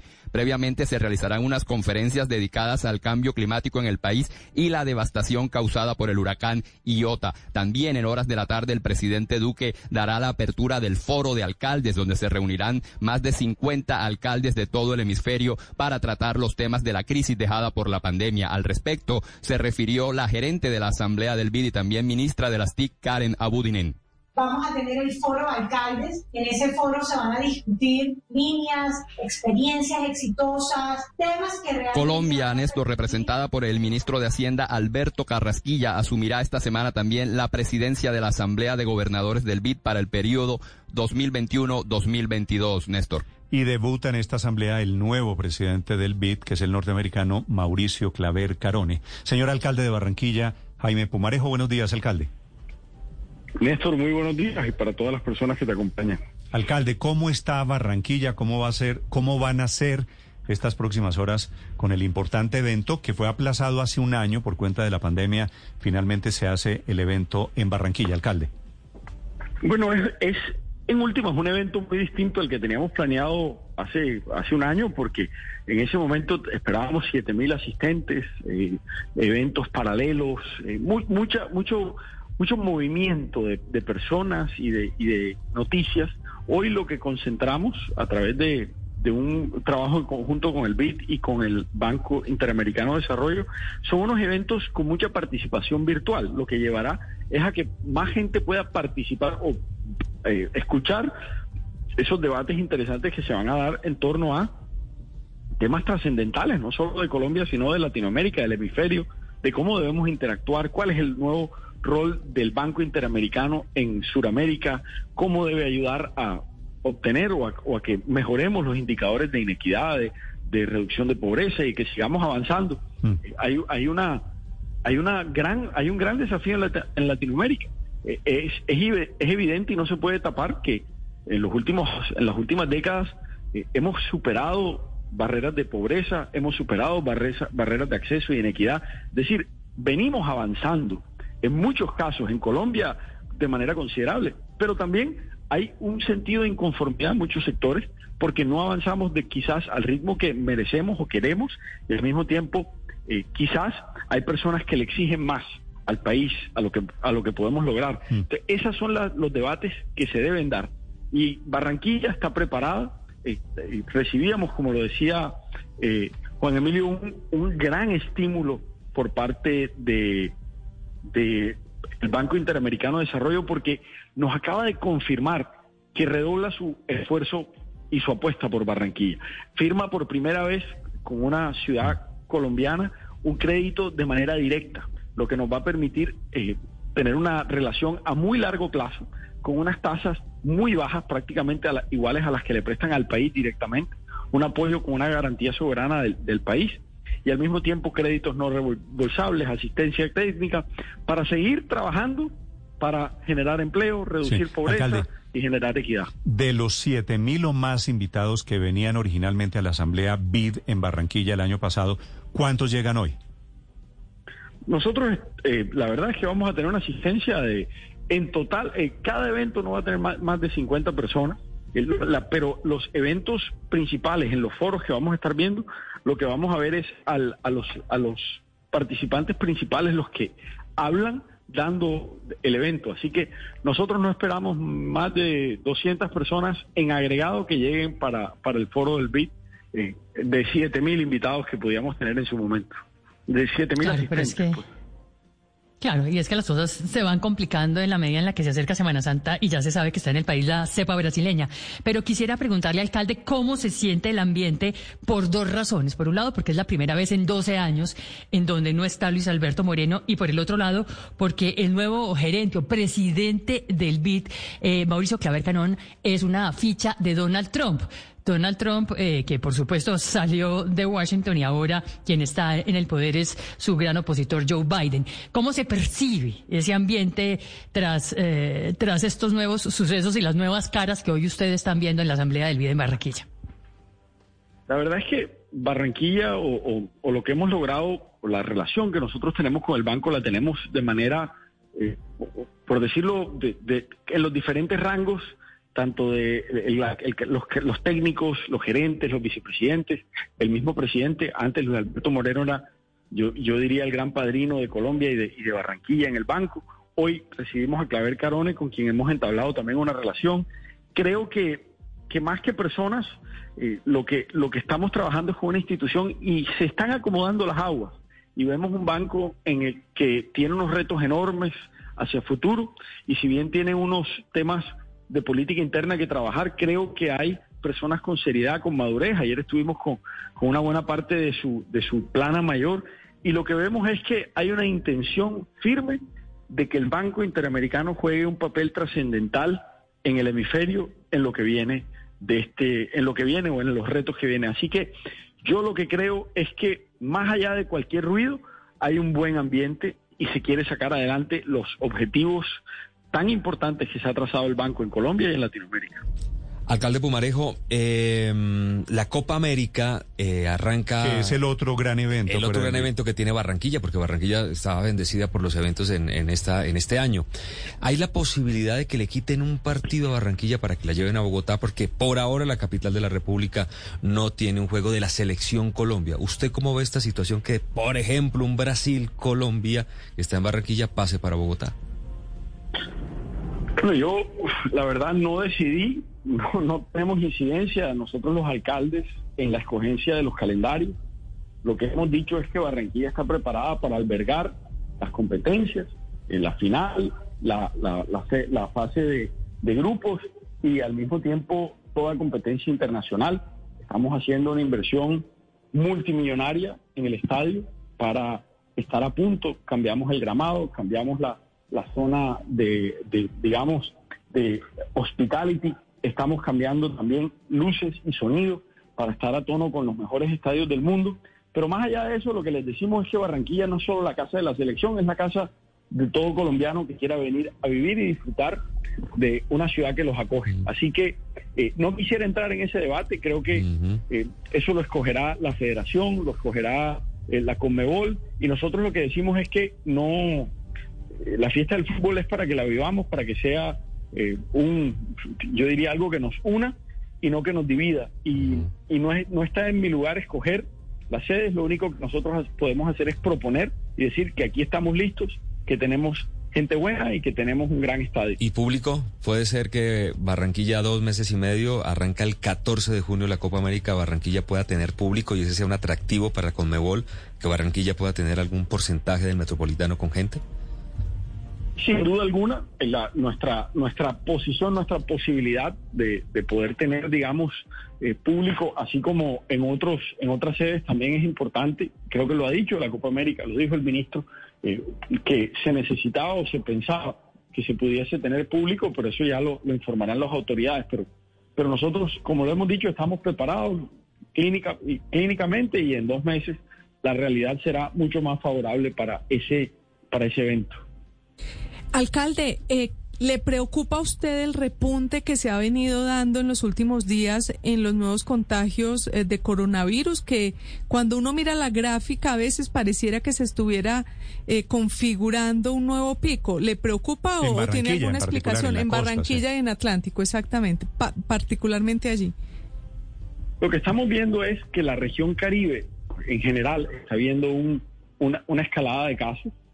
Por ejemplo, Santa Marta, Riohacha eh, la Guajira en general. Nosotros estamos recibiendo pacientes de, esos departamentos y, diversos municipios. Lo mismo está pasando en la sabana. Y lo que, lo que vemos es que eh, hay un relajamiento.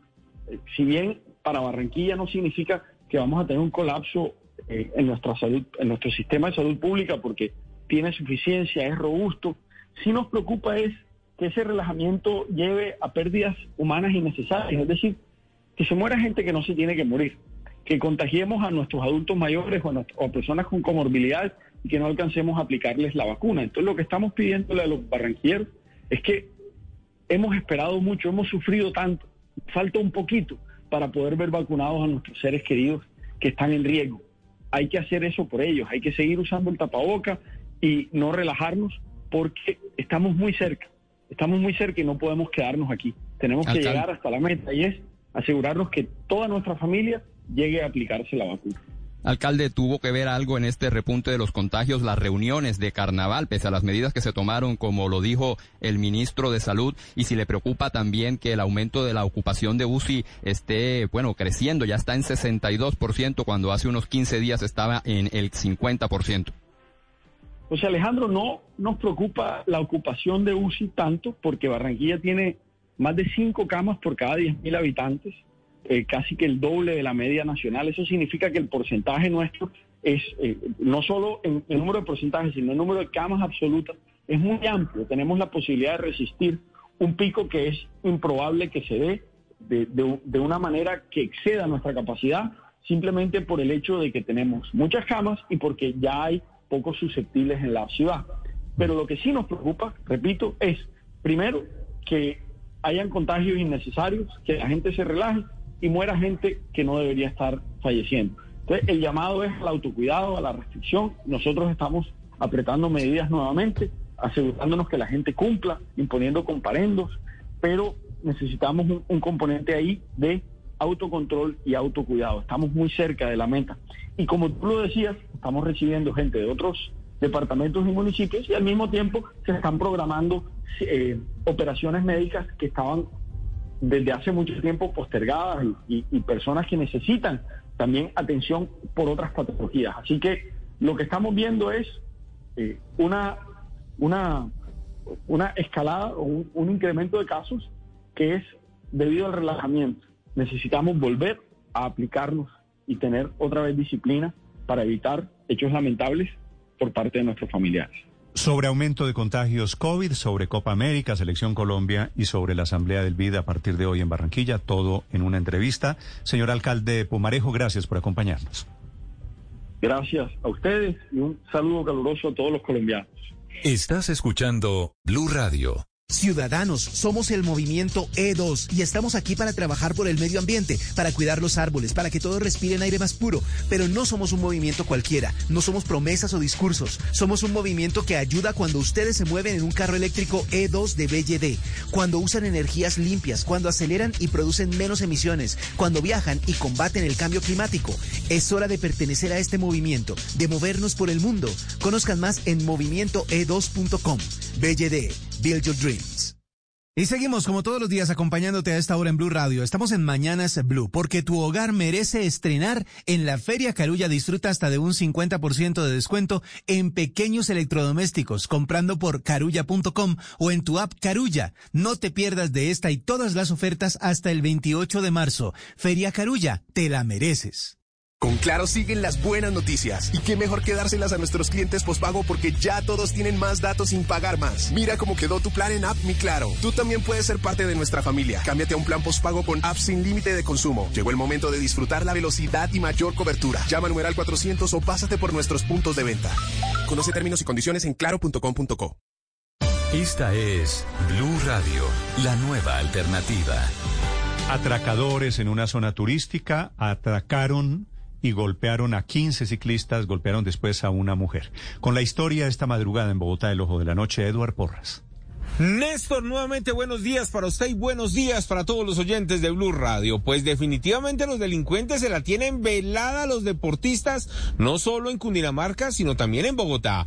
Escuchen lo que ocurrió en las últimas horas, esta vez en un punto conocido como Las Tres Torres, que es la vía que conduce desde el centro de la ciudad hasta San Cristóbal en la localidad, donde los deportistas, ya sea en bicicleta o corriendo, van a hacer sus actividades físicas y resulta que los criminales asaltaron a 15 de ellos que iban en bicicletas y los dejaron hasta sin tenis. Escuchen la versión de una de las mujeres, porque infortunadamente los ladrones saben quiénes suben y sobre todo atacan a las mujeres que van a hacer deporte. Nos abordan los tres tipos, dos con revólver y uno con escopeta, donde nos ordenan tirarnos todos al suelo, donde empezaron a patear al que no hacía caso y con la cacha a pegarle al, importándoles un carajo la integridad humana. Luego de los robos y de estar prácticamente secuestrados durante 20 o 30 minutos, ellos logran escapar. Son otros deportistas los que lo auxilian, bajan a hablar con la Policía Nacional, pero infortunadamente dicen que los robos son casi a diario. Yo creo que todavía guardamos la esperanza de que todo esto cambie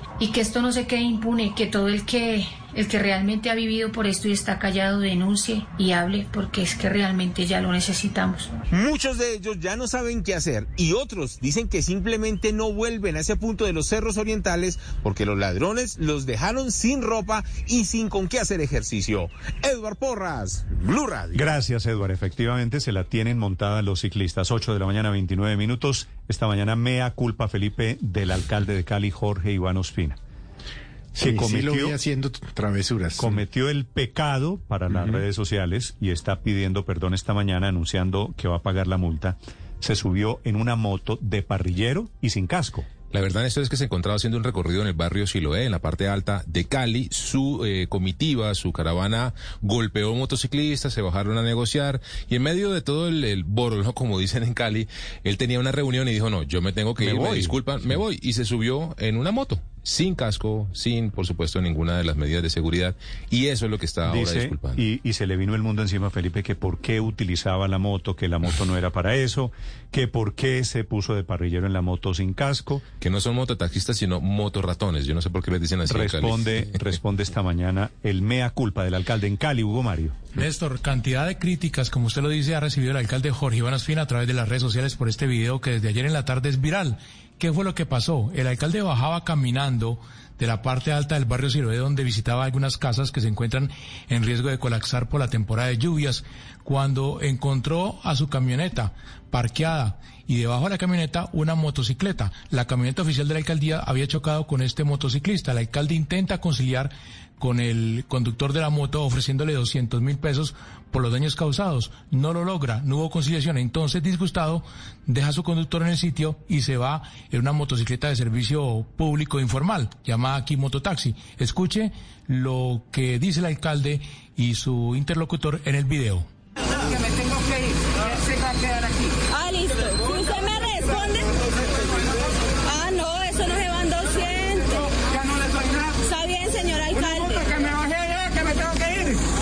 Me tengo que ir. Ospina se aleja disgustado del lugar del accidente, se sube a la motocicleta sin casco y como parrillero, cosa que está prohibida en Cali. Y hoy a través de Twitter el alcalde dice, frente a los hechos de ayer, así estuviera apurado, no debí ser parrillero ni utilizar la moto sin casco. Hoy pagaré la respectiva multa. La prohibición de parrillero hombre debe mantenerse en Cali. Néstor, el alcalde tendrá que pagar 460 mil pesos por no usar casco y más de un millón de pesos por desplazarse como parrillero en moto. Pero porque están prohibidos los parrilleros en estos días en Cali, Hugo, ¿no? No, hace, hace ya varios años, Néstor, por el tema de seguridad, para evitar que se cometan... Hugo Mario, no entiendo por qué en el video el alcalde le ofrece 200 mil pesos a la señora. Es, es, lo que el alcalde considera es el daño que se le causó al motociclista. A la moto. Entonces intentan conciliar con 200 mil pesos. Pero es eh, era conductor o conductora de una moto. Conductor. Es, es un conductor y parece la, la, la esposa o la pareja de, de la persona. Ah, la, señora, la señora a la que le dice que es muy la poquito. Negociante, claro, sí. claro, claro. ¿Y los No 200 acepta mil pesos 200.000. era qué? ¿Qué le pasó a la moto? No, no, la moto sufre algunos daños. No, parece no hubo daños físicos en, en las personas que han a bordo de la moto, pero la moto sí sufre algunos daños menores, entonces... Es una eh, moto, eso- es- es ¿Y una cuántos, cuántos iban en la moto, Hugo Mario? El, eh, un hombre y una mujer. ¿Y por qué ella y por qué el alcalde comete un error de parrillero y la señora y el señor no cometen un error con No, parrillero? es que en Cali por decreto está prohibido parrillero hombre, mayor de edad. Sí. Ah, vea usted. Sí, sí, sí. O sea, Sí, puede- solo hombres, mujeres no, es curiosísimo, es una, es una norma curiosísima, Pues, porque yo Felipe, estuve en pues, Cali hace un par de años. Supongo que puede haber sicario, pero no sicaria, qué sé yo. Es correcto. Sí, sí, Es es, lo correcto. que presumen las autoridades. Pone- Eso ponemos sí. una Un tutela poco- y un poco por discri- machista, que por, lo- discri- por discriminación de Claro, género. un poco machista. Pues es que, Néstor, la porque el es hombre que puede no- llevar a una mujer, pero no una mujer puede llevar a un Sí, hombre, sí, sí. fíjese usted. Sí, una cosa rarísima, pero está hace, hace muchos años, cuatro o cinco años, eso es- no es una norma Yo nueva. creería que más de 10 años, Felipe. Una medida que se Sí, se debate pues yo Bogotá. estuve en Cali hace como tres años y mi cuñado tiene una moto y yo le dije, "De- de- deme una vueltica ahí en ese aparato. Y no. no puedo. Me dijo, no puedo. Pues, le- ¿por qué? Porque no, porque eso está prohibido. porque usted es "Qué vaina hombre". tan rara, pero ¿y por qué puede mi hermana ir ahí detrás de, ahí atrás de parrillera y yo no? Me dijo, ah, va, pregúntele a los alcaldes. Bueno, Felipe, el alcalde Pero este es un perdón. caso, Néstor, eh, perdón, este es un caso de, usted no sabe quién soy yo, ¿no? ¿Del Estaba alcalde? molesto. Sí, da muy pena. molesto. Sí, no, pero me da pena, es decir, eh, bajarse ahí furioso, arreglar el accidente del carro, Felipe. de la moto, luego subirse a la moto, irse emberracado. Pero Felipe, Y- ¿cuántos, ¿cuántas personas en el mundo no han hecho lo que hizo el alcalde Ospina? O sea, ¿Qué, van de afán y le dicen al señor de la moto, pues me lleva, pero ahora eso es pecado mortal por cuenta de las redes sociales. Y conciliar también está de cierta manera. Pero si está prohibido, Néstor, es que, es que, eh, No, que bueno. si está prohibido, está prohibido. Sí, sí, de acuerdo. No sabía que había prohibición Pero de Ahora, tal- ahí es que hacerle seguimiento a que publique en las redes sociales eh, el, el- El pago de los parte pagado, ¿no? Ah, no, no, no, eso multica, sí, no, no- no tenga ninguna Pero me duda imagino- que hay una cámara hoy puesta para el alcalde 24 horas esperando que pague la multa que prometió Pero me imagino que como el alcalde no monta en moto, no suele montar en moto, no tenía presente esa prohibición y en medio de la ofuscación que se le notó, lo que la equivocación de él es ponerse él a hacer el la, la negociación con las personas accidentadas, Pues porque debería tenerla presente, Luz Marina, Luz María, porque... pues es- debería es- es tenerlas, pero cuando uno acuerdo, usa una norma Claro. mucho, pues uno no, uno no, si uno no es ciclista, uno no sabe por dónde debe caminar. El, el Por, otro pues, debate, Néstor, es, es por cuenta del mototaxismo, ¿no? En Cali se hacen operativos eh, para, para evitar que se preste ese servicio de transporte informal en motocicleta y el alcalde ya lo utilizó. Sí, ese sí es un tema, ¿no? Ese sí es un tema. Pero, bueno, pero hay que abonarle pero- que pidió excusas. pero eso no es mototaxismo, el alcalde, no. La moto en la que se fue de quién era, Hugo Mario. No, eh, esas son motocicletas que están en la zona de ladera de Cali prestando servicio de transporte público. Eh, Ilegal. Son motos informales, o sea, Claro. piratas que llaman acá. Mejor dicho, el alcalde. No, la hizo redonda. ¿Cuántas, cuántas infracciones cometió? Sí, Ya por lo vamos. menos tres. Vamos, cadena perpetua para el señor alcalde. No, no, que no, yo, yo, yo sugiero Y cadena perpetua porque le ofreció 200 mil pesos a la señora. No, La yo se sugiero- quedó sin el pan y sin el queso, ¿no? Eh, Néstor, yo sugiero respetuosamente una investigación exhaustiva.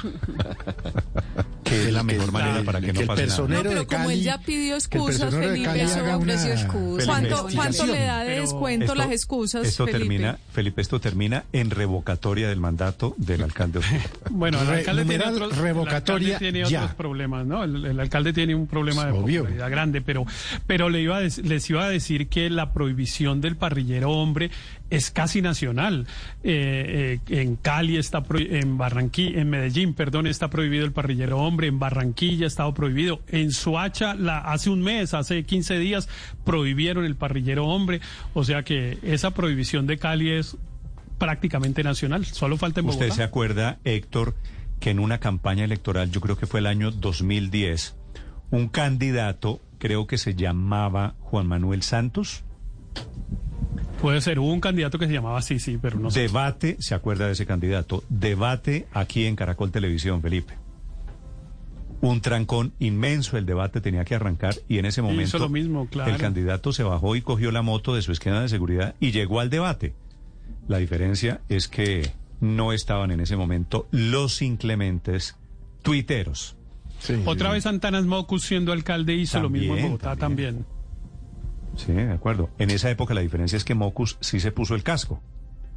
Y Mocus es Mocus y Ospina es Ospina. En segundo, la información deportiva, 8 de la mañana, 37 minutos en Blue Radio. Estás escuchando Blue Radio. Cuando vas en tu bicicleta, cuídate y cuida a los demás. Usa el casco bien abrochado y utiliza reflectivos. Si ves a un peatón, dale prioridad y respeta las señales de tránsito. En la vía, abraza la vida. Cuidemos a los ciclistas. Ministerio de Transporte, Agencia Nacional de Seguridad Vial. Barranquilla será sede de la Asamblea del BID del 18 al 21 de marzo en su versión número 61, con la participación de líderes económicos y financieros de los 48 países miembros de la entidad. Un evento virtual con presencia de diversas autoridades para socializar el trabajo de Colombia y de otros países en la región. Entérate de lo que acontecerá en esta gran cumbre a través de Blue Radio y bluradio.com. Invita Alcaldía de Barranquilla, Gobernación del Atlántico y Blue Radio. Lleva tu Ford Escape Turbo EcoBoost desde 105 millones 990 mil pesos. Aplica para Ford Escape versión SE 4x2 EcoBoost 2021. Aplica términos y condiciones. Oferta vigente hasta el 31 de marzo de 2021. Conoce más en Ford.com.co. Las victorias y derrotas, la pasión y la afición en juego y los datos de lo último en deportes se lo presenta Mañanas Blue. Hoy tenemos plato de Champions League, la revancha, el intento de milagro Tito del Atalanta frente al Real Madrid. Sí, señor, con toda la energía, con Belle presentamos lo mejor del deporte. Las noticias deportivas, 8 de la mañana, 38 minutos con Tito Puchetti. A esta hora, lo mejor del deporte en Mañanas Blue. La Champions, jornada de vuelta de los octavos de final, se pone en marcha con este partido entre Atalanta de Bérgamo que visita a Madrid. La serie la gana el merengue 1 por 0 gracias al gol de Mendy en Italia. La pregunta es, ¿irán Muriel y Dubán Zapata como titulares?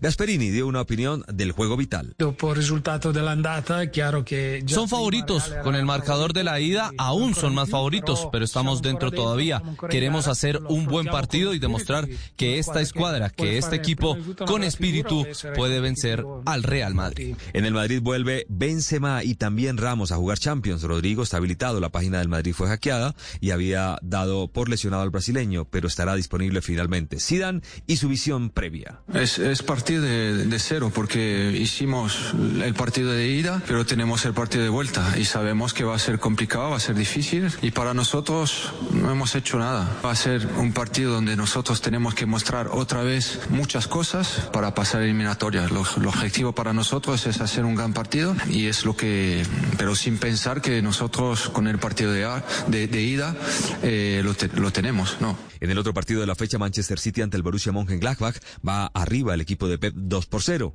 En el fútbol local, Bucaramanga y Once Caldas se hicieron daño igualando uno por uno, porque con este empate se alejan de los ocho primeros que irán a las finales del fútbol colombiano. Luis Fernando Suárez sigue invicto con los Leopardos. Yo creo que fue un partido, creo que el resultado fue justo. Mejor jugado en el primer tiempo que en el segundo. En el segundo se corrió más de lo que se jugó. En el caso específico de Bucaramanga, en el primer tiempo, en la elaboración de juego, sobre todo, me parece que no aprovechamos como debía ser algunas eh, posibilidades en la espalda de los volantes. Tuvimos, no sé, no tuvimos poder resolutivo mejor. Bueno, cuando se da el, el empate, me parece que cuando ellos hacen el gol, nosotros creo que hicimos las cosas bien correctamente como para recuperarnos empatamos bien. Hoy Pereira Boyacá Chico, un partido que es vital en la idea de no descender de estos dos clubes. La Copa Sudamericana inicia hoy. Cali visita al Tolima en la primera fase. Joana Quintero. Tito, buenos días. Sí, el Deportivo Cali tiene dos bajas para enfrentar esta noche al Deportes Tolima en la Copa Sudamericana. Carlos Robles, el volante, quien salió lesionado después del clásico con América de Cali, y también Marco Pérez, quien sufre una fatiga muscular. Pero en la nómina de convocados hay novedades, y es que Gastón Rodríguez, el último fichaje, que es un delantero, está entre los convocados, lo mismo que el argentino Franco Nicolás Torres. Eso ha dicho Guillermo de Amores, el portero del conjunto verde y blanco, sobre el juego. Mejorar cosas, obviamente que los partidos se nos van presentando situaciones que tenemos que mejorar y bueno, obviamente que tenemos varios días ahora para afrontar a, a Tolima y tratar de preparar bien ese partido. Después lo que es el respeto al, al, rival, sabemos que es un gran equipo, que se para muy bien y, y, tiene jugadores que salen muy rápido y pueden hacerte daño, así que tratar de contener. El partido de ida de esta Copa Sudamericana es hoy a las 7 y 30 de la noche en el estadio Manuel Murillo Toro de Ibagué. Gracias, Joana. Cinco años después regresa a la selección de Suecia Zlatan Ibrahimovic, el delantero del Milan con 39 años, fue convocado y su plan es jugar la Eurocopa de Naciones con su país. El jugador, que no fue llamado para actuar en el Mundial de Rusia 2018, solucionó los inconvenientes con el entrenador Jane Anderson. En la Casa de Nariño se radicó el proyecto de la nueva ley del deporte, por la cual, según informó Ernesto Lucena, el ministro del Deporte, se reforma la legislación en materia de deporte, recreación, actividad física y aprovechamiento del tiempo libre y se dictan otras discusiones, entre otros beneficios. La próxima semana inicia el recorrido de la antorcha olímpica por el territorio japonés, pero se podría cancelar si los aficionados no cumplen con las normas de distanciamiento social y las mascarillas, afirmó el comité organizador local. Este martes Tokio tuvo 300 nuevos contagios. La semana pasada había sumado 290 casos para sumar 16 mil en total. En este momento, el 25 de marzo, inicia el recorrido de la llama en Fukushima. El equipo femenino de fútbol son las primeras portadoras de este fuego. Japón fue el último país del G7 que inició su vacunación y para el 23 de julio, día en que llegue la antorcha a la inauguración de mm, los Juegos, gran parte del país aún no estará vacunado. Esto por ahora, lo mejor del deporte en Mañanas Blue. Estás escuchando Blue Radio. Ciudadanos, somos el movimiento E2 y estamos aquí para trabajar por el medio ambiente, para cuidar los árboles, para que todos respiren aire más puro. Pero no somos un movimiento cualquiera, no somos promesas o discursos. Somos un movimiento que ayuda cuando ustedes se mueven en un carro eléctrico E2 de BYD, cuando usan energías limpias, cuando aceleran y producen menos emisiones, cuando viajan y combaten el cambio climático. Es hora de pertenecer a este movimiento, de movernos por el mundo. Conozcan más en movimientoe2.com. BYD, Build Your Dreams. Seguimos acompañándote a esta hora en Blue Radio. Seguimos en Mañanas Blue, porque mereces llenar tu carrito de mercado con todos tus antojos. Llega la Feria Carulla. Hasta el 28 de marzo paga dos y lleva tres en más de 250 referencias de vinos y espumosos. Y muchas sorpresas más. Feria Carulla, te la mereces. Y volver. Vuelve al teatro. Chabela por siempre Vargas. Movistar Arena de Bogotá. Entradas en tuboleta.com o llamando al numeral 593. Estreno 25 de marzo. Canto, danza, mariachis. No te la pierdas. Produce Bizarro y Más Cultural. Sabemos que tu empresa es experta en pijamas, pero cuando se trata de hacer trámites legales, ¿quieres que solo sea un sueño? Somos Helpit, expertos en asesoría jurídica y otros servicios para hacer que tu negocio fluya. Ingresa a helpit.com. Si acaba de llegar a Blue Radio, esto es lo que está pasando y lo que se ha perdido. Les actualizamos las noticias más importantes en este día martes, de momento sin lluvias en Bogotá. Decenas de adultos mayores comienzan a llegar a puestos de vacunación instalados para ser vacunados sin agenda previa. Estamos hablando de los que no han recibido la dosis y tampoco recibieron una cita para la vacunación. Diana Alvarado. Néstor y oyentes, muy buenos días. Yo los saludo a las afueras de la nueva EPS en Bosa Centro. Aquí es uno de los puntos que habilitó el distrito para esta jornada de vacunación. Nos acompaña hasta ahora, ¿cómo es su nombre? Berta Manuela Martínez. Bueno, señora Berta, usted ¿Qué expectativa tiene para la vacunación hoy? ¿Qué espera? ¿Cómo se enteró que acá podía venirse a vacunar? Que me llegó un mensaje ah, al celular. Bueno, la está acompañando su hija. Bienvenida a Blue Radio. Y por favor, entonces cuéntenos cómo fue ese proceso. Eh, mi nombre es Astrid Canavalí. Pues me llegó un mensaje al celular de que tenía cita hoy. Y por eso estamos aquí, para cumplir la cita. Y pues sí, quiero que la vacunen. Bueno, muchas gracias. Néstor, yo le cuento que aquí a las afueras eh, hay un espacio especial para los adultos mayores. Hay sillas ubicadas en un orden con el distanciamiento social para que ellos ahí esperen a ser llamados dentro de, en este caso, la nueva EPS y hay otra fila para eh, la atención general. Hasta el momento todo se ha presentado con orden y se espera que a lo largo del día lleguen más adultos mayores, ya que por la hora y también por el clima en la capital del país, hasta el momento ha sido muy poco el aforo, especialmente aquí en este punto donde nos encontramos. Diana Alvarado, Blue Radio. Muy poca la presencia de los adultos mayores. Gracias, Diana. Efectivamente, de momento ordenado y con baja asistencia esa jornada de vacunación. 8.46 minutos a propósito de COVID. Atención moderna, el laboratorio norteamericano está anunciando esta mañana que comienza ensayos clínicos de su vacuna en niños de hasta 12 años de edad. Primera vacuna que se prueba en población de menores de edad. Ricardo Espinosa, desde Washington. Así es, Néstor. Buenos días. Los primeros niños fueron vacunados ya en el ensayo de esta vacuna pediátrica COVID-19 de fase 2-3. Está anunciando el comunicado de esta mañana. Y este ensayo se ha denominado Kid COVID. Inscribió a unos 6.750 menores en los Estados Unidos y Canadá entre los 6 meses a 11 años de edad. El ensayo se va a dividir en dos partes, que ya comenzó en la primera. Se está probando diferentes dosis de la vacuna. Los niños entre 6 meses a un año van a recibir dos dosis de la vacuna con un intervalo de aproximadamente 20 días a un nivel de 25, 50 o 100 microgramos de la fórmula. Los niños entre 2 años a 11 van a recibir dos dosis de la vacuna con un intervalo de aproximadamente 28 días a un nivel de 50 a 100 microgramos. Y estos resultados de la primera parte se van a utilizar para determinar qué dosis se van a usar en la segunda parte. Ya en la segunda, Néstor, el ensayo se ampliará para incluir a los niños que reciban el placebo de solución salina, que no hace nada pero se hará en un seguimiento de los niños durante 12 meses después de esta segunda inyección. El estudio se realiza en colaboración con el Instituto Nacional de Alergias y Enfermedades Infectocontagiosas de los Institutos Nacionales de la Salud, la Autoridad de Investigación y Desarrollo Biomédico, del Departamento de Salud de Servicios Humanos de los Estados Unidos. Moderna, Néstor, no es la única vacuna COVID-19 que se está probando. Pfizer, recordemos, ya tiene con BioNTech y también Johnson Johnson anunció planes para estudiar una vacuna en adolescentes de 12 a los 18 años. Claro, estas son pruebas, es lo importante, en niños, en menores de edad, 8 de la mañana, 48 minutos. Hoy es el día que está previsto para que la Organización Mundial de la Salud y la Agencia Europea de Medicamentos informen al mundo si hay efectos colaterales en la vacuna de AstraZeneca. Novedades desde Londres. Silvia Carrasco.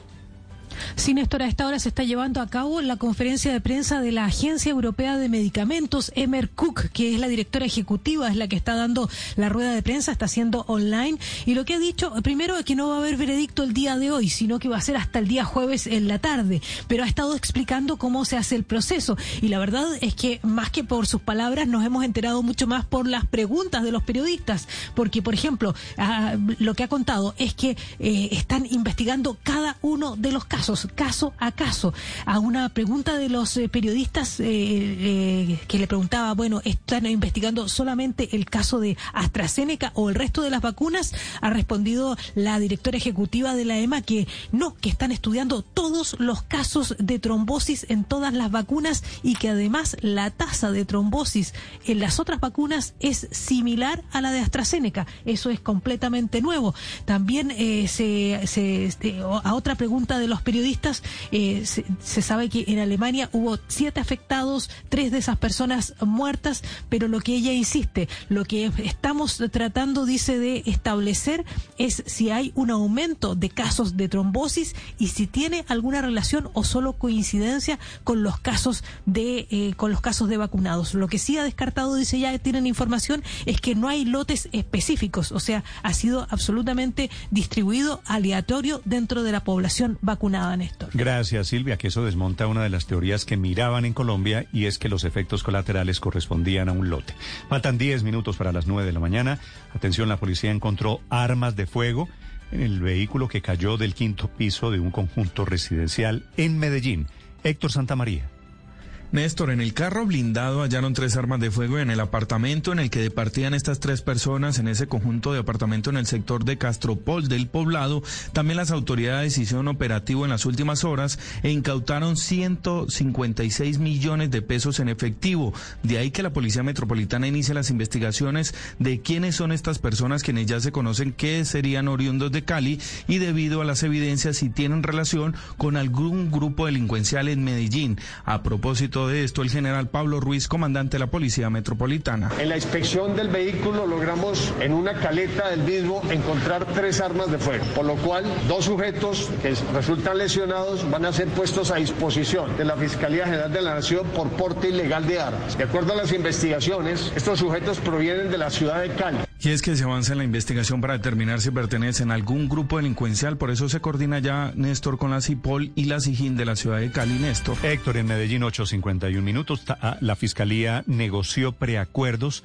con los involucrados en la operación Gedeón, que este es el plan o era el plan para derrocar al régimen de Nicolás Maduro, un plan que se organizó desde Bogotá, según lo que dice la Fiscalía. Silvia Charre. Néstor, sí, conocimos que la Fiscalía les va a otorgar un preacuerdo a los exmilitares de la Guardia Venezolana, Raider Alexander Russo, conocido como Teniente Pico, y a los mayores y hermanos Juvenal Sequea Torres y José Sequea Torres, eh, quienes entonces en este beneficio que les da la Fiscalía por haberse declarado culpables, es decir, por aceptar su responsabilidad, pues eh, les fijan una condena de seis años eh, de prisión. Recordemos que esto ya queda sujeto a un juez de garantías de Bogotá, que es el que tendrá la última palabra sobre si acepta o no el preacuerdo otorgado por el ente acusador. Como lo revelamos en Blue Radio, el expediente de la Fiscalía sobre la denominada Operación Gededón eh, dice que fue planeada desde Colombia por eh, militares desertores eh, venezolanos contra el régimen de Nicolás Maduro. Incluso que, por ejemplo, los militares reclutados llegaron hasta La Guajira y fueron reclutados justamente por el teniente Pico.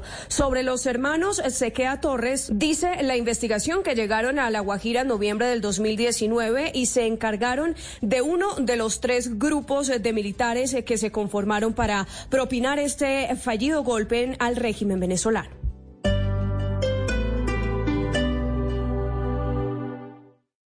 Esta es Blue Radio. Sintonice Blue Radio en 89.9 FM y grábelo desde ya en su memoria y en la memoria de su radio. Blue Radio, la nueva alternativa. Elegir bien la compañía cuando empiezas a establecerte es lo más importante. Por eso llegó el momento de elegir tu próxima camioneta Suzuki. Lleva la tuya desde 68 millones 200 y financiala al 100% para dar inicio a una nueva aventura. Aplican términos y condiciones. Camioneta Suzuki para la más grande de las aventuras. Respalde garantiza Derco. Seguimos a esta hora en Blue Radio y les cuento que hay gran lanzamiento de Buenavista Living en Veramonte de Constructora Bolívar. Nuevos apartamentos en Colina Campestre de 154 millones de pesos. Agéndate y conoce más en www.buenavistaliving.co o llámanos al 625-8100 opción 2. En la Extra Promo Jumbo hasta el próximo miércoles 17 de marzo del 2021 con tu tarjeta COSUD hasta 35% en las marcas Black Decker y Remington. Vigilado Superintendencia Financiera de Colombia. Aplican condiciones y restricciones. De Diógenes compré un día la linterna a un mercader. Distan la suya y la mía. ¿Cuánto hay de ser a no ser? Blanca la mía parece, la suya parece negra. La de él todo lo entristece, la mía todo lo alegra. Y es que en el mundo traidor nada hay verdad ni mentira. Todo es según el color del cristal con que se mira. Ramón de Campoamor. Blue Radio la nueva alternativa. Descubre la aventura con Decathlon. Si lo tuyo es aventurarte en la naturaleza o descubrir nuevos destinos, encuentra en nuestras tiendas en La Colina, Plaza Claro, El Edén y Fontanar o en decathlon.com.co los mejores artículos deportivos para esta época del año. Decathlon, deportes para todos, todo para el deporte. Con Prosegur Alarmas, confíe la protección de su hogar o negocio con la mejor tecnología y seguridad en Colombia desde 3,400 pesos diarios. Marca ya numeral 743. Recuerda, numeral 743 o ingresa a prosegur.com.co y la Superintendencia de Vigilancia y Seguridad Privada. Cielo, ya vengo. Voy a jugar fútbol. Lindo, ¿no? Dale, amor, vete, vete y déjame aquí sola. Sí, sí, no, tranquilo. Que al parecer tus goles son más importantes que estar conmigo, pero está bien, vete. Llama ya al 371-4000. Lleva internet de ETV de 100 megas y adicional DirecTV Go con el 25% de descuento por un año. Disfruta de canales en vivo, deportes en exclusiva, series y películas en todos tus dispositivos. ETV es experiencias por toda Bogotá. Oferta válida del 15 de marzo al 30 de abril de 2021. Aplican términos y condiciones. Llegó The Cameron Days. Estás hasta un 40% de descuento más cerca de acabar con la rutina. Contamos con protocolos de bioseguridad certificados. Haz cambios sin penalidades. Compra ya en decameron.com, línea en Bogotá 628-0000. Visita nuestros puntos de venta de Cameron y agencias de viajes. Aplican condiciones. Operado por Servincluidos Limitada. RNT 3961.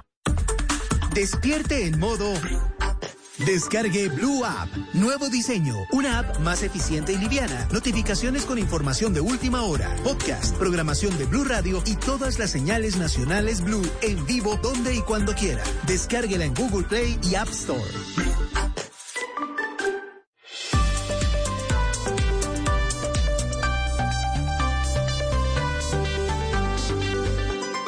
Estás escuchando Blue Radio y bluradio.com. 8 de la mañana, 56 minutos. Felipe, le pido una entrevista a Ginette Bedoya. Ginette Bedoya es la muy valiente periodista, antes del espectador, ahora del periódico El Tiempo, que fue violada y abusada en una visita que ella hizo en un reportaje que hacía hace más de 20 años sobre paramilitarismo. Va a la cárcel modelo de Bogotá. Esto fue la modelo, Ricardo, ¿verdad? Sí, señor. No, Fue la sí. modelo, fue la modelo, fue la modelo. Va a la modelo y la terminan secuestrando, violando, dice ella con complicidad de agentes de Estado.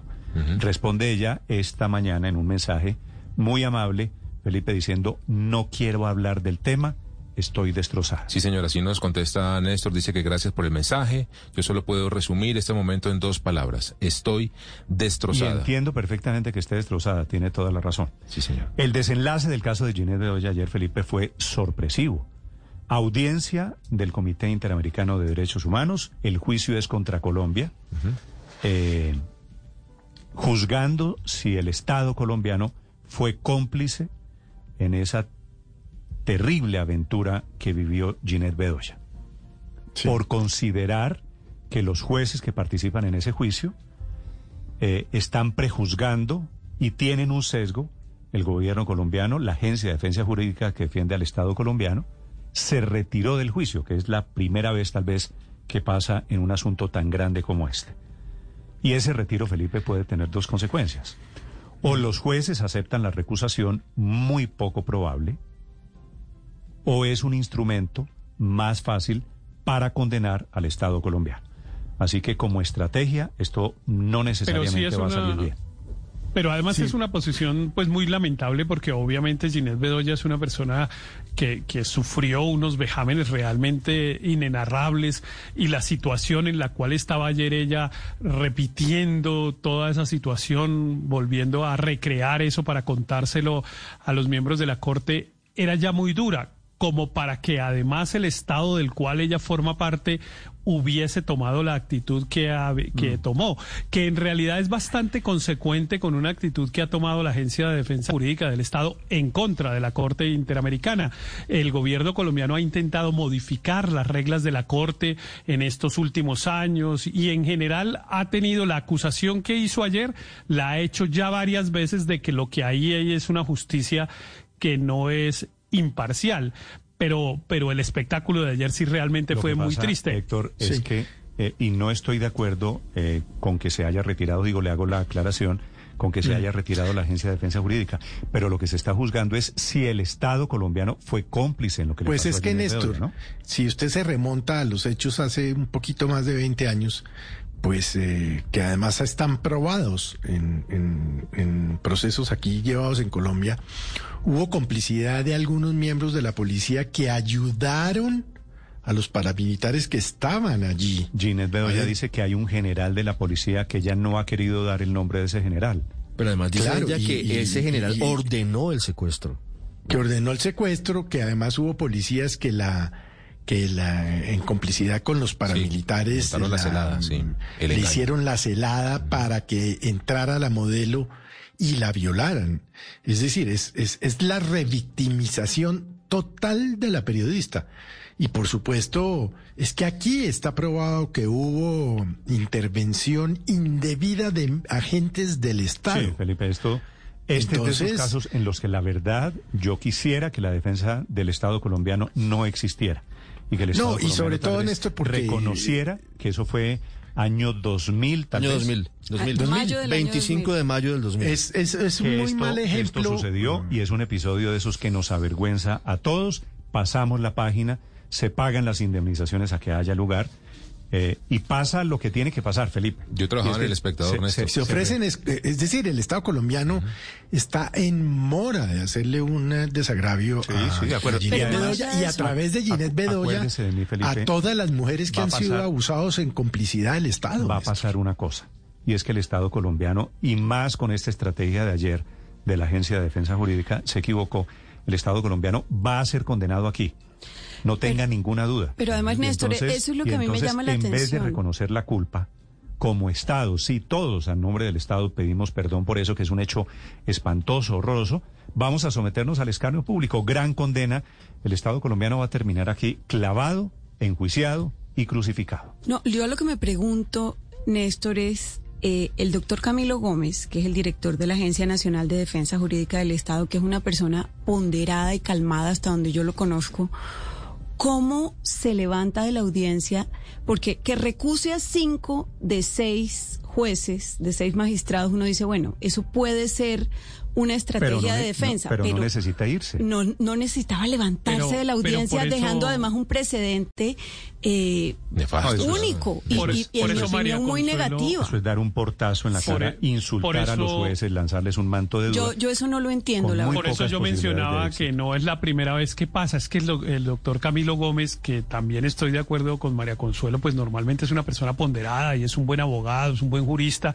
eh, ha adoptado desde tiempo atrás una posición muy antisistema interamericano de derechos humanos. Él está con, él se metió en la cabeza que esa es una justicia politizada y que lo que está es eh, haciéndole favores a la izquierda para deslegitimar el Estado. Es decir, él compró el discurso uribista completo contra la justicia y es muy triste que lo haya expresado en este, Ahora, que en haya, este caso de esta manera. Si usted ve Ahora, la audiencia Néstor, de ayer, que haya unas preguntas como los hubo, que estaban sesgadas, sí. Que hay un prejuicio al Estado colombiano, seguramente por, sí. por ejemplo, uno de los magistrados hizo una pregunta en, en un momento muy difícil porque la audiencia de ayer es sobrecogedora. Ginés Bedoya relatando entre lágrimas de nuevo lo que pasó hace 20 años. Y los magistrados hicieron preguntas con afirmaciones que, según el doctor Camilo Gómez, estaban ya prácticamente condenado al Estado colombiano, diciendo, entre otras cosas, que era una práctica sistemática en el país.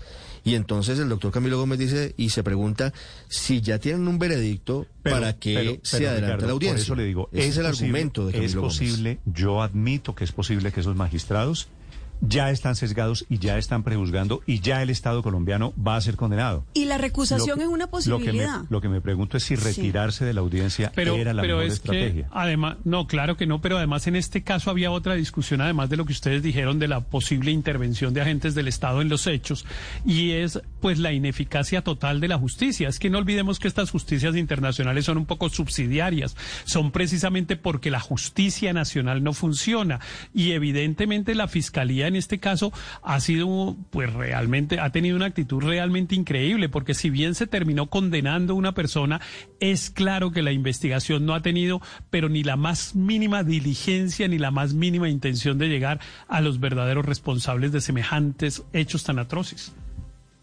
Ginette cuenta que ella ha narrado esos hechos en la fiscalía Muchas más de 12 veces. 12 veces. Más de 12 Mm. veces. Imagínese la vol- revictimización. Y los volvió a narrar. Usted Claro, sabe es lo que que, muy duro. significa, Felipe, para una mujer des- volver a decir en público, en un escenario internacional, fui a la cárcel, me violaron, abusaron de mí, me secuestraron.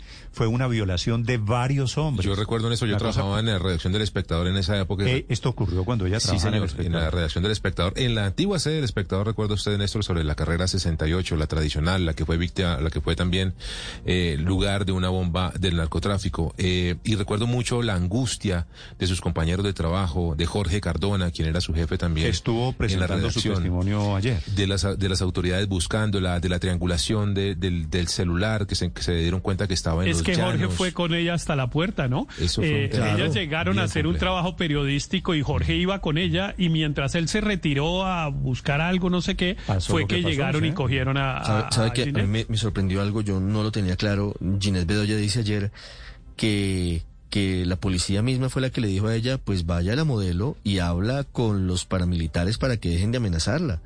Y en ese contexto es que se da el secuestro de ella en la puerta de la modelo.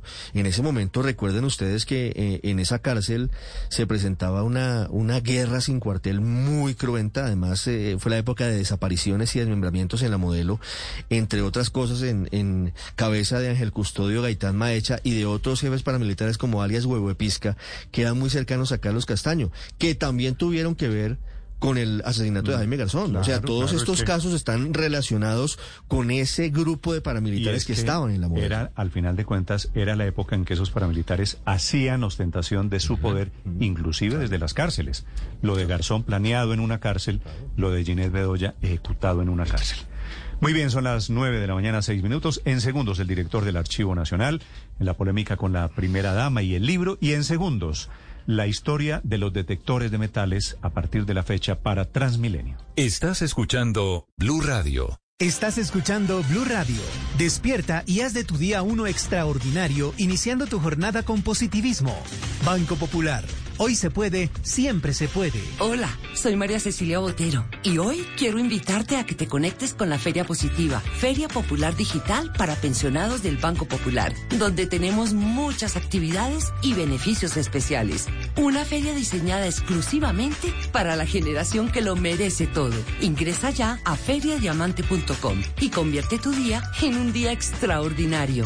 Te esperamos, Banco Popular. Hoy se puede, siempre se puede. Somos Grupo Aval. Vigilado Superintendencia Financiera de Colombia. A esta hora, Interrapidísimo entrega lo mejor de ti. En Blue Radio son las... A esta hora, 907. Nos sentimos orgullosos de seguir entregando lo mejor de Colombia, su progreso. Viajamos por Colombia,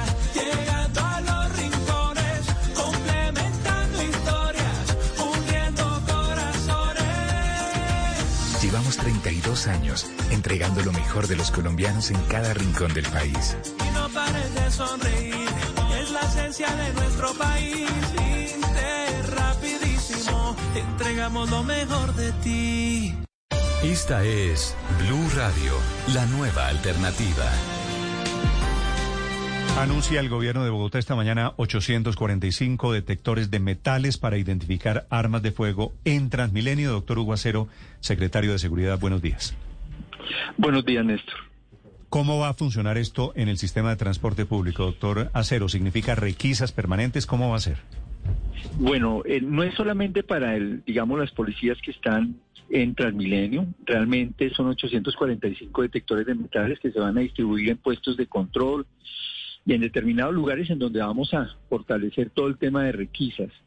¿Por qué se hace? Básicamente para poder detectar armas cortopunzantes de fuego y de fogueo, que en muchos casos, cuando se requisa de manera manual a cualquier persona, no se puede eh, requisar algunas partes. Por ejemplo, algunos delincuentes suelen llevar eh, armas en la entrepierna y es ahí donde un cateo manual no permitiría, no se permitiría, pero ya con este detector de metales fácilmente se puede eh, Ah, pero, identificar y pero no son no son arcos metálicos entrando Transmilenio, sino son eh, de, de los paletas, manuales. Las paletas. Ah, manuales. Sí, Sí. sí, sí, son 845 manuales que permite hacer una requisa mucho más rápida y con, con resultados más concretos. Inclusive en el caso de mujeres, en algunos casos algunos delincuentes utilizan mujeres para transportar armas y con esto no se toca a la persona, pero sí se puede detectar el metal y en este caso procedería una mujer policía.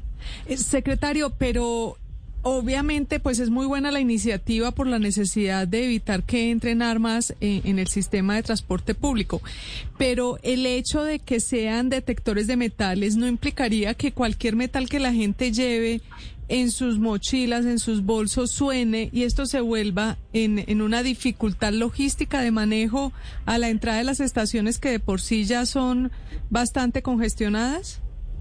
No es un cateo como suele suceder con cualquier requisa de manera de manera rápida. A nosotros nos sucede a todo, pues la gente que hemos estado en terminales y en transporte generalmente se nos hace esos cateos que no duran unos 30, 20 segundos de manera muy rápida. En algunos casos se encuentran llaves y monedas y uno lo que hace es mostrar que tienen llaves y monedas inmediatamente pasa sin ningún problema. Secretario, la llegada de estos elementos de seguridad también viene acompañada de algún eh, redoblamiento de la, del pie de fuerza en Transmilenio. ¿Van a llegar más uniformados? Ya se ha tenido un incremento, digamos, de policías en el caso de Transmilenio, tanto a comienzos del año pasado como a finales, tuvimos 128 policías más que están prestando servicios en Transmilenio. La verdad es que hay, ha habido un trabajo muy, muy bien desarrollado en- conjuntamente con Transmilenio y ahí involucra a la vigilancia privada, que son cerca de 1.300 vigilantes privados que tiene el sistema, que están para la operación, y con quienes ya se está trabajando de manera coordinada, como también cerca de 500 mediadores que son como gestores de convivencia al interior del sistema. Ahí hemos creado un frente local de seguridad de trabajo conjunto con policía. Solamente en este año, en este año, hemos decomisado más de 4.200 armas cortopunzantes en Transmilenio comparado con el mismo periodo del año anterior. La verdad es que hay mucha gente que transporta o por lo menos tiene, eh, aporta este tipo de, de, armas que en algunos casos se convierten en elementos, no solamente para atracar, sino para agredir. Doctor Acero, ¿qué hay detrás de los recientes casos de sicariato o de uso de armas de fuego, incluso en atracos en Bogotá? Esta semana que terminó estuvo particularmente marcada por, por actos violentos en diferentes escenarios en la capital del país. ¿Qué han detectado ustedes? Bueno, ahí, ahí digamos, se nos presentaron eh, cinco homicidios. Bueno, si, si, relacionamos también los de Sumapaz, de alguna manera tenemos muchos más, ocho homicidios. Eh, en, en los casos, en los cinco casos, cuatro son realmente temas de, de sicariato, temas de sicariato. Eh, el del Esmeraldero, pues ya, digamos, tiene una línea de investigación que la propia policía ha venido trabajando. Ahí no se dio ninguna no se dio ninguna recompensa, no se ofreció ninguna recompensa en la medida en que tiene unos avances importantes de investigación.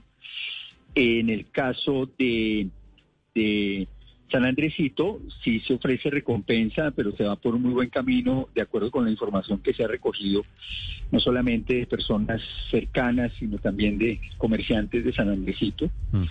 Eh, y lo de Sumapaz, que desde luego también fueron dos homicidios en donde eh, como hoy ya lo reseña el, mismo tiempo que hizo un trabajo en la zona, eh, según los pobladores y las personas que viven en el territorio, hay un enfrentamiento entre lo que se denomina la disidencia de Gentil Duarte, que sube hacia la zona de Duda y hacia la zona de Sumapaz, con la disidencia, la nueva Marquetalia, que fueron los que estuvieron en el proceso de paz y luego salieron. Mm hacia Venezuela.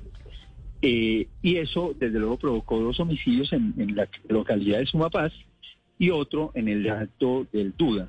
O sea, de los estos cuatro son sicariatos, inclusive uno de Suba, son sicariatos. Pero esto quiere decir, doctora Cero, todo esto quiere decir, las venganzas, los ajustes de cuentas a los que usted se refiere, son entre Gentil Duarte y el grupo de Iván Márquez, disidente de las FARC. Esa es la información preliminar que se tiene, como hoy también lo reseña el tiempo, eh, y es lo que hemos oído en los consejos de seguridad. Sí, pero, le pregunto no por información de prensa, sino lo que ustedes como autoridades tienen, doctor Acero. En este caso es la información que se recogió y falta hacer eh, análisis de apreciación tanto por parte de las fuerzas militares como por los demás organismos de seguridad.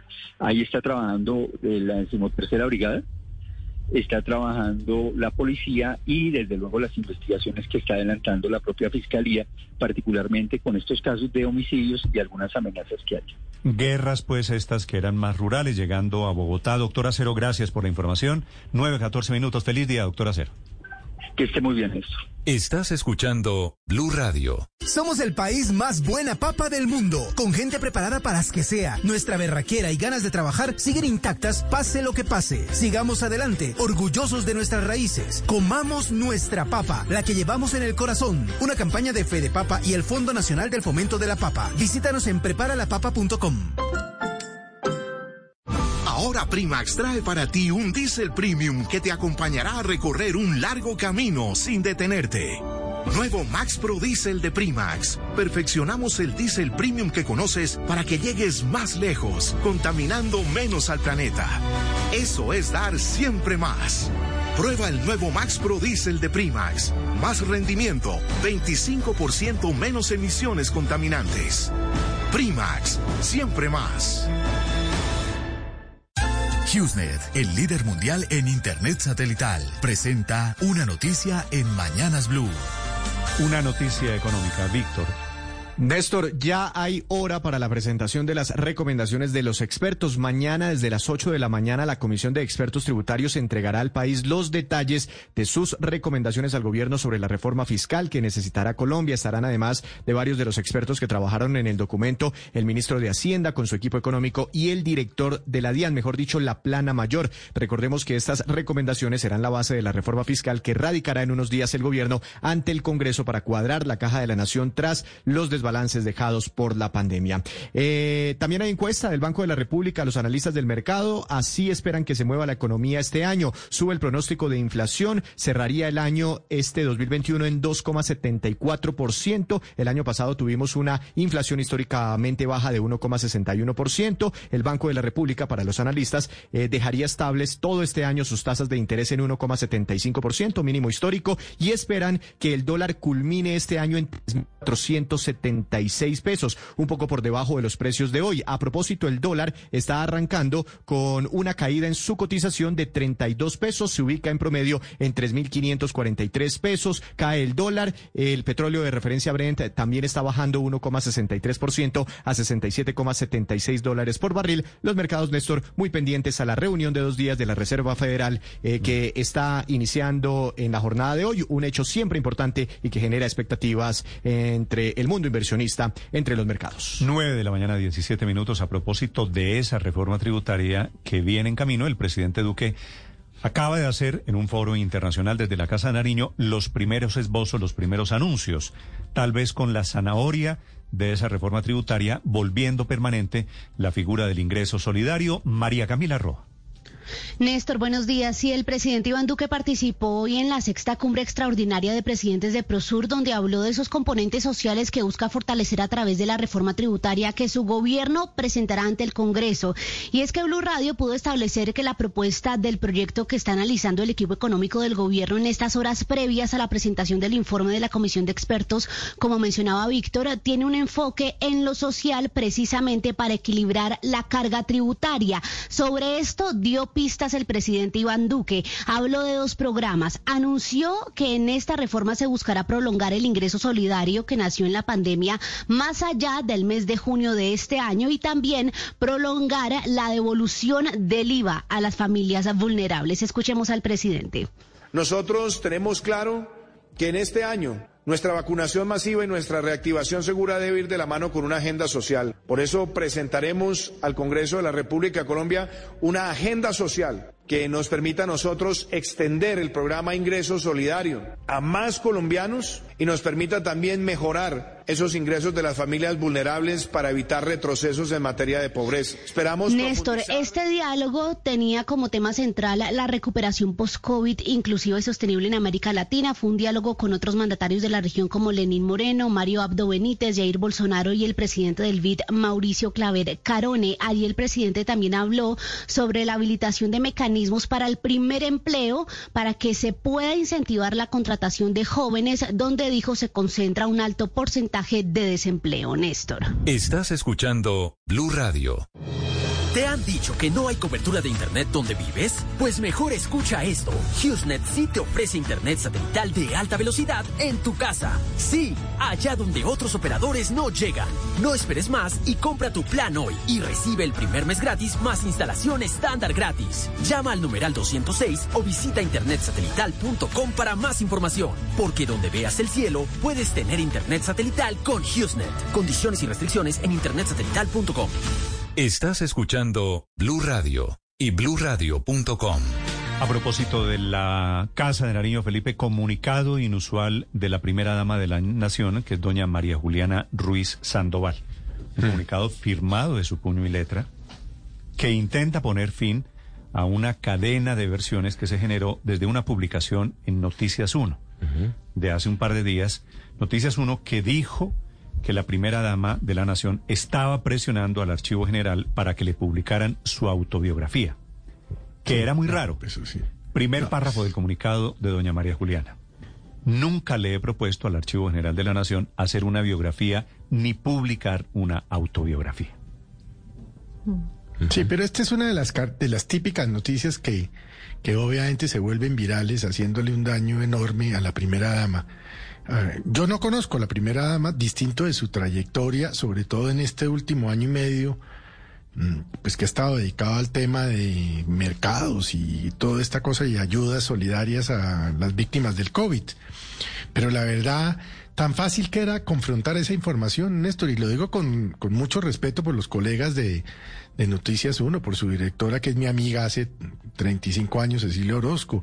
Pero era muy fácil confrontar la información. Era llamar a la primera dama y preguntarle, ¿usted ha hablado con el doctor Enrique Serrano, eh, director del archivo, ah, y le ha pedido que haga una biografía? Es, es que eso era tan fácil como eso, Néstor. Ahora, Felipe, lo que parece haber en marcha es un libro sobre la figura de las primeras damas, es lo que dice ella, una propuesta que abarca desde el siglo XX hasta la fecha. El doctor Enrique Pero Serrano- es, ese es otro tema, Néstor. Pues es, es decir, desconocer que primeras damas han hecho labores importantes. Bueno, le voy a mencionar solamente una. Cecilia de la Fuente de Lleras, el Instituto Colombiano de Bienestar Familiar. Y siga de ahí en adelante. Sí. La figura, Felipe, de la primera dama, entre otras cosas, un poquito... No existe. Un, un poquito, claro, un poquito controvertida por eso, porque es una figura medio etérea, no tiene Sí. sueldo, no tiene cargo, pero tiene oficina y hace cosas y tal vez se usa es la capacidad de influencia de la figura de la primera dama a unos temas que antes estaban reservados, digo, a las mujeres. Antes, ¿no? Ana Milena Muñoz hizo batuta, ¿no? También tuvo muy Claro, buen y- desempeño Ana Milena y- Muñoz de y- Gaviria. Y la Tutina de Santos hizo de que, que es muy importante y que este gobierno lo continuó el tema del plan de desnutrición. De cero, De cero a tres años, de cero a siempre se llama. de cero a a siempre se llama. De cero a- a siempre, Si a mí correcto. me pregunta, me parece interesante saber qué es lo que han hecho las primeras damas, que son un poquito más que un florero, que es lo que suele pasar en el imaginario colectivo, que la gente se imagina que la primera dama está ahí, pues de, de florero, en la mitad de la, de la fiesta, esperando a que algo pase. He llamado al doctor Enrique Serrano, que es el director del Archivo General, que es el que sabe la verdad de esta historia. Doctor Serrano, buenos días. Muy buenos días. Buenos días a todos. Gracias, doctor Serrano, por atender esta llamada. ¿Qué fue lo que pasó? ¿Qué es lo que origina esta versión? Quisiera preguntarle cuál es la verdad.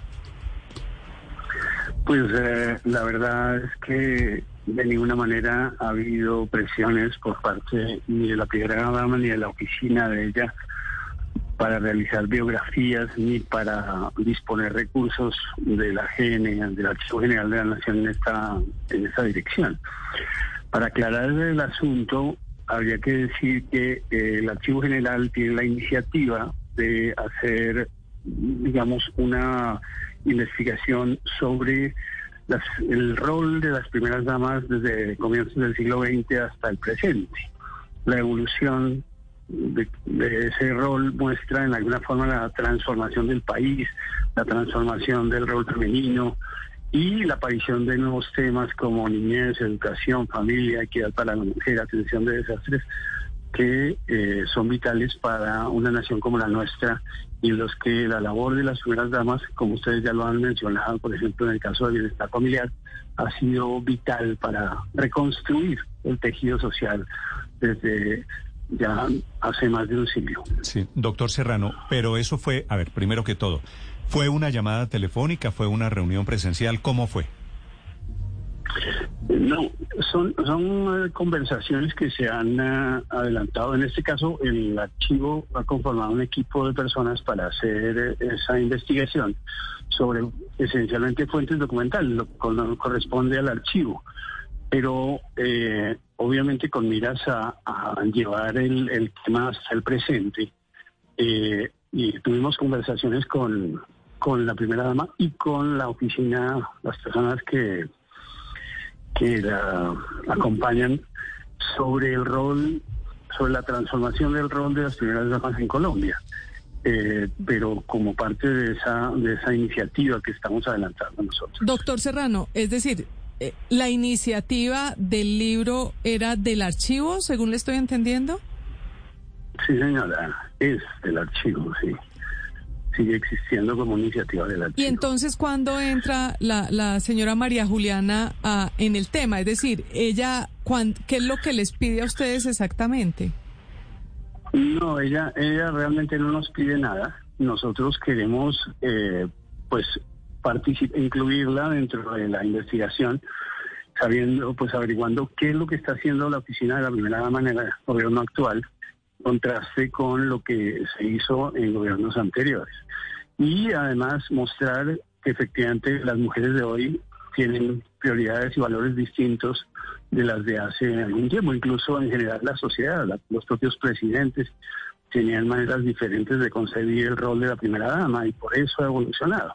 Eso es esencialmente lo que queremos mostrar con nuestro trabajo, que es básicamente una obra de divulgación con base en, el acervo que posee el archivo. Doctor Serrano, la idea de, recopilar esto en un libro sobre la figura de la primera dama fue suya en particular. Sí, de mi equipo. Eh, es decir, es una iniciativa que hemos tenido en este año 2021 y estamos empezando a adelantarla, porque en realidad la información de prensa eh, procedía como si esto ya fuera un hecho cumplido y en realidad es un proceso que está apenas comenzando. Sí, doctor Serrano, eh, ¿y la idea es eh, resaltar la figura de primera dama o resaltar en particular a alguna primera dama? No, a ninguna. la figura de la primera dama y la evolución que eso ha sufrido a través del, tiempo. Eso creo que como ustedes mismos lo estaban diciendo, suscita un gran interés para la opinión pública. Y pues eso es esencialmente lo que le preocupa y lo que le interesa al Archivo General de la Nación. Sí, ¿y, qué tanto interés puede tener precisamente entre la opinión pública un libro sobre primeras damas? ¿Tienen ustedes una especie de estudio, de focus group, de plantearon el tema de alguna manera?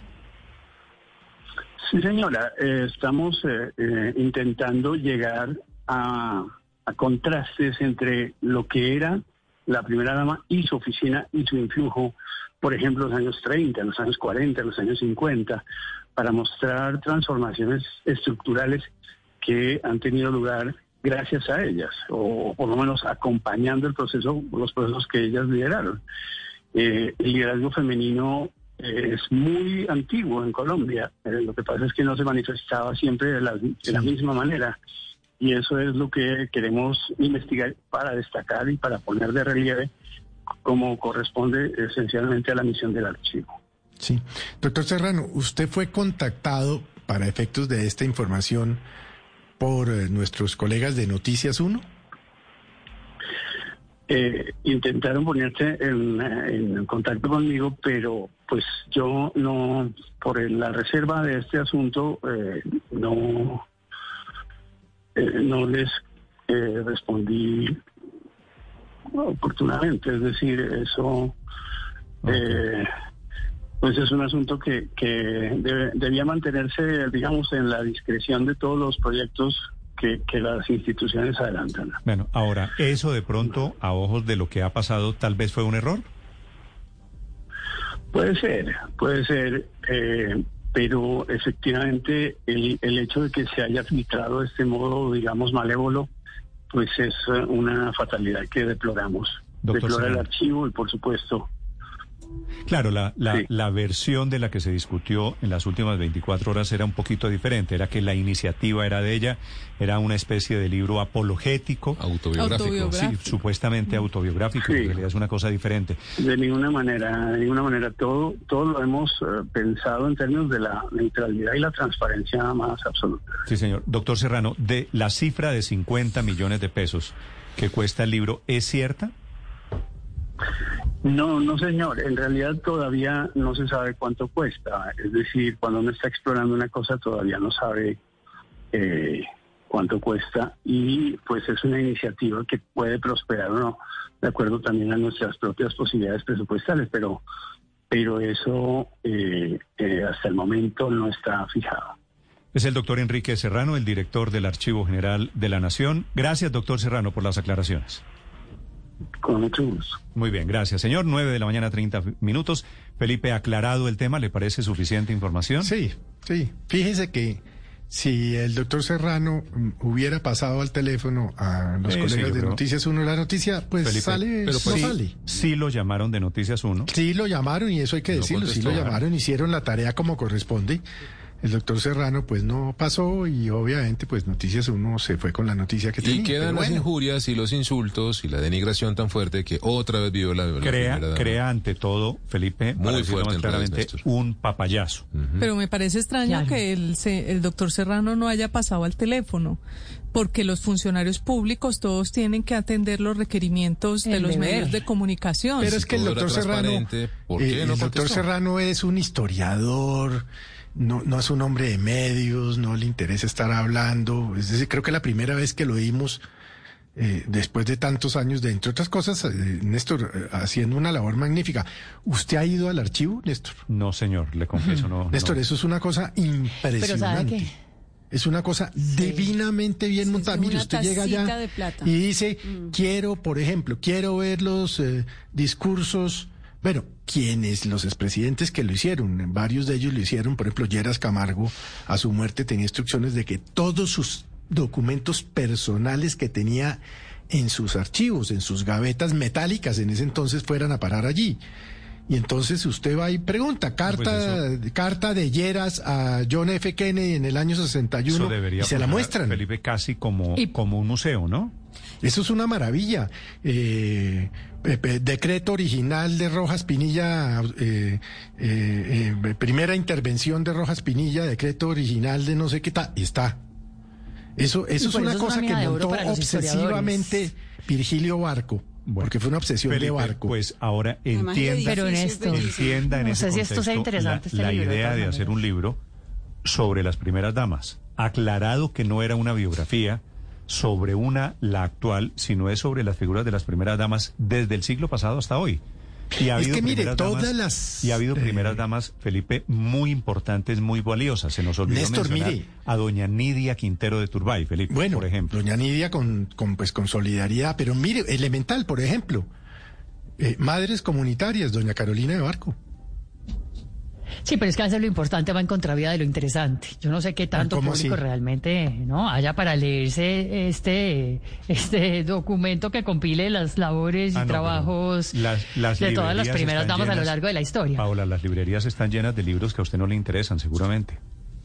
Néstor. La sí, pero cuando tienen algún interés comercial, eh, pues estarían las, las, las casas ¿no? que se dedican a esto, no sé, Random House, detrás de esto, usted? Planeta, Aguilar. Paola, ¿a usted no le interesa saber para qué ha servido la figura de la primera dama en Colombia? De pronto Pues hay como alguien a que quien me le desvele así, que uno diga qué bruto, qué bárbaro, necesito leer sobre esto, ¿no? Pero si es Néstor, competencia pero del es que eso no es archivo. lo que hace el libro. Eh, no, pero el archivo Según le sí. entendía el doctor Serrano es otra cosa. Si usted, pues en la entrevista al doctor Serrano lo que yo capto es que él lo que quiere hacer es una confrontación entre las primeras damas contemporáneas No, no, una y las confrontación, claro, no. claro, fíjese usted dice, No, es que hemos mirado cómo ha evolucionado la figura Por eso, a la actual actividad de, la mujer es moderna. Es, una confrontación ¿qué confrontación donde evidentemente Aurelio, es pasar de la figura florero de la primera dama que no hacía nada. Correcto. A la figura de una mujer Bueno, primera se- dama se la- protagónica. Ustedes, Paola, Le que son el resumen. feministas, Le acepto- le que acepto se el hacen las feministas, Paola. pero- Cuando es pero para destacar pero- el papel de una mujer, eso les parece terrible. Hasta ahí les llega el feminismo, ¿no? Por razones políticas. Ay, pero es que en particular de la primera dama, pues no es que sea Pues así que la como primera dama hace una cosa la oficina de la primera dama, cómo haya ido cambiando. No sé. acepto, le acepto el Tantas resumen grueso que hace. leer. Le acepto el resumen grueso que hace y hasta servía para prólogo. Pero precisamente eso es lo que me llama la atención. Que en, que en ese resumen aparecen las anteriores como floreros y se resalta la actual. Pues sí, sí. Y es que ha cambiado, Aurelio, la figura de la primera dama. Esa figura de la primera dama eh, hace cosas valiosas y hace cosas importantes. Esta, la anterior, la anterior a la anterior, todas hacen cosas No, importantes. pero, pero adicionalmente. Y eh, hay unas primeras damas vivas que seguramente tienen historias y cuentos para contar sobre feminismo, sobre sus A mí me luchas, parece supremamente interesante, porque es que además a través de las primeras damas se puede ver la transformación del papel de la mujer en la sociedad. Pueden ir un poquito más atrás de lo que las mujeres pueden ir, Recibo, pero, Luz pero María. sí se ha notado No bastante sé. diferencia. Recibo diariamente una cantidad de libros que usted no se alcanza a imaginar de, de entidades públicas.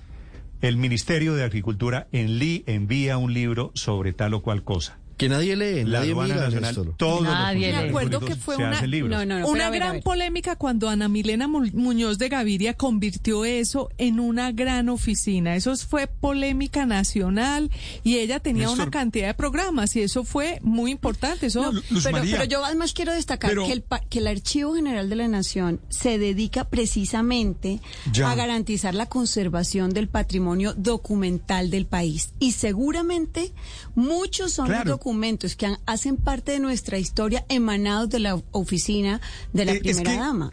Porque es que yo creo que de eso se trata. Eh, Claro de- que María sí. Consuelo, creo que de eso se trata. Se trata de hacer historia, se trata de dejar documentos, se trata de documentar las situaciones, las acciones. Así se construye la historia, con esa cantidad de fuentes que en principio a uno no le parece interesar, pero el día que uno esté buscando una información o esté haciendo una investigación, va inmediatamente y dice, aquí está el documento. Entonces, a mí me parece realmente que son fuentes históricas, son maneras de documentar lo que va pasando en nuestro país a través de esta oficina. Primeras damas Pues padre los minero. documentos siempre serán valiosos, Néstor, pero Primeras más damas. interesante pienso yo. Señora. eh, eh, perdón, eso de saber, digamos, cuáles fueron realmente el verdadero poder detrás del trono. Cuántas de verdad eran, eh, ¿no?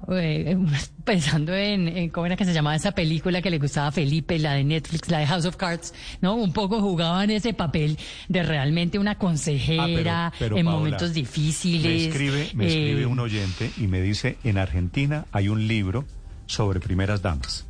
En Estados Unidos tienen un programa en History Channel sobre primeras damas. Pero como es Colombia les parece malo. Hay mucha gente que está interpretando esto como, como un gesto propagandístico de la primera dama. Aclara el doctor Serrano que no es para hablar de esta primera dama, ¿no? Creo que eso quedó No, es suficiente. histórico. suficiente. que no ha fue habido ella la que de- llamó, no fue, ella no fue la, eh, perdón, a ella, al despacho, la primera dama llamaron del archivo, no, no viceversa, ella no llamó a, a habido Serrano a decirle, mira, que- hacete un librito ahí de las primeras damas y, y me metes aquí el Es tema este del fue, COVID y la esa vaina fue la, y tal. la no. caricatura. La primera dama busca hacerse una autobiografía y la va a financiar con fondos públicos y está presionando supuestamente al Hay Archivo primeras Nacional. damas, Néstor, tema tema que que, han tenido- muy diferentes. Álvaro, señor. que han tenido un rol tradicional y, ten- y eso generalmente pues es más eh, temas de caridad y no, no cambian nada. Pero por ejemplo un capítulo interesante de ese libro puede ser cómo la figura de la primera dama creó una institución que se volvió muy importante en el país que es Colfuturo. Por ejemplo, eso fue doña Ana que Milena aprovechó Muñoz, creo, su ¿no? capacidad para sentar a capitales privados que los pusieran a la causa de financiar eh, en el exterior estudios de, de estudiantes eh, capaces colombianos y eso ha terminado siendo, ha marcado muchísimas cosas en el desarrollo del país. Y salió de, de ahí, de la primera dama, no solamente la idea, sino la gestión, la creación y se manejó durante varios años. No, Primeras damas que están, que están vivas, perdóneme María Consuelo Felipe, está viva doña Nedia Quintero de Turbay, que hizo un inmenso trabajo con el tema de solidaridad. Claro, solidaridad por Colombia. Está viva, está viva Ana Milena Muñoz, primera dama en el gobierno Gaviria. de César Gaviria. Está viva, después de Gaviria vino Nora Puyana. Nora Puyana de... ah, no, No, primero. Jackie- Jackie Strauss de. Sampero. Jackie Strauss. Después Nora Puyana. Sí. Después doña Lina Moreno. Después de doña Lina Moreno Doña vino María Clemencia. doña Tutina. Sí. Después de doña Tutina. Sutina. Sutina, discúlpeme, Felipe. Sí, no, no, usted no la conoce, no la tutee, dígale doña, Sutina. doña Sutina. Sí. Felipe, historias que yo creo que por otro lado... Todas tienen historia, Néstor, demuestran todas le aseguro. La, la Y han influencia, trabajado duro. la influencia de la mujer. Es que ese cuentico de que la primera dama, todas estas que son de diferentes partidos políticos, llegan allá y se sientan a abusar del poder y se sientan a mirar para el techo, Felipe, es una cosa totalmente diferente.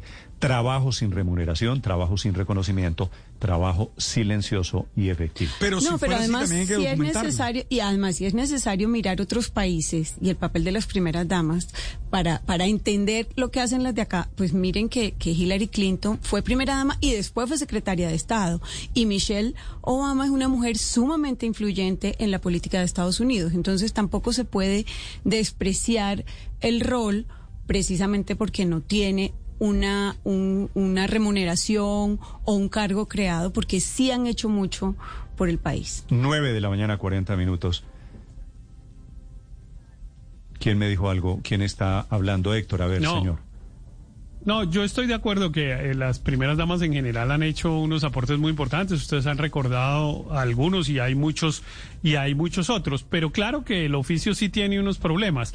Pues el primer problema es que no por no tener un cargo, precisamente, hay un tema de responsabilidad que, que no está muy claro, digamos, qué es lo que puede, qué es lo que no puede hacer, eh, con base en qué reglas, etcétera, y eso dificulta mucho, dificulta mucho la situación. En segundo lugar, a mí me, de, lo que no me gusta mucho es que reproduce ese simbolismo del patriarcado de las mujeres cuidadoras de las mujeres que se dedican a las cosas de los niños, de los de los adultos mayores, etcétera, y entonces reproduce ese rol de la mujer claramente machista y a mí por eso eso no me gusta, pero pues nada, esa es la cultura que nos ha tocado vivir, Eh, pero es la que hay que tratar Cuando de haya una mujer presidenta, Héctor. Pero y que entonces hacer- hay- vendrá un señor acompañante que ya tendremos que cambiarle el nombre, primer caballero, yo no sé cómo será. Primer damo, sí, primer, primer señor. Pero lo primer que yo no entiendo es por qué la esposa el- o el esposo del llega. presidente tiene que tener una tarea que hacer en el Estado colombiano. Es que ahí Porque pues está- habría... Porque Luz María está vetado para hacer, para desarrollar una vida profesional. Sí, pero entonces le hacer toca trabajar diferente. gratis, le toca eh, Ese es el hacer un trabajo Es muy, que- muy fuerte, ¿no? Es que debería ser, debería ser, debería ser un cargo remunerado.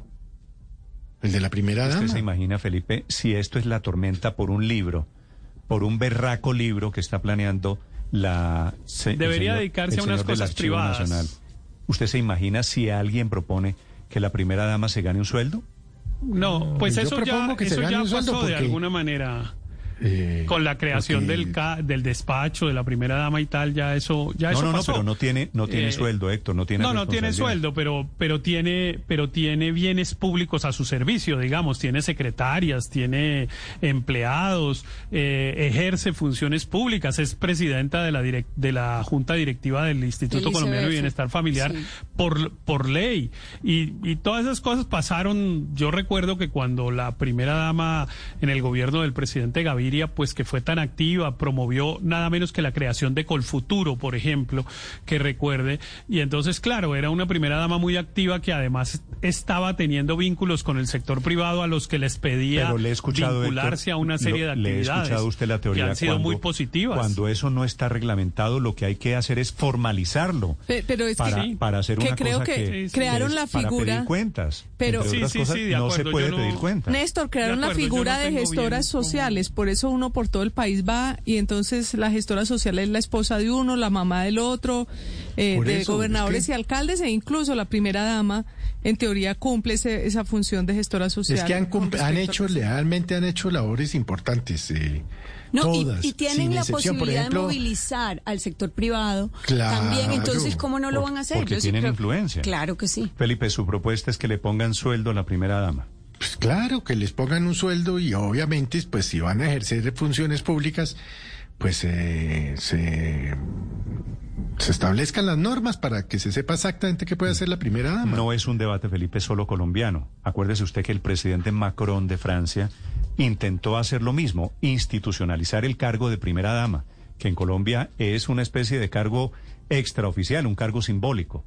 Pues es que en Colombia Se la Corte negó- Constitucional Se lo negó en Francia. dijo que no existía el, cargo Parlamento, como la tal. Asamblea. Mm, Pero, pero, pero la verdad a mí sí me parece, a mí, a Paola no, a mí sí me parecería muy interesante un libro sobre las primeras damas, es decir, qué han hecho, cómo se han desempeñado, el, el poder detrás del lo- trono, Néstor. y cómo han No, manejado las bien, relaciones pero- con el Estado, las relaciones con su esposo hacer presidente, un- las relaciones con sus hijos.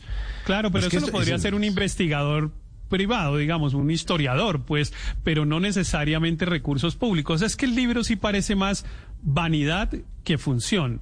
eh, ¿Vanidad y de que quién? Y que aporte. Pues de quien está ¿Vanidad de mandando a quién hacer si el la libro, iniciativa para no es de doña María Juliana? claridad. Que lo sino hagan, del do- Héctor, que lo hagan en el próximo gobierno, que de pronto ahí sí puede- Perfecto, que lo sí- hagan sí cuando, puede. cuando quiera, pero preferiría, preferiría que lo hiciera la Facultad de Historia de la Universidad Nacional. Claro que las primeras damas han tenido una influencia enorme. Piense usted en doña Berta Hernández de Ospina Pérez, ese papel que cumplió en semejante momento tan turbulento de la historia de Colombia. Claro que sacó libro para, revólver. Historiado- para historiadores es lo que hay. Eh, Doña pero para Cecilia historiadores. Caballero Doña Cecilia No. Caballero hizo López. Fundama. Para atender a las que, personas menos- mayores. No, no, no, creó el bienestar familiar, doña Cecilia. Ah, bueno, no, otras. Cecilia Cecilia Caballero, estoy hablando de. No, no, bienestar sí, yo estaba hablando de Cecilia, 67, de Cecilia Lleras de la 68. Fuente. No, eso Eh, fue de- la Estaba hablando de esposa de Cecilia, Carlos Lleras de Carlos. Lleras, que se llamaba también doña Cecilia, y la ley se llama la ley Cecilia, la ley que creó el por- Instituto Colombiano por- de Bienestar Familiar. Pero es por doña Cecilia Lleras de la Fuente. Sí, señor, 9 de la mañana, Sí, 45 de la fuente de Lleras. Silvia, me iba a decir usted sobre figuras, ya que estamos en este tema, sobre la discusión internacional en este tema. Silvia, en Londres. Néstor, lo que pasa es que en el caso de Francia, lo que quiso hacer el presidente Emmanuel Macron, recordemos que venía de, de, eh, de François Hollande, que había tenido a, a la que era su pareja, que no era, no estaba casado, él nunca se casó, que la tenía en el palacio, pero él tenía una amante en otro lado, entonces era complejo que estuviera, hubiera un presupuesto nacional dedicado a una primera dama que en realidad no era la pareja en ese momento del presidente. Entonces, cuando asume Macron, él decide que la oficina de la primera dama debiera tener un sueldo la primera dama, pero además un presupuesto para llevar a cabo las tareas que hacía. Eh, el- la Asamblea no se lo aceptó porque, claro, eh, Francia es un país tremendamente republicano y se planteaba que no era una persona electa, por lo tanto, ¿por qué iba a tener un presupuesto nacional? Así que eh, no se le aceptó y lo que hizo Brigitte Macron fue retirarse prácticamente de todas sus responsabilidades, o sea, disminuyó, puso al mínimo su aparición pública, Néstor.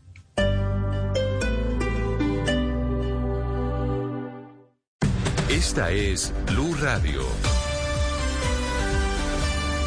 Sintonice Blue Radio en 89.9 FM y grábelo desde ya en su memoria y en la memoria de su radio. Blue Radio, la nueva alternativa. Ah, llegó el domicilio. Voy a abrir. Espera. Puede ser una trampa. Debemos protegernos y avanzar con cautela. A mi señal. 3, 2, 1, ¡vamos! Llama ya al 371-4000. Lleva internet de ETV de 100 megas y adicional DirecTV Go con el 25% de descuento por un año. Disfruta de canales en vivo, deportes en exclusiva, series y películas en todos tus dispositivos. ETV es experiencias por toda Bogotá. Oferta válida del 15 de marzo al 30 de abril de 2021. Aplican términos y condiciones. En la Extra Promo Jumbo hasta el próximo miércoles 17 de marzo del 2021 con tu tarjeta Cencosud hasta 35% en línea Blanca Mave. Vigilado Superintendencia Financiera de Colombia. Aplican condiciones y restricciones. La calle 96.9 PM. Vive contigo.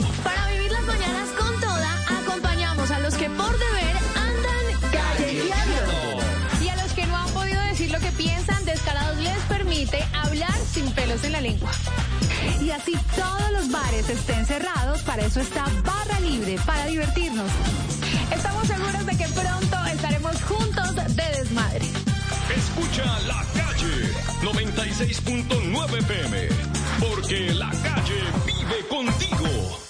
Llegó Decameron Days. Estás hasta un 40% de descuento más cerca de acabar con la rutina. Contamos con protocolos de bioseguridad certificados. Haz cambios sin penalidades. Compra ya decameron.com, línea en Bogotá 628-0000. Visita nuestros puntos de venta de Cameron y agencias de viajes. Aplican condiciones. Operado por Servincluidos Limitada. RNT 3961.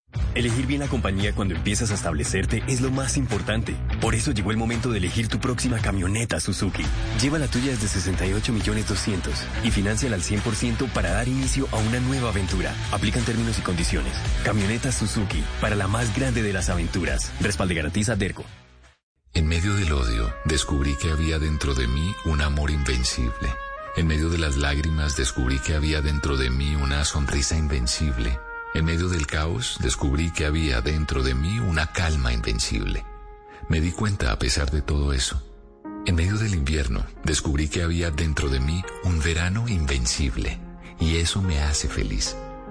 Porque esto dice que no importa lo duro que el mundo empuja contra mí, en mi interior hay algo más fuerte, algo mejor, empujando de vuelta. Albert Camus.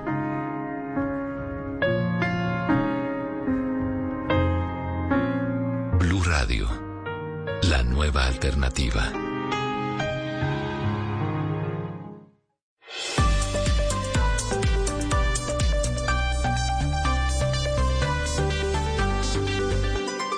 Estás escuchando Blue Radio y bluradio.com. 9.49 minutos. Aclara Felipe sus almacenes Only, que no tienen Sí. relación con OnlyFans. OnlyFans es la página de contenidos especialmente sexuales. ¿Eróticos? Que no tiene nada que ver con el Only. No, señor. Comunicado del Only. Felipe. Almacenes Only, líder en precios bajos, se permite aclarar a su distinguida clientela que no tiene ninguna relación comercial ni de ningún tipo con una aplicación llamada OnlyFans. Lo que pasa es que hay una página del Only que se llama OnlyFans. Un eh, Claro, perfil en es- Twitter, Néstor, que sacaron unas personas que se autodenominan como fans o fanáticos del Only, que la crearon Sí. en el 2017. Claro. Y yo que había ido a comprar a OnlyFans, pero yo había ido a comprar a OnlyFans, ahí uno no compra barato, ¿no es Sí, eso? Pues sí puedes comprar Sí. barato, padre, pero no compran los cucos que Hágase se compraban loco. en el Only. Ah, pero yo creí que era uno, yo estaba seguro, yo es más, yo había bajado eso creyendo que era una- un domicilio No, no del que almacén. ¿Usted bajó la aplicación de OnlyFans, padre Linero? Claro, creyendo que era, creyendo que uno iba ¿Y a usted, me comprar vio, allí. ¿Y usted me vio la cara de qué? Pensó que se iba a encontrar el balde con la cuerdita subiendo y bajando cucos. Claro, eso es lo que yo imaginaba. Bienvenido, amiguito, al OnlyFans. No, señor. Bueno, sí, bienvenido. Puede, puede interpretar. Qué horror, hombre. No, no, de pronto, padre Linero, de pronto no en una sola palabra, bienvenido. ¿Me entendiste? Como, como, como tampoco quedó bien lo de subir y bajar cucos en una cuerda, ¿no? Eso Felipe tiene rector, nuevo rector su Universidad Externado de Colombia. Felicitaciones al doctor Hernando Parra, durante muchos años secretario general del Externado. Nuevo rector, ganó en Francalid, le ganó el pulso al doctor Juan Carlos Henao. Es discípulo de toda la vida de los de, de los eh, responsables de la Universidad Externado de Colombia, ¿no? Pues fue secretario general muchísimos pero- años de la pero- 14 pero- años. pero- pero fíjese que, Un fíjese poquito, que resulta... viene desde adentro, Felipe, déjeme decir esto, un poquito con aroma a golpe de Estado. Lo que hay detrás del La rector ver- la ver- es un la ver- cambio, es un cambio Sí. importante, porque Sí. sale la familia del doctor Inestrosa, la legendaria familia Inestrosa, y entra una nueva administración vinculada de todas formas con un No, pasado de la universidad. La verdad fue que fue un proceso bastante democrático a pesar de las, creo yo, injustas críticas que le han hecho al rector saliente, al doctor Henao.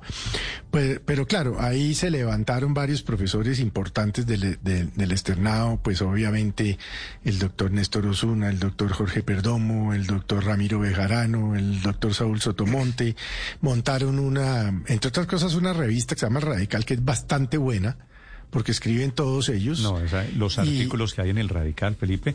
No, a mí me quién parece escribe, buena. sa- ¿Sabe quién escribe muy buena pluma en el Radical? Héctor, tal vez usted lo conoce.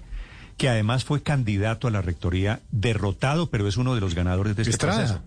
El doctor Juan Juan Pablo, Pablo, Estrada. Claro. que, entre otras cosas, Estrada con gallardía reconoció inmediatamente hace tres semanas el, el, eh, triunfo en la consulta de estudiantes y exiliado, profesores. exiliado en, esto, esa, ¿no? en esa disputa de poder de la Universidad Es del que- es que la Est- lo consulta- tenían, lo tenían en el exilio a Estrada y Estrada se mete una cantidad de votos sorpresivos en el Sí, proceso de rectoría.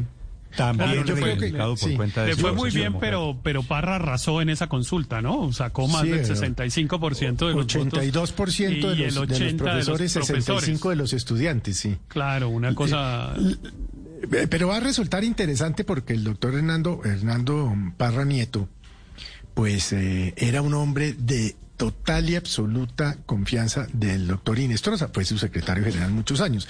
Pero ahora, digamos, está o, o ganó con quienes no estaban con esa línea de la familia Inestrosa. Y la verdad, hombre, es que ese es un hombre mm, sensato, tranquilo, joven, es bastante joven, con mucha experiencia. ¿Es un hombre de cuántos años, Felipe? ¿50 Hombre, eh, años, tal eh, vez? No, cincu- eh, no, no, no. Él tiene 58 años. Ok.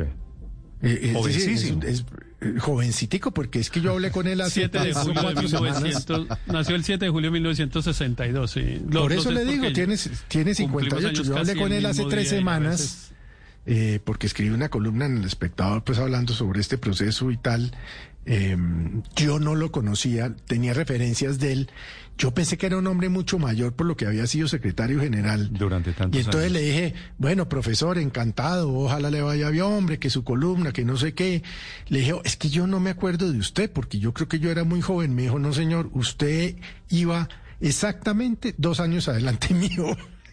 O sea- yo, yo pensé que era muchísimo mayor y es un príncipe, le quiero decir. Bueno, Felipe, Felipe, ¿de qué promoción? Eh, ¿del año 85. qué? 80 ah, bueno, bueno, entonces incluso él terminó antes que usted porque él es del año 84. Yo soy promoción del año 82. Siendo más también, joven. digamos, tocó ser, claro. Él es- él Estudiante tiene- aventajado, ¿no?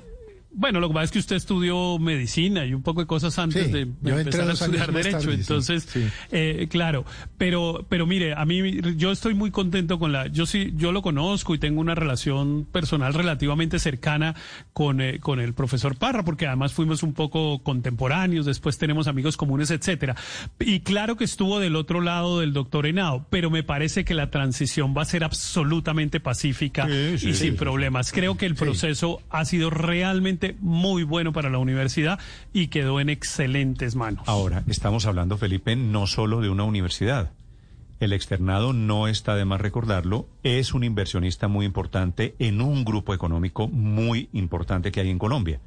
Así que fuera de eso, lo del externado es mover miles de millones de pesos. Claro, y esa fue parte de la batalla, y es que eh, eh, eh, los estudiantes, al igual que este grupo de profesores que le digo, Bejarano, Sotomonte, el profesor Alfonso Gómez, Perdomo y tal, decían, es que aquí no hay transparencia, es que aquí lo que hay es una universidad, pero sobre todo lo que es, es una universidad que es una gran inversionista en un grupo económico del sector financiero. Y ahí fue donde se ganaron el pulso y obviamente yo estoy absolutamente seguro, eh, Héctor, que conocen al doctor Parra, como le digo, Sí. yo solo he hablado con él una vez. Va a haber transparencia en el manejo de los recursos Pues de- felicitaciones, de, la universidad. Felipe, al doctor Parra, desde hoy elegido ya formalmente nuevo rector de la Universidad Externado de Colombia. Felicitaciones al doctor Juan Pablo Estrada, que ganó por los laditos, lo lamento mucho, por el doctor Edgardo Maya, que en todo este proceso, el doctor Maya, aspirante también a la rectoría.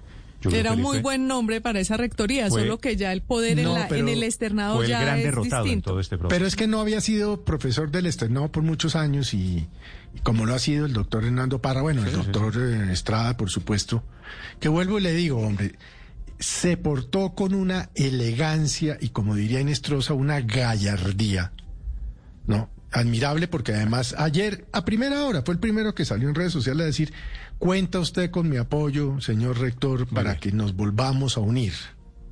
Y eso, es lo, y eso es lo que significa seguramente un proceso de transición calmado y un proceso de transición civilizado.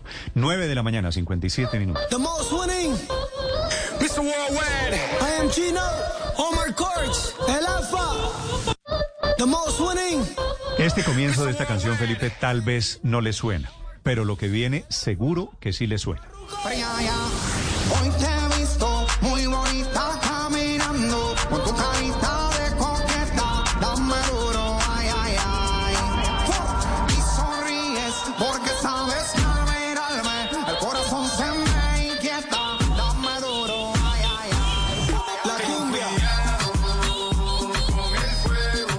Ahí aparece en el video Pitbull, que es uno de los grandes de la música urbana puertorriqueña. Y aparece Farruko y aparece un larguísimo etcétera que termina cantando esta canción W, esta canción es de los años 70. Sí, señores, de ¿Quién es 1977. el, el autor de Colegial? El autor es un, un peruano que se llama Walter León Aguilar. Él la Claro, escribió esto era, como... esto era popular por Rodolfo. la colegiala. Sí, la colegiala, Rodolfo pero Aicardi, ¿no? resulta que Rodolfo Aicardi Los la hizo en 1982 eh, y esa canción fue, de, de hecho fue muy famosa en el mundo porque fue parte de un comercial de Nescafé en ¿Ah, los sí? 80. De Café de Colombia, en la época en la que los escarabajos, Lucho Herrera y otros llegaban a Europa, ¿Y qué tenía que ver el Tour de café con Francia. la, con la colegiala? Pues esa fue la Fue la canción banda que escogieron, que escogieron para poder acompañar esos comerciales. Y esta, y esta canción, ya le voy a poner la de Aicardi, Padre Linero, que es la que usted se acuerda. Porque esa no. O sea, no no, me suena. no lo mueve igual, no lo Esta mueve igual. sabe ¿cierto? cómo se baila, ¿no? Colegiala. Pero- ¿Esa? Se le está cayendo la cédula, padre. A vacunarse rápidamente, que usted es personal en riesgo. Sí, en 1982, como le decía, Rodolfo Aicardi y su típica RA7 se llamaba en esa época, sacaron la canción que todos conocimos como La Colegiala, y de ahí en adelante un montón de gente ha hecho versiones de La Colegiala.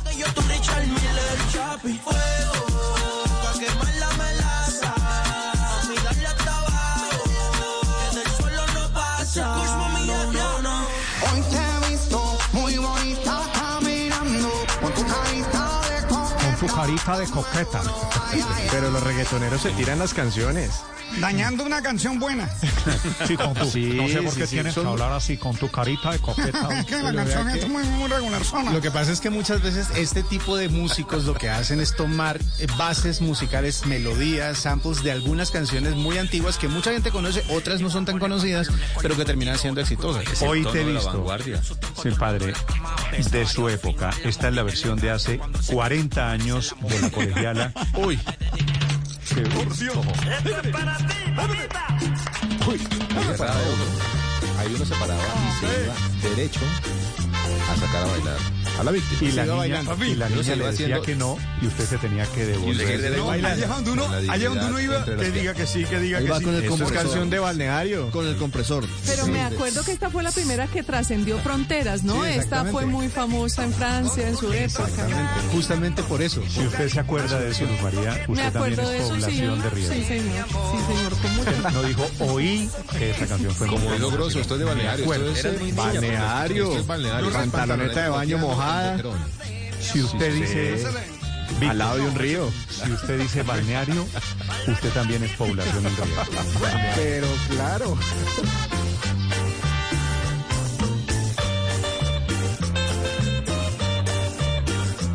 Solo eso, solo eso.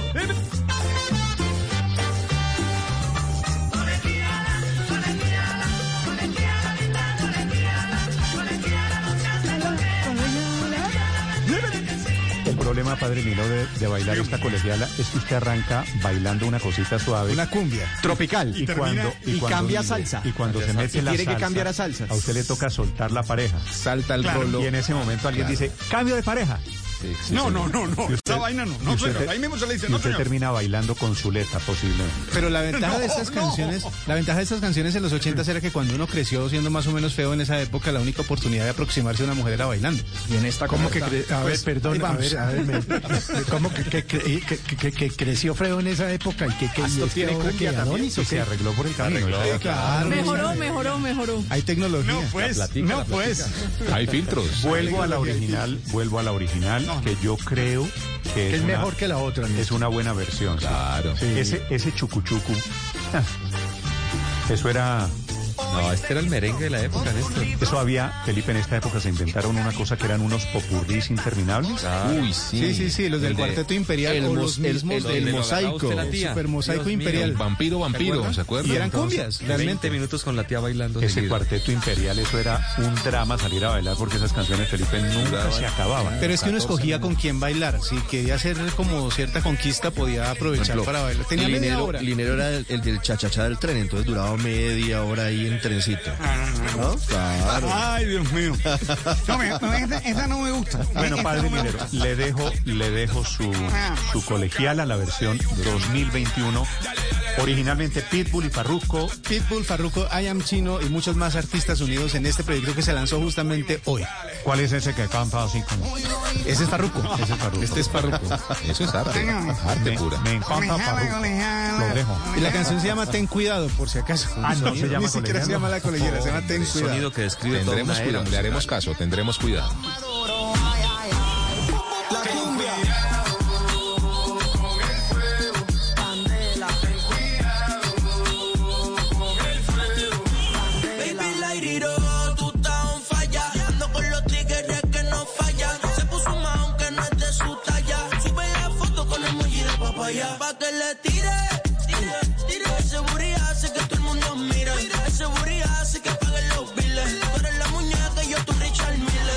Miller. Chapi, fuego, pa' quemar la melaza. A mí darle hasta abajo.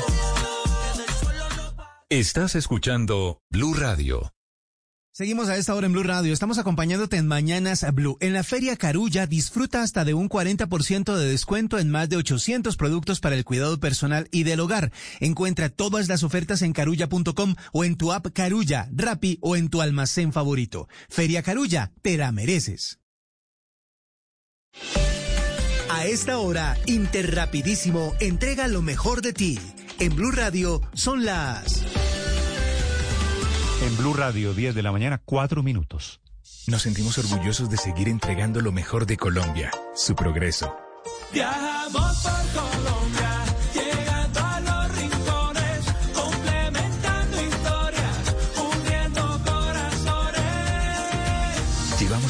32 años entregando lo mejor de los colombianos en cada rincón del país. Y no pares de sonreír, es la esencia de nuestro país.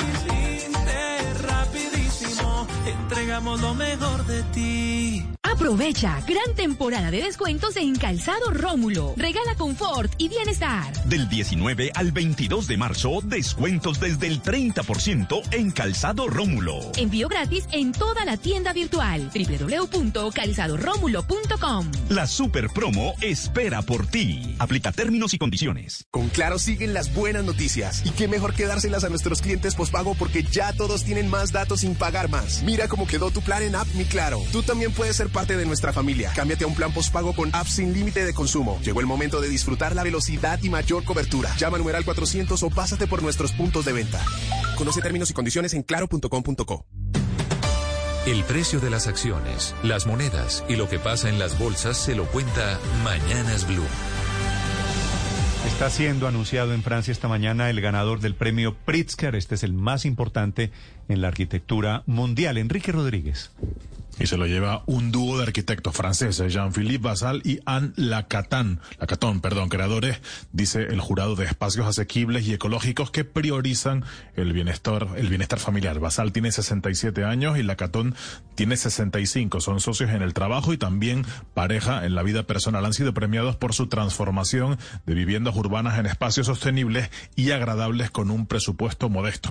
El jurado dice que logran esto a través de un poderoso sentido del espacio y materiales que crean una arquitectura tan fuerte en sus formas como en sus convicciones. La Catón es la sexta mujer que gana el Pritzker en los más de 40 años de historia de este premio. La primera en ganarlo fue la anglo-iraquí Zaha Hadid en el año 2004. Este premio se otorga desde 1979 y tiene, además del enorme prestigio de ser, sin duda alguna, el más importante de los premios de arquitectura de todo el mundo, una bolsa económica de 100 mil dólares a repartir entre los ganadores, Néstor. Le dicen el Nobel de la Arquitectura, 10 de la mañana, 7 minutos. El negocio del día, esta mañana sobre locuras y sobre nuevas inversiones. Juan Fernández. Néstor, sí, en los últimos eh, meses usted ha visto semanas que ha venido cambiando la forma en la que las personas mueven sus inversiones, lo que eran objetos comunes hace años, hoy son altamente valiosos y transables y sucede en todo el mundo. El último caso es el de la venta que hizo la casa de subastas eh, Christie's hace pocos días, de la que hoy eh, se define como una obra de arte un artista estadounidense llamado eh, Beeple por 69 millones de dólares y que se define como un token no fungible o NFT por su sigla en inglés. Son una especie de- de monedas digitales que han eh, despegado en la música, en el arte y se usan en redes de computadoras y al que así sea un dibujo, un video, una imagen, una canción, pues se le asocia un certificado de autenticidad y eso le da valor a ese artículo. Ese hecho ha puesto a pensar a las personas qué tan eh, comercializable y valioso puede llegar a ser lo que tienen en sus manos, ejemplo, cromos o estas eh, monas que les decimos eh, coleccionables deportivas, que ahora son digitales, pero eh, también tienen clips de videos y, un, y un sinnúmero, digamos, de opciones. Eh, tienen ediciones limitadas que realmente provocan a los inversionistas. La NBA, por ejemplo, lo está explotando. En pocos meses ha vendido en subastas más de 200 millones de dólares en esos momentos memorables de sus jugadores. Eso sin hablar del alza del Bitcoin o negocios como el de la venta de zapatos tenis de ediciones especiales que se han vuelto eh, de colección y han impulsado a compañías como StockX, el primer mercado de valores del mundo de zapatos tenis, en el que los compradores hacen ofertas, los vendedores hacen preguntas y cuando una oferta y una solicitud se reúnen, pues la transacción se realiza automáticamente eh, eh, desbocando en miles y en miles de dólares. Hoy, inclusive el New York Times tiene un artículo sobre este tema y dice que a pesar de que millones de personas fueron despedidas en la pandemia, los cheques de ayuda e inyecciones en efectivo gubernamentales en las economías, pues impulsan estas inversiones y las tradicionales como las acciones o los bonos se volvieron menos atractivas. Para terminar, pues a eso se suma también el papel de comunidades en, en líneas como Reddit, que tienen eh, ese poder de hacer crecer o caer acciones que valían mucho o muy poco. Los sondeos que hacen los analistas en medios como el Wall Street Journal o el, New York Times eh, indican que si bien esas tendencias de inversión no parecen representar un riesgo profundo para el sistema financiero, pues ya hay inversionistas muy nerviosos. Y esta, pues es Néstor, la movida de hoy sobre estas inversiones que parecen un poco locas, pero que hoy son una realidad y son rentables en términos eh, de negocios, Néstor.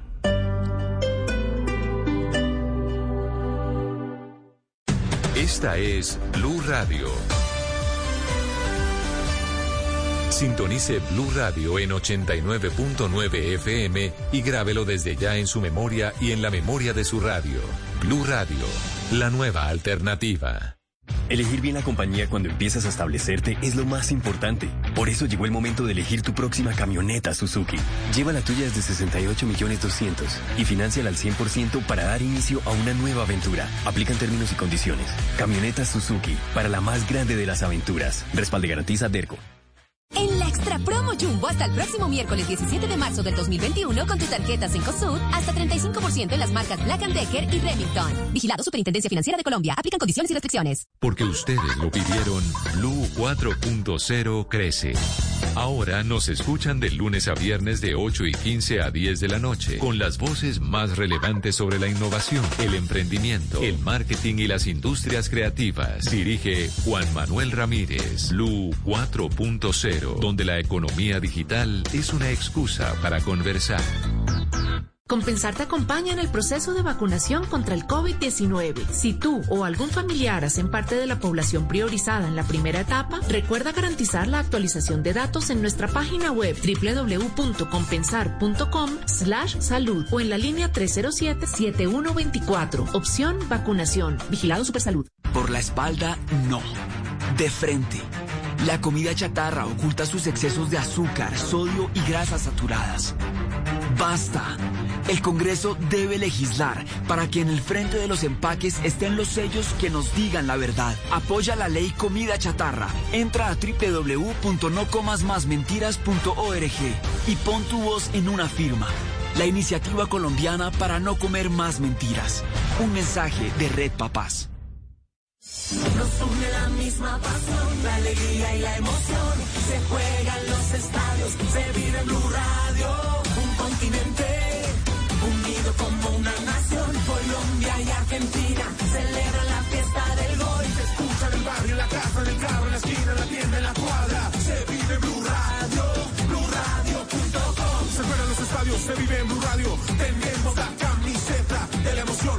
pasión. Tenemos puesta la camiseta de la información. Nos une mi selección, ver jugar la tricolor. Arriba las manos, porque el fútbol ya arrancó. Ya llegó la Copa América 2021. Colombia quiere ser campeón. Ya llegó la Copa América 2021. Colombia es Blue. Blue, la radio de la Copa América.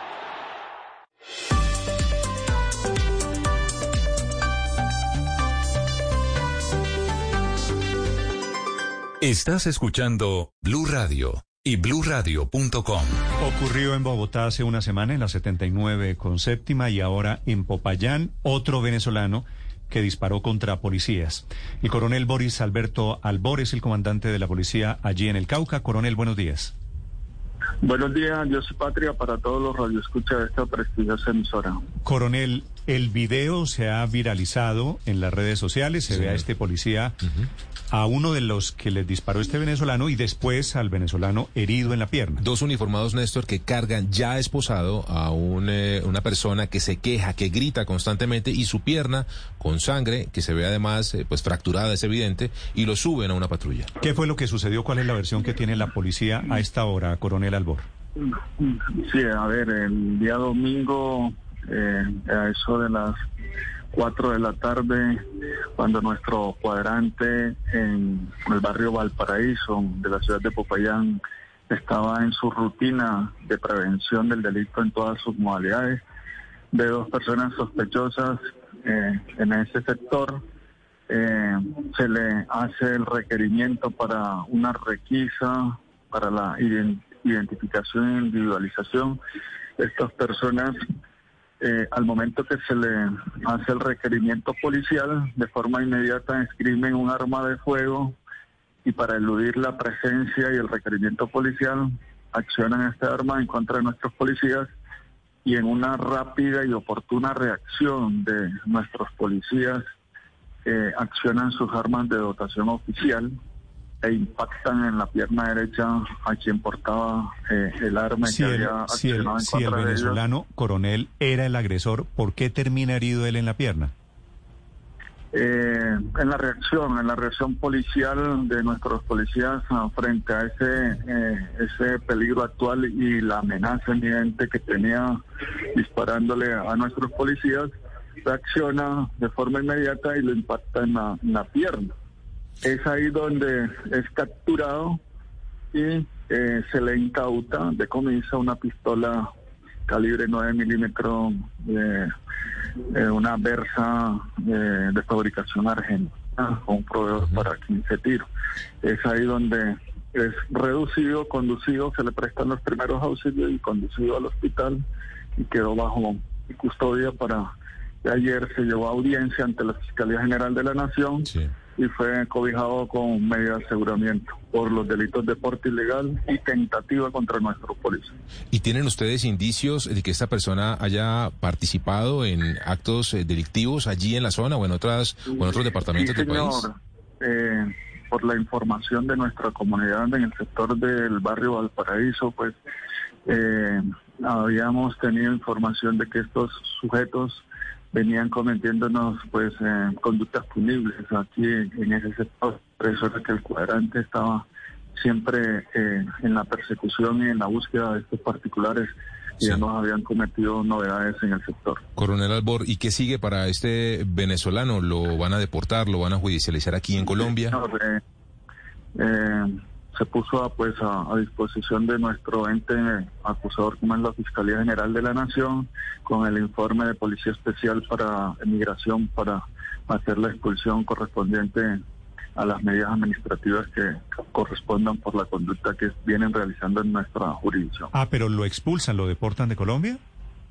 Eh, primero tendrían que afrontar la, la parte judicial por eh, los delitos que, comete, que cometieron por el porte ilegal, eh, la tentativa contra nuestros policías. Pero tendría que pagar primero la condena en Colombia y después de la condena sí lo Sí, expulsan. señor. Por supuesto que Ah, tendrían que primero eh, eh, purgar acá eh, las, los cargos que se le eh, endelgan Sí, le- le- de acuerdo a su conducta. Le iba a decir, si lo mandan a Venezuela, allá se vuela y se regresa. No, por supuesto. Sí, sí, sí, está bien. No, después que... ellos purguen y, y- y la, la, la pena, ahorita están indiciados por estos cargos y de pronto ya lleguen a ser condenados, pagan aquí su, su condena y luego tan pronto terminen serían expulsados y deportados del Estado colombiano. Gracias por la información, coronel Albor. Gracias a ustedes por permitirme eh, dar esta, este relato de este caso que Sí, sí. afortunadamente nuestros policías salieron ilesos. Un arma que había recorrido varios países, un venezolano que llega supuestamente huyendo de la dictadura y que termina aquí atacando a un policía, a la policía en Colombia, en Popayán.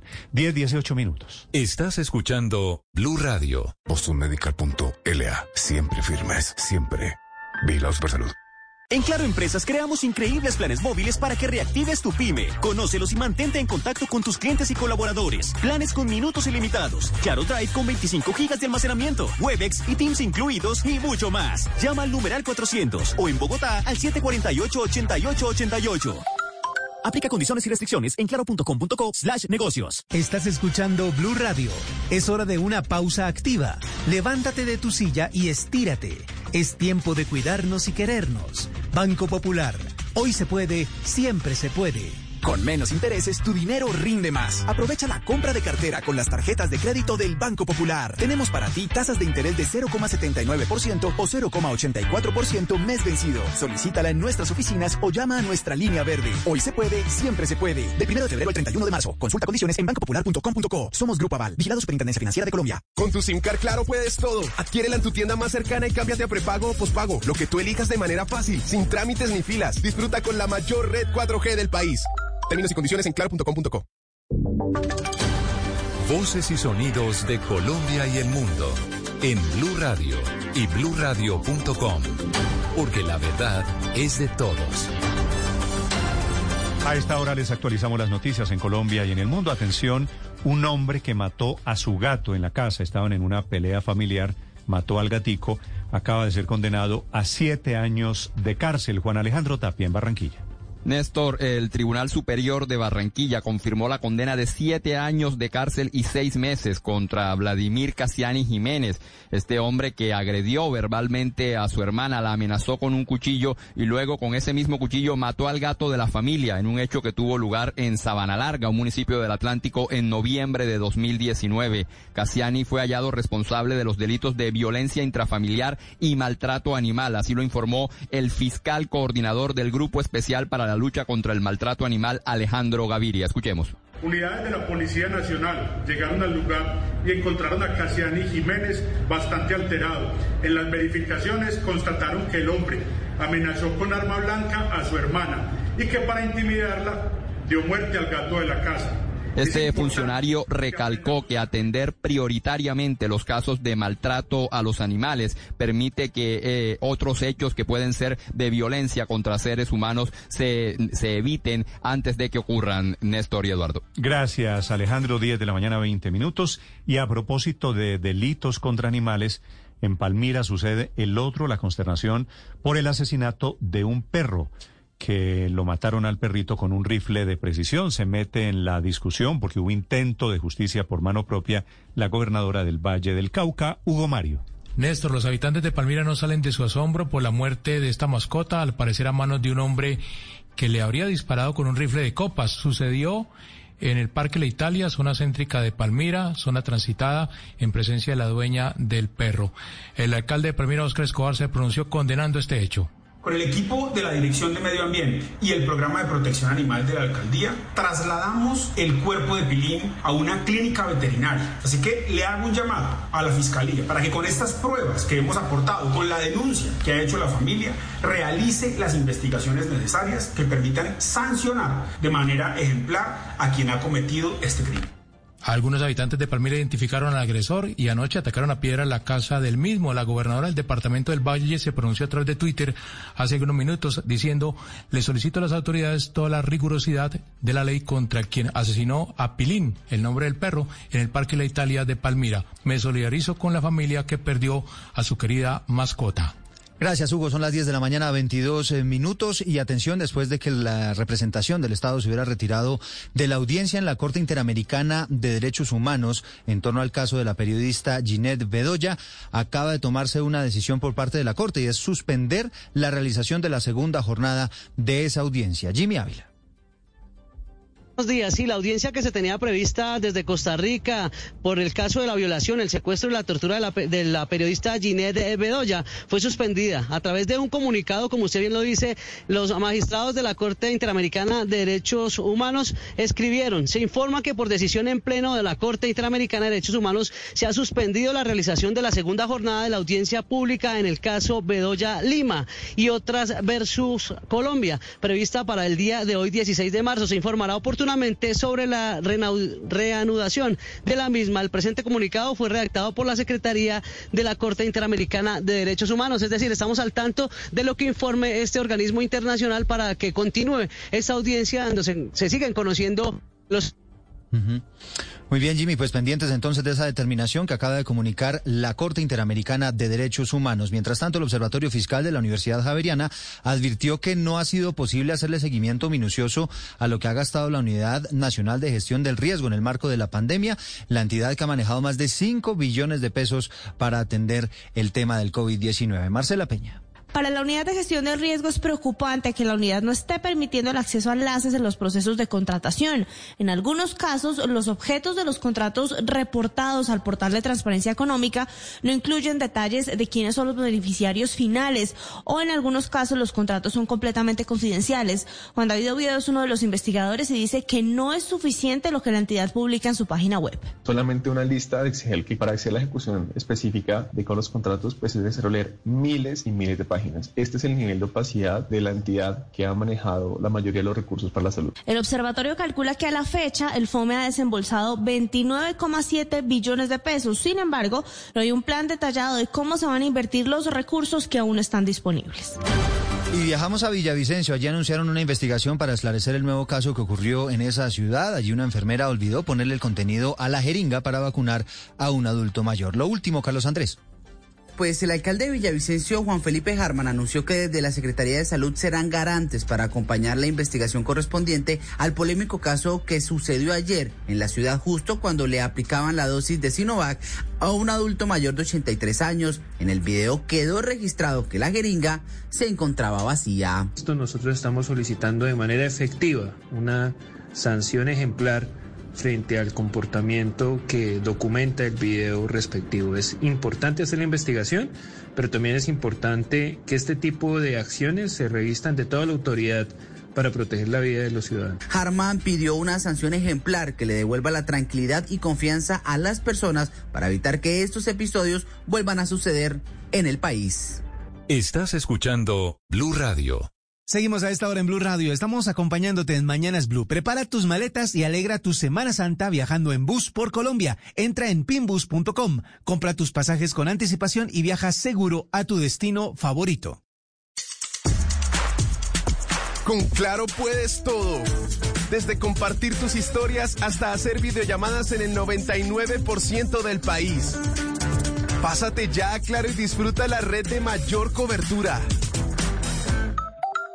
Aplican términos y condiciones en claro.com.co.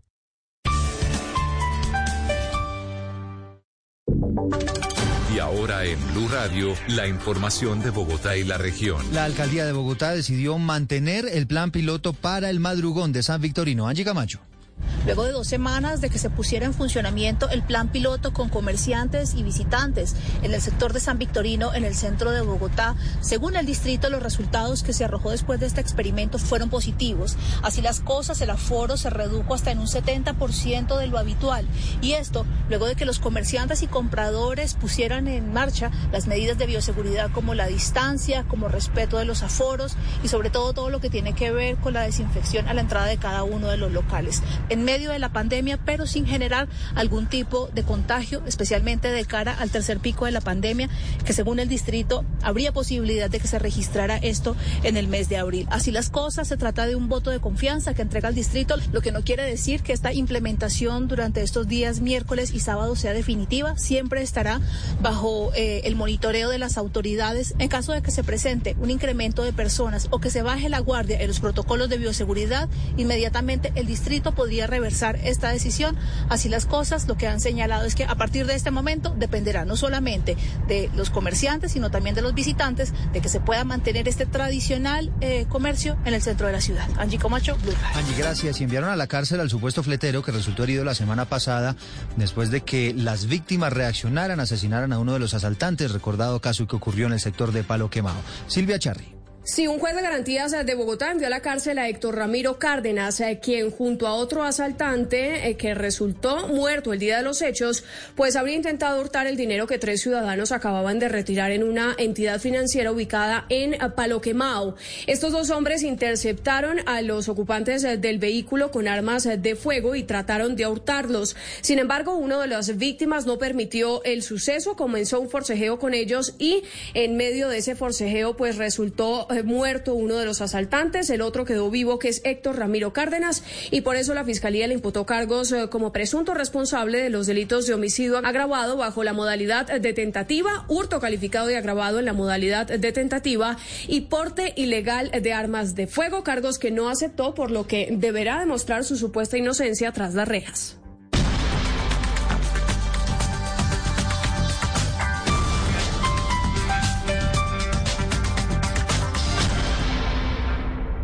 Las victorias y derrotas, la pasión y la afición en juego y los datos de lo último en deportes se lo presenta Mañanas Blue.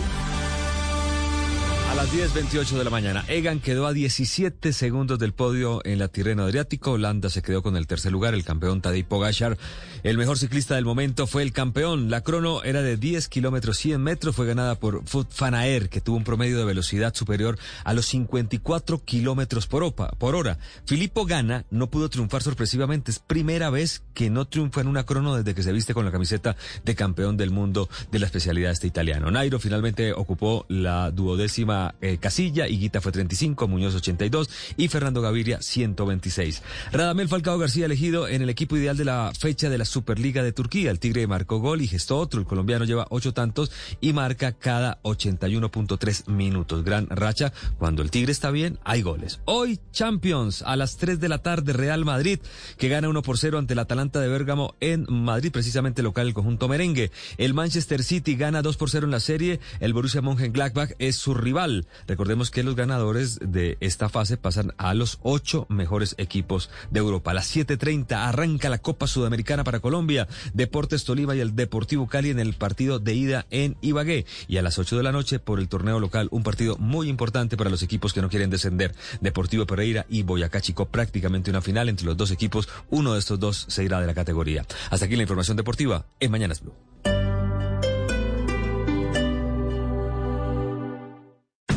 Esta es Blue Radio.